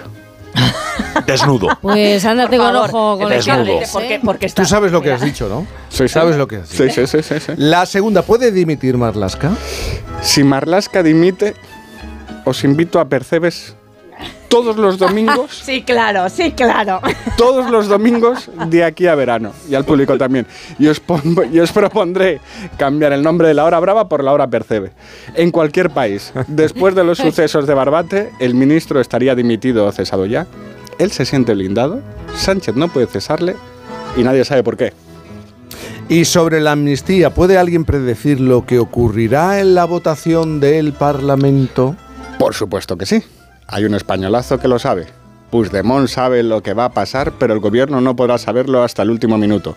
Habrá giros de guion, dramatismo, mucha zarzuela y después de muchas, muchas, muchas especulaciones sobre si el gobierno sale reforzado o amenazado tras la votación, lo cierto es que por mucho que se diga y que se escriba, hasta que no pasen las elecciones catalanas, seguiremos así, bajo este espectáculo. Otra cosa es que por puro respeto y lealtad a la democracia, resulta imprescindible subrayar que lo que está haciendo Sánchez con la amnistía no tiene perdón posible.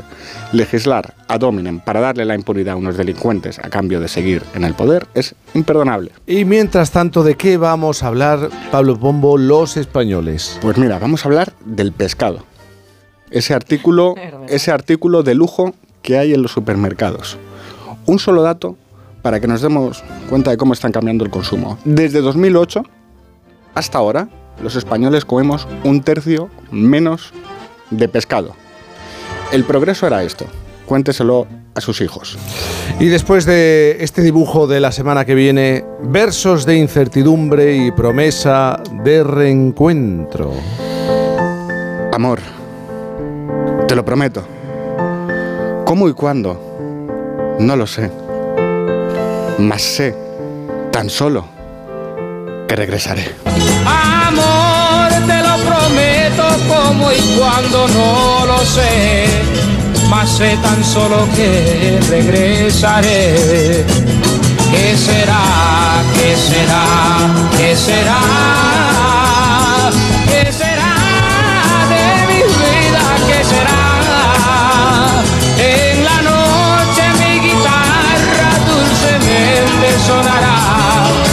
Una niña de mi pueblo soñará. Con patatas y jolusa comer bien es fácil, por eso nos ofrecen las variedades mejor seleccionadas para disfrutar de este fin de semana compartiendo buenos momentos con nuestros amigos y familia en torno a una mesa. Y es que nosotros amamos las patatas y jolusa. A ver esa foto, decid patata. ¡Hijolusa! En el supermercado, dale la vuelta al envase y encuentra nuestra marca para garantizarte una gran calidad en tu mesa. Patatas Hijolusa. Amamos las patatas. Empresa colaboradora del Plan 2030 de apoyo al deporte de base. Onda Cero. Es hora de que esta empresa funcione como lo que es, una empresa familiar. Yo no me he partido el lomo por esta empresa para que ahora venga mi hermano a vivir del cuento. Pero es tu hermano Jesús. Ha habido un derrumbe en la fábrica. Pues tu padre está herido. Si algo le pasa a padre, sería lo que siempre has querido ser, ¿no? Sueños de libertad. Gran estreno. El próximo domingo a las 10 de la noche en Antena 3. La tele abierta. ¿Cansado? Revital. Tomando Revital por las mañanas recuperas tu energía, porque Revital contiene ginseng para cargarte las pilas y vitamina C para reducir el cansancio. Revital, de Pharma OTC. Bienvenidos a otra dimensión de cruceros con Royal Caribbean y Viajes El Corte Inglés. Aprovecha la salida desde Barcelona del barco más grande de Europa, Oasis of the Seas. Reserva con hasta 300 euros de descuento, niños gratis y los mejores espectáculos incluidos. Consulta las condiciones de tu crucero Royal Caribbean en Viajes El Corte Inglés.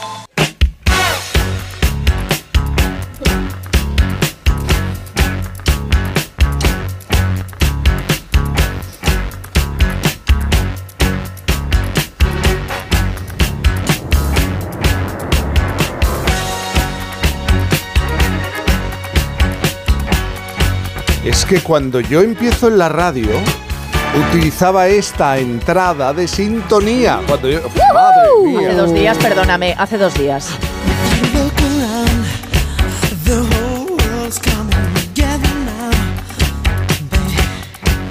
Nos tenemos que ir. Rebeca Marín, un beso enorme. Un beso muy y grande. léete el libro. Venga, vale.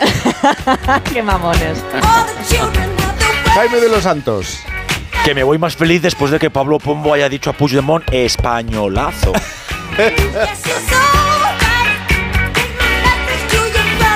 Pablo Pombo. ¿Qué tal? ¿Perderás alguna de tus apuestas? Todavía no ha pasado.